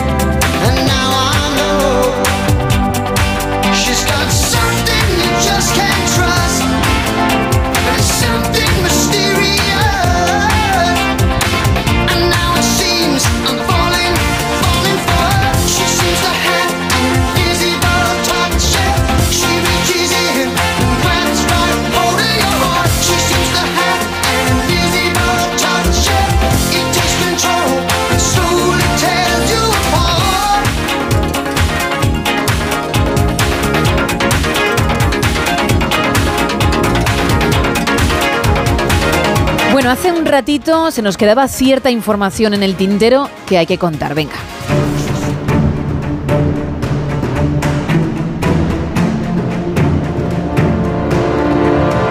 Seguimos hablando de cine. Estabas con los premios BAFTA hace un ratito. ¿Qué más nos quieres contar, Isa? Pues vamos a hablar de estrenos, aunque son estrenos que van a tardar un poquito en llegar.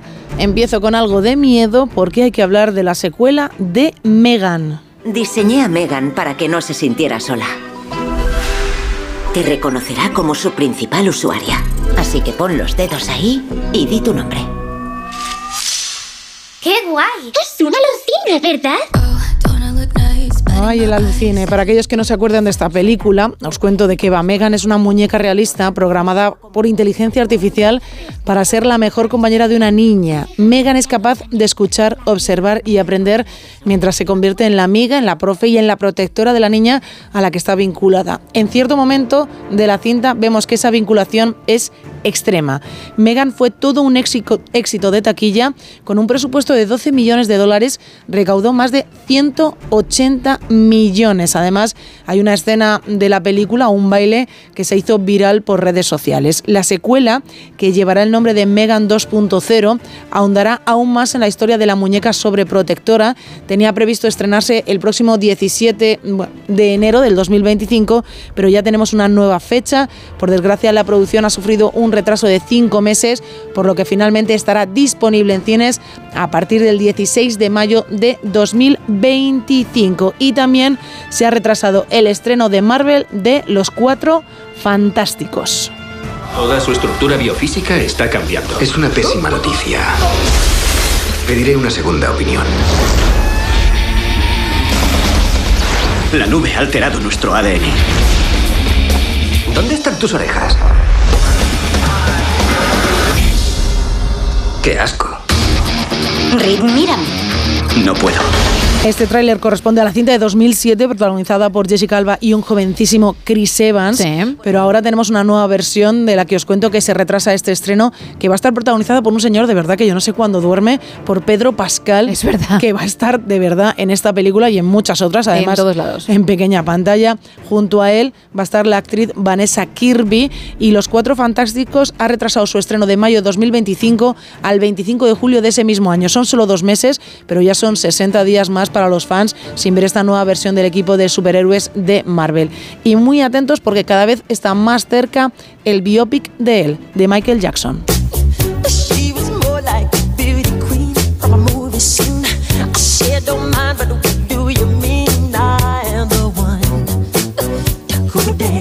Un biopic que hemos conocido a través de la fotografía que va a protagonizar Jafar Jackson, sobrino del cantante, y en el reparto también está Miles Teller, que le hemos visto en Top Gun Maverick, y también a Nia Long y a Coleman Domingo. La película se estrenará en abril de 2025. Se ha filtrado ya esa imagen, Esa imagen. con ese parecido bastante interesante al artista, el rey del pop. Gracias, Isa. Un placer. Seguimos.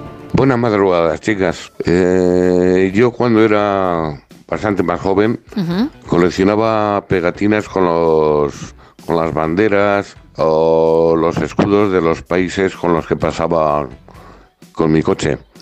La verdad es que al final parecía una maleta una maleta vieja. La pena es que cuando tuve que cambiar de coche, pues perdí la colección. Venga, seguid con el programa, que nos lo pasamos muy bien. Buenas noches. Buenas noches, muchas gracias. Más mensajes. Hola, buenas noches.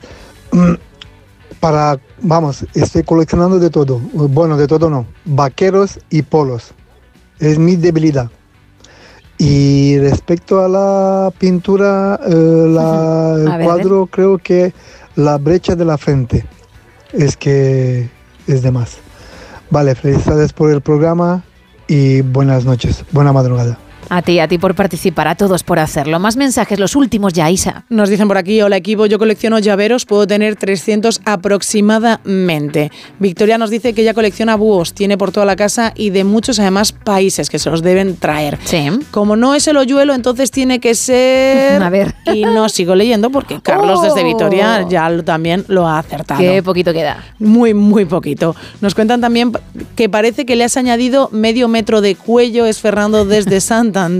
¿Cómo soy? Sí, se me ha ido un poquito la mano, tiene a lo mejor un cuello desorbitado, pero no es eso. Mira, nos dicen, bueno, colección, tengo todas las videoconsolas que han salido al mercado, unas 30 si no recuerdo mal, con unos 300 juegos entre todas las consolas. También tengo todas las camisetas de los equipos de la serie de campeones y colecciono teléfonos móviles, en este caso nos dice los iPhones, y la más bestia de todas las colecciones es que le ocupa casi 300, eh, bueno, en cajas metidas, es que hay una palabra que le ha cambiado el corrector y la verdad es que no sé exactamente a lo que se refiere, de Funcos. ¡Qué barbaridad! Bueno, vamos a resolver ya.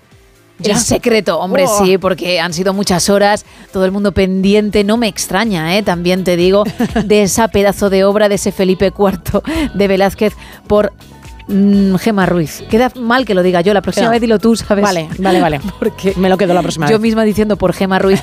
Bueno, había que averiguar lo que yo había pintado de más, que obviamente no está en la versión original, y mucha gente daba con la clave. De hecho, el último oyente que entraba vía nota de voz lo decía correctamente. Efectivamente, es la cicatriz que está en la parte alta de la frente. ¿Quién es el afortunado o afortunada que se lleva ese lote Conrado por averiguarlo? Marcos, que se ponía en contacto con nosotras vía WhatsApp. Genial. ¿Y la persona que se lleva otro lote Conrado, pero también la entrada doble para Secretos de un Escándalo por participar en el Mundo Colecciones? Pues se va hasta Moral Zarzar a las manos de Daniel. Enhorabuena a ambos, gracias a todos los demás por participar. Mañana más temas, más regalos. Y si no has aportado tu granito de arena, te agradezco igualmente que estés al otro lado. Isa, en nada me cuentas el tiempo. Vale. Pero es que ya está por aquí él.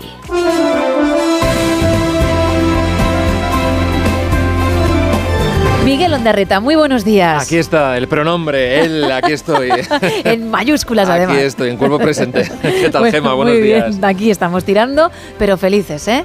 Eh, Aquí estamos, claro que sí. Nosotros seguimos eh, desentrañando y, y analizando. Hay que ver con las digestiones electorales, ¿no? El tiempo que tardan en, en- en digerir algunos resultados, aunque otros hacen el análisis en, en pocas horas, porque muchos de los diagnósticos que ya escuchamos en la noche electoral de las elecciones del domingo en Galicia, pues prácticamente lo suscriben 24 horas después.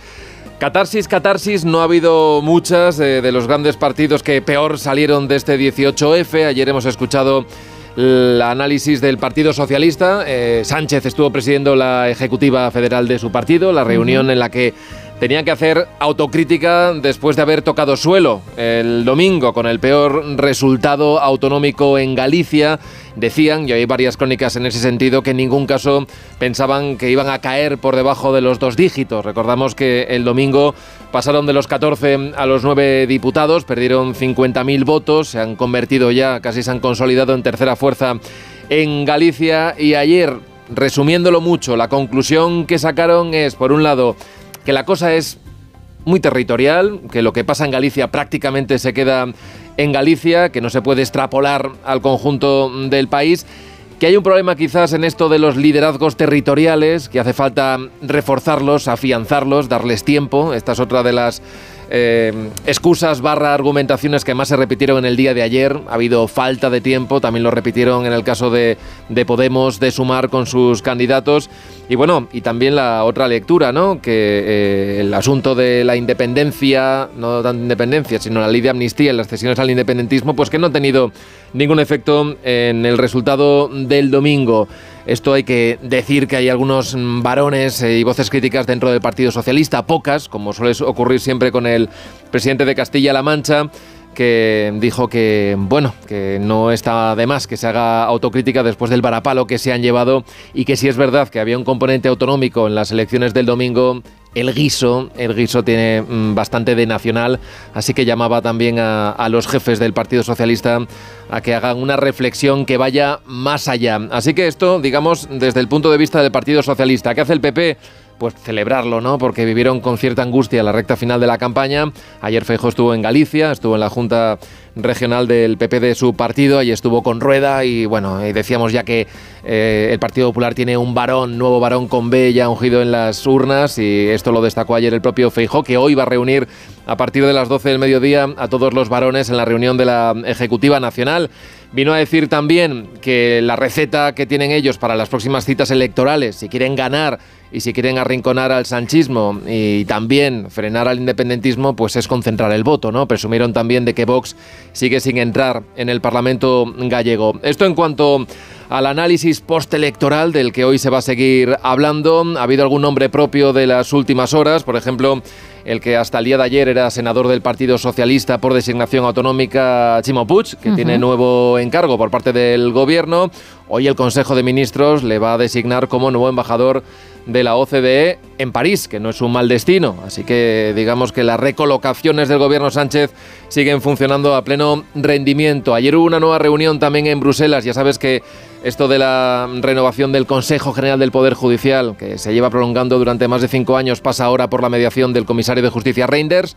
Estábamos pendientes de una nueva reunión entre el PP y el PSOE, entre Bolaños y Pons. Ayer se vieron y parece que agua, otra vez tablas. Lo que han quedado es verse en la primera quincena del mes de marzo. Dicen que ha habido avances, pero tan tímidos que ni siquiera los han querido trasladar.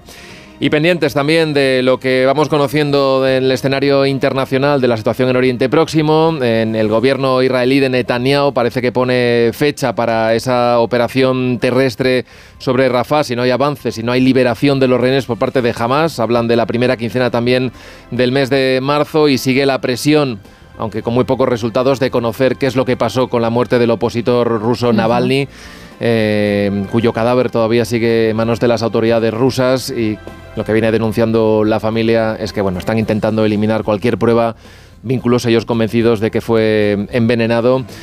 En fin, la, represión sigue en Rusia y cualquier manifestación es eh, reprimida con más de 400 detenciones solo en, en las últimas horas. Así que de esto hablaremos ya en la parte algo más relajada tenemos a nuestro cocinero de referencia, a David de Jorge. Y como todavía estamos con esto de la resaca en Galicia, pues qué mejor que irnos hasta Santiago de Compostela para que nos deleiten con lo bien que se come en Galicia. Ya que te ahí digo. Creo que no descubro nada, Gemma. Desde luego. ¿Y quién pudiese estar ahí y disfrutarlo ahora mismo? Pues gracias, Miguel. Te escuchamos nada en un ratito, en 35 minutos. Buen día, chao. I- igualmente, chao.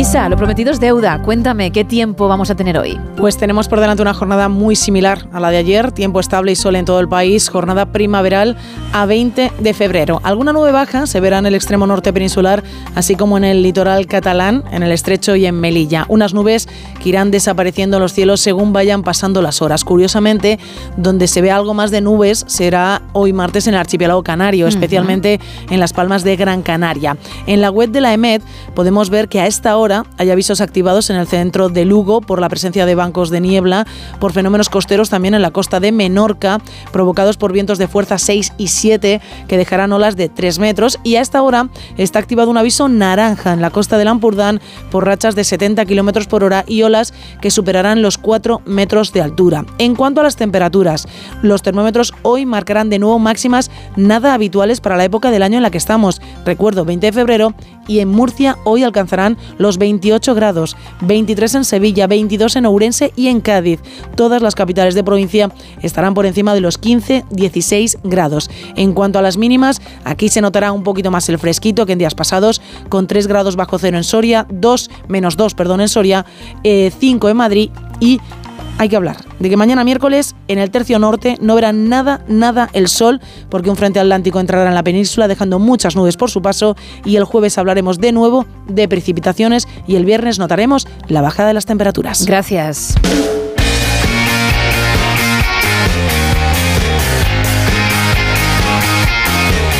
Cómo viene hoy la actualidad deportiva? Ana Rodríguez, buenos días. Hola Gema, ¿qué tal? Buenos días. Y día marcado por la Champions. Entre hoy y mañana se van a completar los partidos de ida de los octavos de final de esta Liga de Campeones. Hoy es el turno para el Atlético de Madrid, que juega a las 9 en Milán ante el Inter, el subcampeón de la pasada temporada.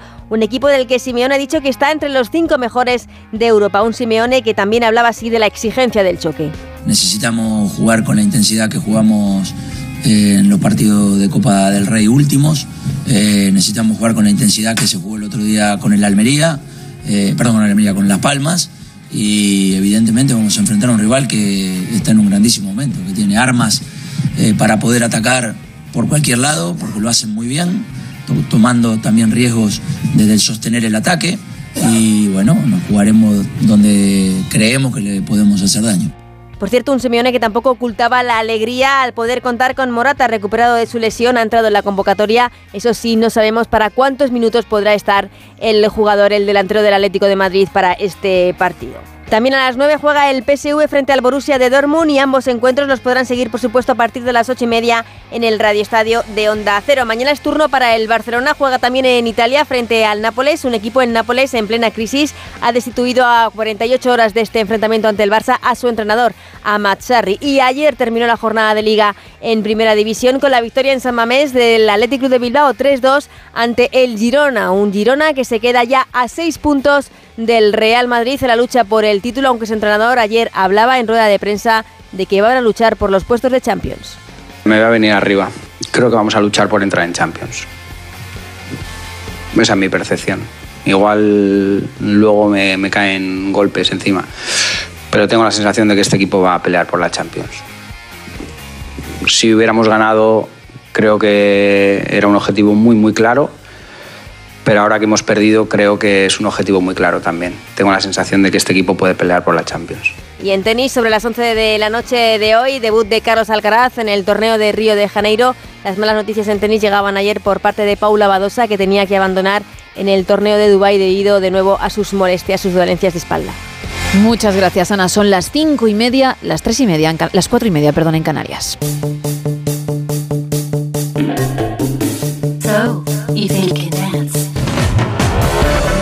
Esta sintonía lo que indica, Isa Blanco, es que vamos a hablar de aplicaciones, porque tú cada semana nos traes cuatro o cinco, según las ganas que tengas de trabajar, que pueden ser útiles o también divertidas. Así que sorpréndenos, venga. Bueno, Gemar Ruiz, pues hoy me apetecía un montón trabajar, así que traigo cinco aplicaciones muy, muy útiles todas ellas. Hace nada, era el Día de los Enamorados, así que vamos a empezar con una aplicación para las parejas, para saber exactamente cómo les va. Se llama Kudel, es K-U-D-D-L.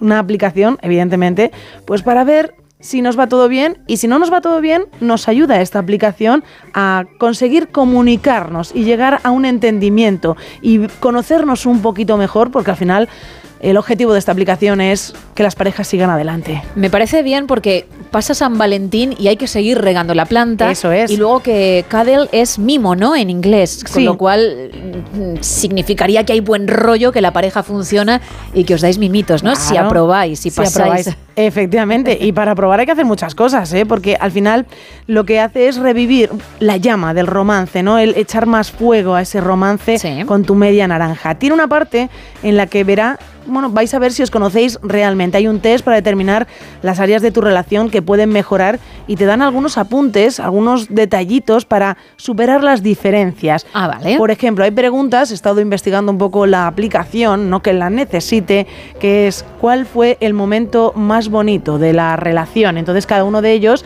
cada uno de la pareja, responde pues ese momento en el parque cuando llovió y aún así nos quedamos paseando cogidos de la mano.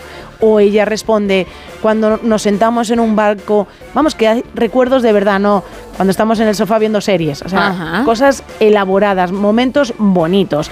Luego también hay juegos para ver qué tal os conocéis en todos los aspectos, pues cuál es su película favorita, qué es le, qué le gusta hacer los sábados por la tarde, qué es bueno, de, de eso sabíamos mucho, pero sobre nuestros ídolos cuando comprábamos la Bravo o la Super Pop. Porque nos daban todos los Exacto, con lo cual tú no tenías pareja, pero ibas a Brian Littrell, por cierto, que hoy es su cumpleaños. Fíjate si soy friki, que me acuerdo de la adolescencia, de los Backstreet Boys y decías, tu color es el azul. Oh. Tus, tus macarrones con queso te dan la vida. Bueno, los de tu madre, porque según dices, ella los cocina como nadie, etcétera. Y él pensaría, pues no se ha acertado ni una porque se lo han inventado en la publicación para vender más. Tal cual. Bueno, pues ahora en esta aplicación lo que quieren saber es si esa comunicación que ha habido entre vosotros, si es real. Si cuando tú has dicho, oh, me encanta esta canción que estás poniendo, es de verdad o simplemente es por hacer al otro decir, bueno, pues esta Por quedar bien, ¿no? Eso es, es lo peor, pero lo voy a escuchar con una sonrisa porque yo a ti te quiero. Luego hay una sección que recuerda momentos claves de la pareja, un detalle muy importante, la, fecha del aniversario, para que nadie se le olvide, Ay. el cumpleaños del otro, que a nadie se le olvide, los días que quedan para ese viaje que habéis planificado. Vamos, que es una aplicación hecha para ayudar a las parejas. La pareja estará más unida que nunca gracias a esta app, siempre y cuando sea la pareja perfecta para ti y realmente os conozcáis. Bueno, probad, ojalá haya suerte y si no, pues ignoradlo. y tirad para adelante. Esa es la primera. ¿Con cuál seguimos? Vamos con una aplicación que te va a ayudar a ahorrar, se llama Safe Full. Tienes en la nevera, por ejemplo, un tomate, un calabacín, un pescado y crees que en breve no van, bueno, no van a ser comestibles y dices, "Uf, pues a lo mejor ya lo tiro, ¿no? Porque Sí. este tomate está un poco pocho. Pues no, no, no. En esta aplicación lo que te van a hacer es con estos tres ingredientes un plato que te va a ayudar a no tirar comida y así combatiremos, gracias a Dios entre todos, el desperdicio de alimentos. Pues sí.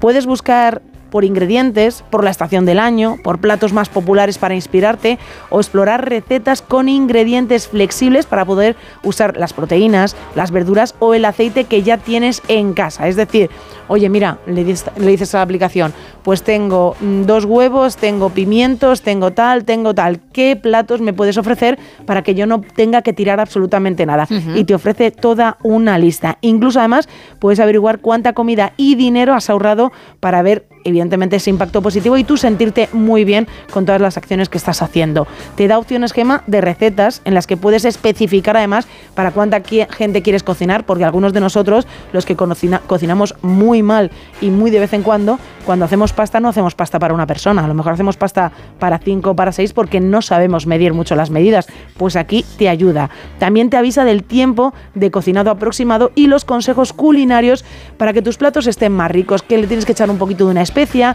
que si a lo mejor en vez de dejarle 20 minutos haciendo chuchu con 12 y luego darle un golpe de calor, pues te vale. Esos son mis conceptos culinarios. El no, chuchu. pero si no lo hubieses dicho, da el pego, ¿eh? ¡Qué maravilla! Claro que si tienes al chivato de turno, como en este caso, pues Claro. la cosa salía aún mejor, pero de eso se trata. De eso se trata. Bueno, al final es aprender no solo también a cocinar y recetas diferentes, sino también que nos ahorre ahora al desperdicio de comida, que creo que es un tema muy importante. Sigo, porque después de cocinar y después de estresarte haciendo esa comida, Gema, hay que descansar. ¿Con Vale. quién? Con la meditación, jo, en este caso con qué, con la meditación, calm, meditación y sueño. Una aplicación que no engaña, que tiene en sus dispositivos móviles más de 50 millones de personas y que tiene solo un objetivo, ayudarte a relajar la mente antes de irnos a la cama y hacerte dormir como un auténtico bebé. Muy famosa, ¿eh? Muy, Muy. famosa y además con celebridades que han sido imagen, por decirlo así, de la aplicación y han dicho eh, que nos la hemos bajado y que con ella nos relajamos para que los fans dijeran, "Ah, vamos, Ah. que, que han sido marca, han sido imagen de, de marca. Bueno, pues 4,4 sobre 5 está puntuada esta aplicación, está, no está nada mal, no está nada mal.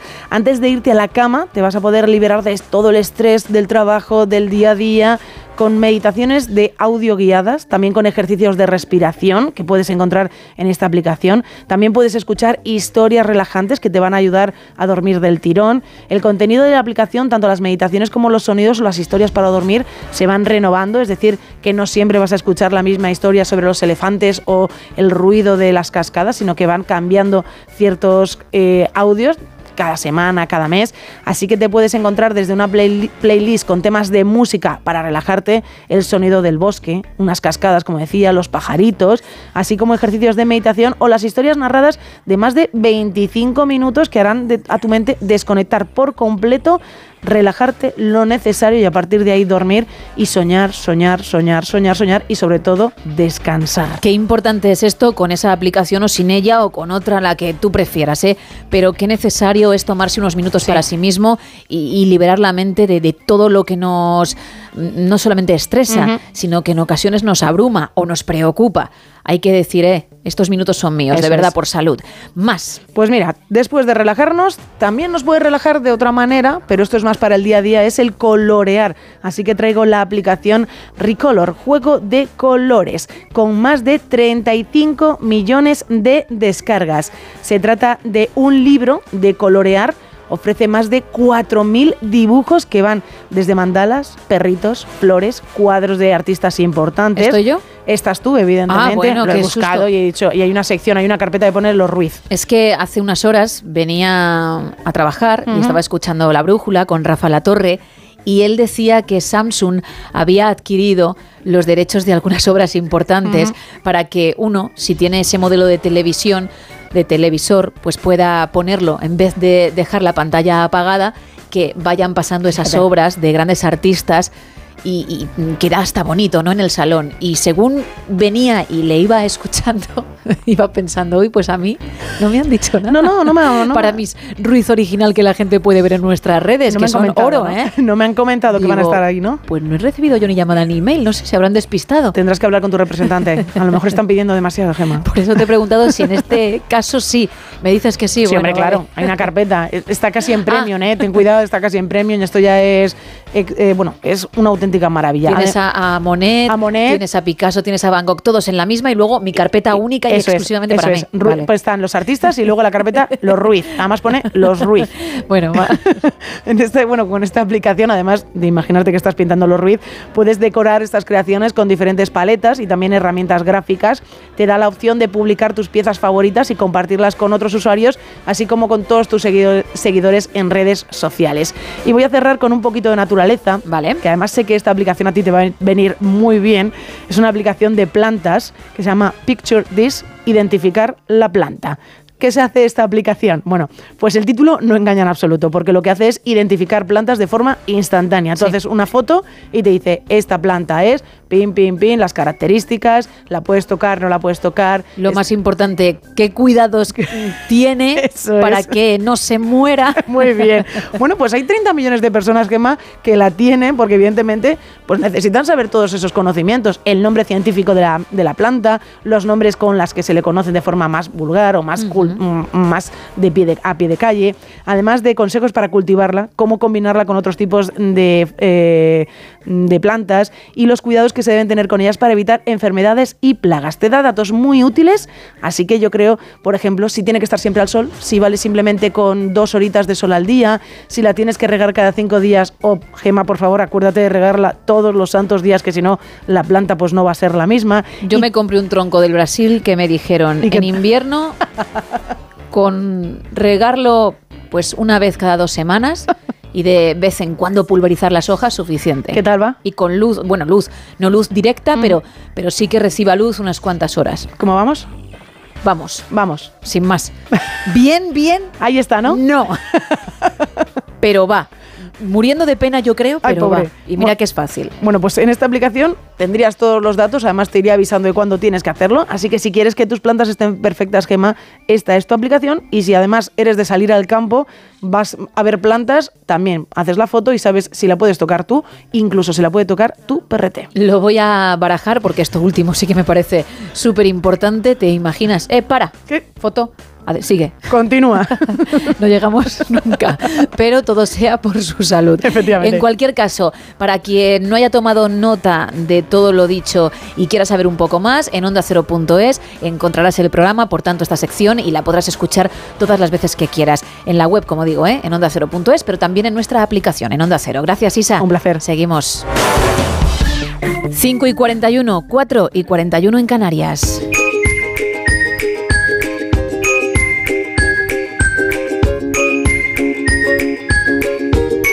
Saludando ya a nuestro entrenador personal, a Sebas Villalón. Muy buenos días. Buenos días, Gema, y como siempre, buenos días en especial a, a toda esa gente que comienza el día moviéndose, haciendo deporte o practicando alguna actividad. Como decimos siempre, a esos valientes. Bueno, sé que muchísima gente se está poniendo en contacto contigo, bien para algunas dudas, bien para ponerse en tus manos, que no cunda el pánico, hay muchas peticiones, hay muchas consultas, como digo, pero vas a responder todas, solo que a su debido tiempo, porque uno está muy liado. Pero en cualquier caso, para aquellos que no lo han hecho y quieren hacerlo, luego recordaremos los canales. Y digo esto, comienzo así la sección, porque muchas de esas consultas tienen que ver con el tema que hemos elegido hoy con el entrenamiento de fuerza, porque hay oyentes que dicen, oye, yo he estado practicando este deporte, este otro, pero me he olvidado de esa parte tan, tan esencial y sobre todo piden que des algunos ejemplos, ejercicios que, que puedan ellos realizar.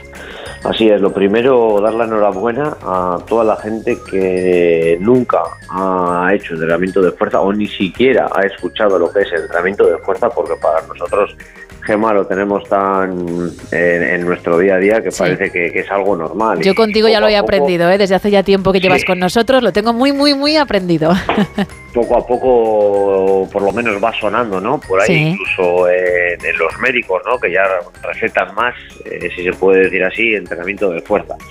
Eh, no es otra cosa que, pues que como dice la palabra, hacer ejercicios que favorezcan o bien, en muchos casos, la ganancia de fuerza, ganancia de masa muscular, o en otros, sobre todo en gente de edad más avanzada, eh, favorecer la pérdida de masa muscular, que es lo que nos suele pasar cuando estamos eh, mucho tiempo en la cama, por ejemplo, sin movernos, o a todos nos ha pasado, tenemos alguna persona cercana que, por ejemplo, han operado de la rodilla y que cómo se queda una pierna con respecto a la otra, ¿no? Se queda normalmente aparente hasta la vista mucho más delgada. Entonces, eh, si tenemos en cuenta que nosotros estamos sin movernos mucho tiempo y sin hacer ese entrenamiento de fuerza, seríamos un todo, sería el ejemplo de lo que pasa a una pierna operada. Pues lo que pasa es que como lo hacemos con todo nuestro cuerpo, no es No se aprecia igual, esa- claro. Eso es. Entonces, eh, tenemos que intentar evitar esa pierna operada, ser nosotros esa pierna operada. ¿Y cómo lo hacemos? Pues eh, levantando peso del suelo, eh, levantando peso por encima de la cabeza, cogiendo peso eh, y esos ejercicios eh, transferidos a, al argot del gimnasio, pues puede ser un press militar, puede ser un peso muerto, puede ser una sentadilla, que a muchos eso, lógicamente, nos suena chino y que vamos a intentar, Gema, de una manera muy básica, eh, transcribirlo a, a- A un lenguaje más lenguaje, coloquial, ¿no? Vale. coloquial, eso es. Correcto. Entonces, como muchos, muchos, muchos, muchos nos preguntan que, bueno, pues yo salgo a andar, que, pero no sé qué ejercicios hacer. Yo normalmente salgo a andar y otros días salgo a correr, pero de fuerza no sé qué ejercicios hacer.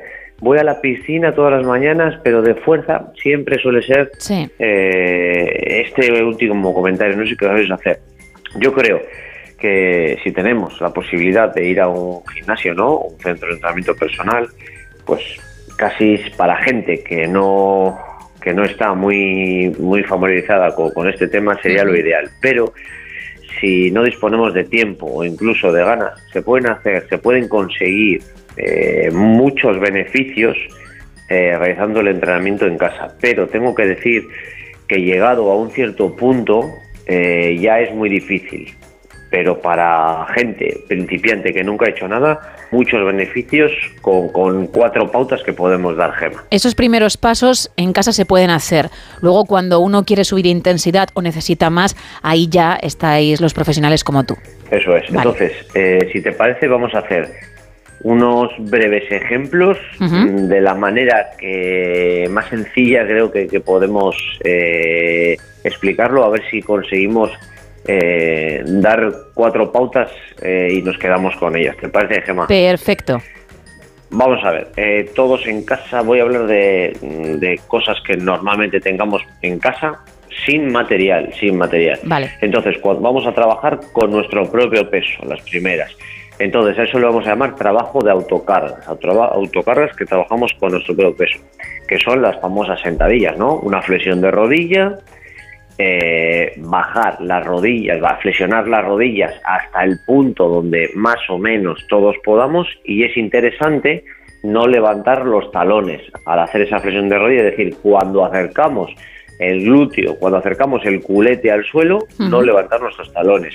Y sí es cierto que aquí me aventuro mucho al lanzar este ejemplo de sentadilla de manera verbal porque hay muchos eh, muchos matices en la sentadilla de cada persona por falta de movilidad, por falta de fuerza. Pero si todavía eh, simplificamos más, nos vamos a sentar en la silla, eh, fíjate, yo lo estoy haciendo a la vez, nos vamos a sentar en la silla y nos vamos a levantar. Vale. Nos volvemos a sentar y nos volvemos a levantar. Eso sería una sentadilla sin riesgo a hacernos daño, porque al final eh, no me voy a caer hacia detrás y más o menos, más o menos todo el mundo puede hacer este, este ejercicio. Y luego que queremos hacerlo más intenso, se me está ocurriendo ahora aquí sobre la marcha, pues cojo algo que pese y lo abrazo. Lo abrazo como si fuese, pues eso, como si llevásemos a un bebé, digamos, en el pecho, Sí. una garrafa de agua, una mochila cargada y me vuelvo a sentar en la silla y me vuelvo a levantar. Me vuelvo a sentar en la silla y me vuelvo a levantar. Y eso es lo que eh, a veces demandamos cuando vamos entrando en una serie de edad, ¿no? Cuando los abuelos normalmente Sí. precisan de ayuda para levantarse. Entonces, eso es lo que estamos favoreciendo, sobre todo la salud y la autonomía. Eso por una parte. Perfecto. Por otra parte, vamos a levantar peso por encima de la cabeza.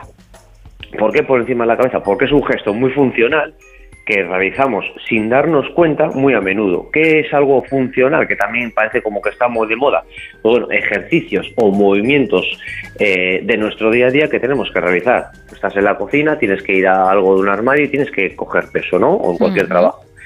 Entonces vamos a intentar levantar pues dos kilos, un kilito por encima de la cabeza.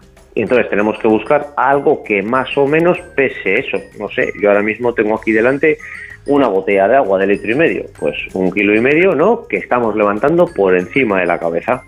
Aquí sí que podríamos entrar en más detalles de si la mano tiene que quedar justamente encima del hombro, si se va un poquito hacia adelante, si no. Pero, como digo yo, más vale hacer un poquito que no hacer nada. Por lo tanto, preocúpate de coger un poco de peso. ¿Cuánto es un poco de peso, Sebas? Pues la verdad es que no lo sé, porque depende, ¿no? Para mí puede ser un poco de peso, dos kilos, pero para alguien, un deportista profesional de la élite, dos kilos ni calienta con ello. Entonces, tenemos que hacer un número de repeticiones que nos cueste llegar. Es decir, que si hago 15 repeticiones, diga, uff, podría hacer como mucho dos más. Ese es el nivel de intensidad que le vamos a dar. Y ahí lo que ganamos también es una movilidad, un rango de movimientos en el que nosotros nos vamos a sentir cómodos y vamos a ir favoreciendo, porque como se suele decir, lo que no se usa a menudo, Gema, al final se, Se acaba oxida, ¿no? se oxida. Y al final eh, eso es lo que tenemos que intentar hacer. Eso por una parte, levantar peso por encima de la cabeza. Y otra cosa que hacemos a diario es levantar peso del suelo. Fíjate lo que te digo, levantar peso del suelo puede ser desde un mismo boli, desde coger las zapatillas o desde coger a tu nieto o a tu hijo del suelo. Porque eso lo hacemos a diario, pero o no lo valoramos, porque como no estamos dentro del gimnasio, no valoramos que, que ese movimiento es fundamental. En el trabajo de muchas personas es básico agacharse de una determinada manera y levantar el peso del suelo. Para empezar, tenemos que tener una musculatura de la cadena posterior, cuando hablamos de eso es espalda, glúteo, piernas, muy preparada para coger ese peso de la mejor manera y no hacernos daño. Claro. Entonces, es algo que tenemos que entrenarlo, ¿no? Que tenemos que entrenar. ¿Cómo se aprende eh, a leer bien desde pequeñitos? Pues entrenando la unión de letras que hacen palabras y demás. Entonces, esto tenemos que verlo como un aprendizaje. Y aquí sí que es cierto que tenemos que tener eh, un poquito más interiorizada la técnica.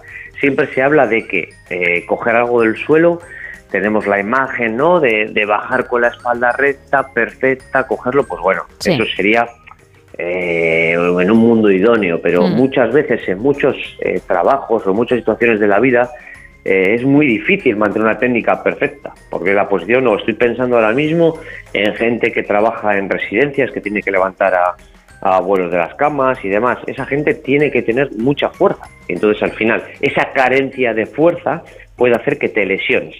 Entonces yo os animo a que cojamos una garrafa de 5 litros, la dejamos en el suelo, me agacho a cogerla con las dos manos y me pongo completamente en extensión completa, me pongo completamente eh, de manera vertical. La vuelvo a dejar en el suelo y la vuelvo a coger. Y si te das cuenta y si interiorizamos estos gestos, son si apuntásemos gema y a los que todos los que están escuchando hiciésemos un experimento de apuntar cada vez que yo hago un gesto de estos, a- nos quedaríamos sin, sin tinta en el boli. Bien sea para agacharnos a por los zapatos, eh, a por un folio que se me cae, a por un boli, a por lo que sea. Entonces, eh, son gestos que hacemos habitualmente, pero no, no somos conscientes. Y una de las cosas que también la gente pregunta y mm, le preocupa es la cantidad de días, porque sé que hay oyentes que te comentan, oye, hago este deporte y lo hago cuatro días a la semana, me he olvidado de ese entrenamiento de fuerza o directamente lo desconocía, gracias a ti pues ya me estoy informando y no sé cómo hacer. Mm, Hago tres días el deporte que practicaba y dos fuerza. Hago tres fuerza y dos ese deporte, más o menos a la semana, ¿cuál sería la media, Sebas? Mm, Vale, más o menos. Vamos a poner dos tipos de personas Vale. que suelen. Nos vamos a olvidar de los expertos, nos vamos a olvidar de los que ya tienen mucha experiencia, porque esos ya poquito a poquito ya, ya saben más o menos, más o menos cómo enfocar el entrenamiento. Eh, personas que tienen un nivel medio, personas que llevan un tiempo haciendo deporte y que quieren dar un paso más. Con dos días a la semana, eh, de 40 a 50 minutos, no iba a decir que sobra, pero bueno. Para nunca- empezar, por lo menos, Nunca ¿no? está de más. Nunca está de más Sí. eh, entrenar, pero con, para un nivel medio, que habitualmente sales a correr dos o tres días a la semana, habitualmente sales a, vas a nadar o sales en bici, para complementar con eso, teniendo un nivel medio, eh, con dos días a la semana es más que suficiente, pero más que suficiente. Eso sí, lo que incido mucho, que se lo digo a la gente que entrena conmigo también, eh, vale, ¿estás tranquilo? ¿Estás bien? Sí, venga, vamos a comenzar a entrenar. Y lo primero, por favor, vamos a desconectar el móvil, que son tus 50, tus 40 minutos para ti y para entrenar. Porque, como digo muchas veces, no es lo mismo entrenar que entretener. No, claro, una cosa queremos- es hacer deporte y otra cosa vida social en el gimnasio en cuestión. Efectivamente. Claro. Entonces, si lo que queremos es entretenernos, pues quizás estamos tres horas creyendo que estamos entrenando y realmente estamos perdiendo dos horas, porque el tiempo efectivo es una. Entonces, con dos días a la semana durante 45 50 minutos, más que suficiente. Y si eres una persona eh, que acaba de comenzar con esto de entrenamiento de fuerza, que antes lo teníamos siempre asociado a culturistas, ¿no? a, gente muy fuerte, muy musculosa, y para nada es así, eh, con un día a la semana, 40 minutos, 30 minutos, 45 minutos, más que suficiente para notar esos beneficios. Eso eh, unido con ese otro deporte que has comenzado a hacer hace muy poquito, que lo más normal es que se hayamos salido a correr, que nos hayamos comprado una bici para dar un paseo por la montaña, que vayamos un poquito a la piscina, más que suficiente. Cuando buscamos, cuando conseguimos aunar eso, lo que primero notamos son los beneficios en la salud. Así que con eso, con muy poquito podemos conseguir mucho. Perfecto, pues Seba, si te parece, como decía al comienzo, vamos a recordar tus canales, bien para esas preguntas que uno tiene, bien para ponerse en tus manos y que su vida cambie para bien, cuando quieras. Claro que sí, y lo que os digo, cuando me comentáis esas pequeñas dudas, intento, intentamos eh, hacer un, un remix y contestar a todo en la antena, porque así puede favorecer también las dudas de otras personas que nos Desde están luego, escuchando. eso es. Así que os dejo mis canales que tenemos un teléfono que es el 623 473 164. Lo repito de nuevo, 623 473 164. También un correo electrónico info arroba entrenaconsebas.com y en el Instagram muy sencillo también, entrena con. Y también eh, quiero destacar que mucha gente me pregunta, es que vivo en Madrid, ¿dónde está tu centro de entrenamiento? Para todos los que están escuchando, eh, estoy en Cantabria, en un pueblecito que se llama Colindres, Cicero, al lado de, en Cicero, perdón, al lado de Colindres, Laredo. Digo para los que nos escuchen de esta zona y sintiéndolo mucho, pues que, que va a ser imposible hacerlo de manera presencial para, para todos los demás. Claro, eso es así, desde luego. Pues Sebas, muchísimas gracias. Aquellos que sí que estén por la zona y se quieran poner en tus manos, que no lo duden. Y nosotros hablamos en unos días, ¿vale? Muy bien, muchas gracias y, y a moverse, que el movimiento sin duda es vida. Tres minutos para llegar a las seis, las cinco en Canarias. Bajamos el telón. Well, Lo bajamos por hoy. Ya sabes que mañana lo levantaremos otra vez a partir de la una y media, de las doce y media en Canarias. Que tengas un feliz martes. Te quedas con más de uno, con Miguel Ondarreta al frente de esta primera hora y luego Carlos Alsina y por supuesto todo el equipo. Adiós.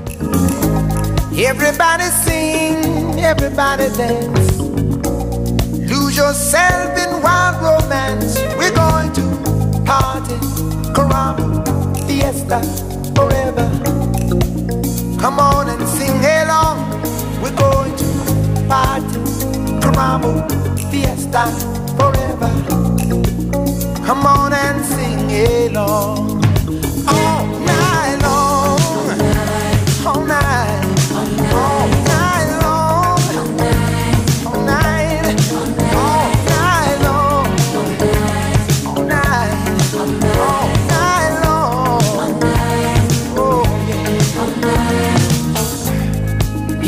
Dancing all in the street. See the rhythm all in their feet. Life is good, wild and sweet. Let the music play on, play on. Feel it in your heart and feel it in your soul. Let the music take control. We're going to party, climbing, fiesta, and sing my song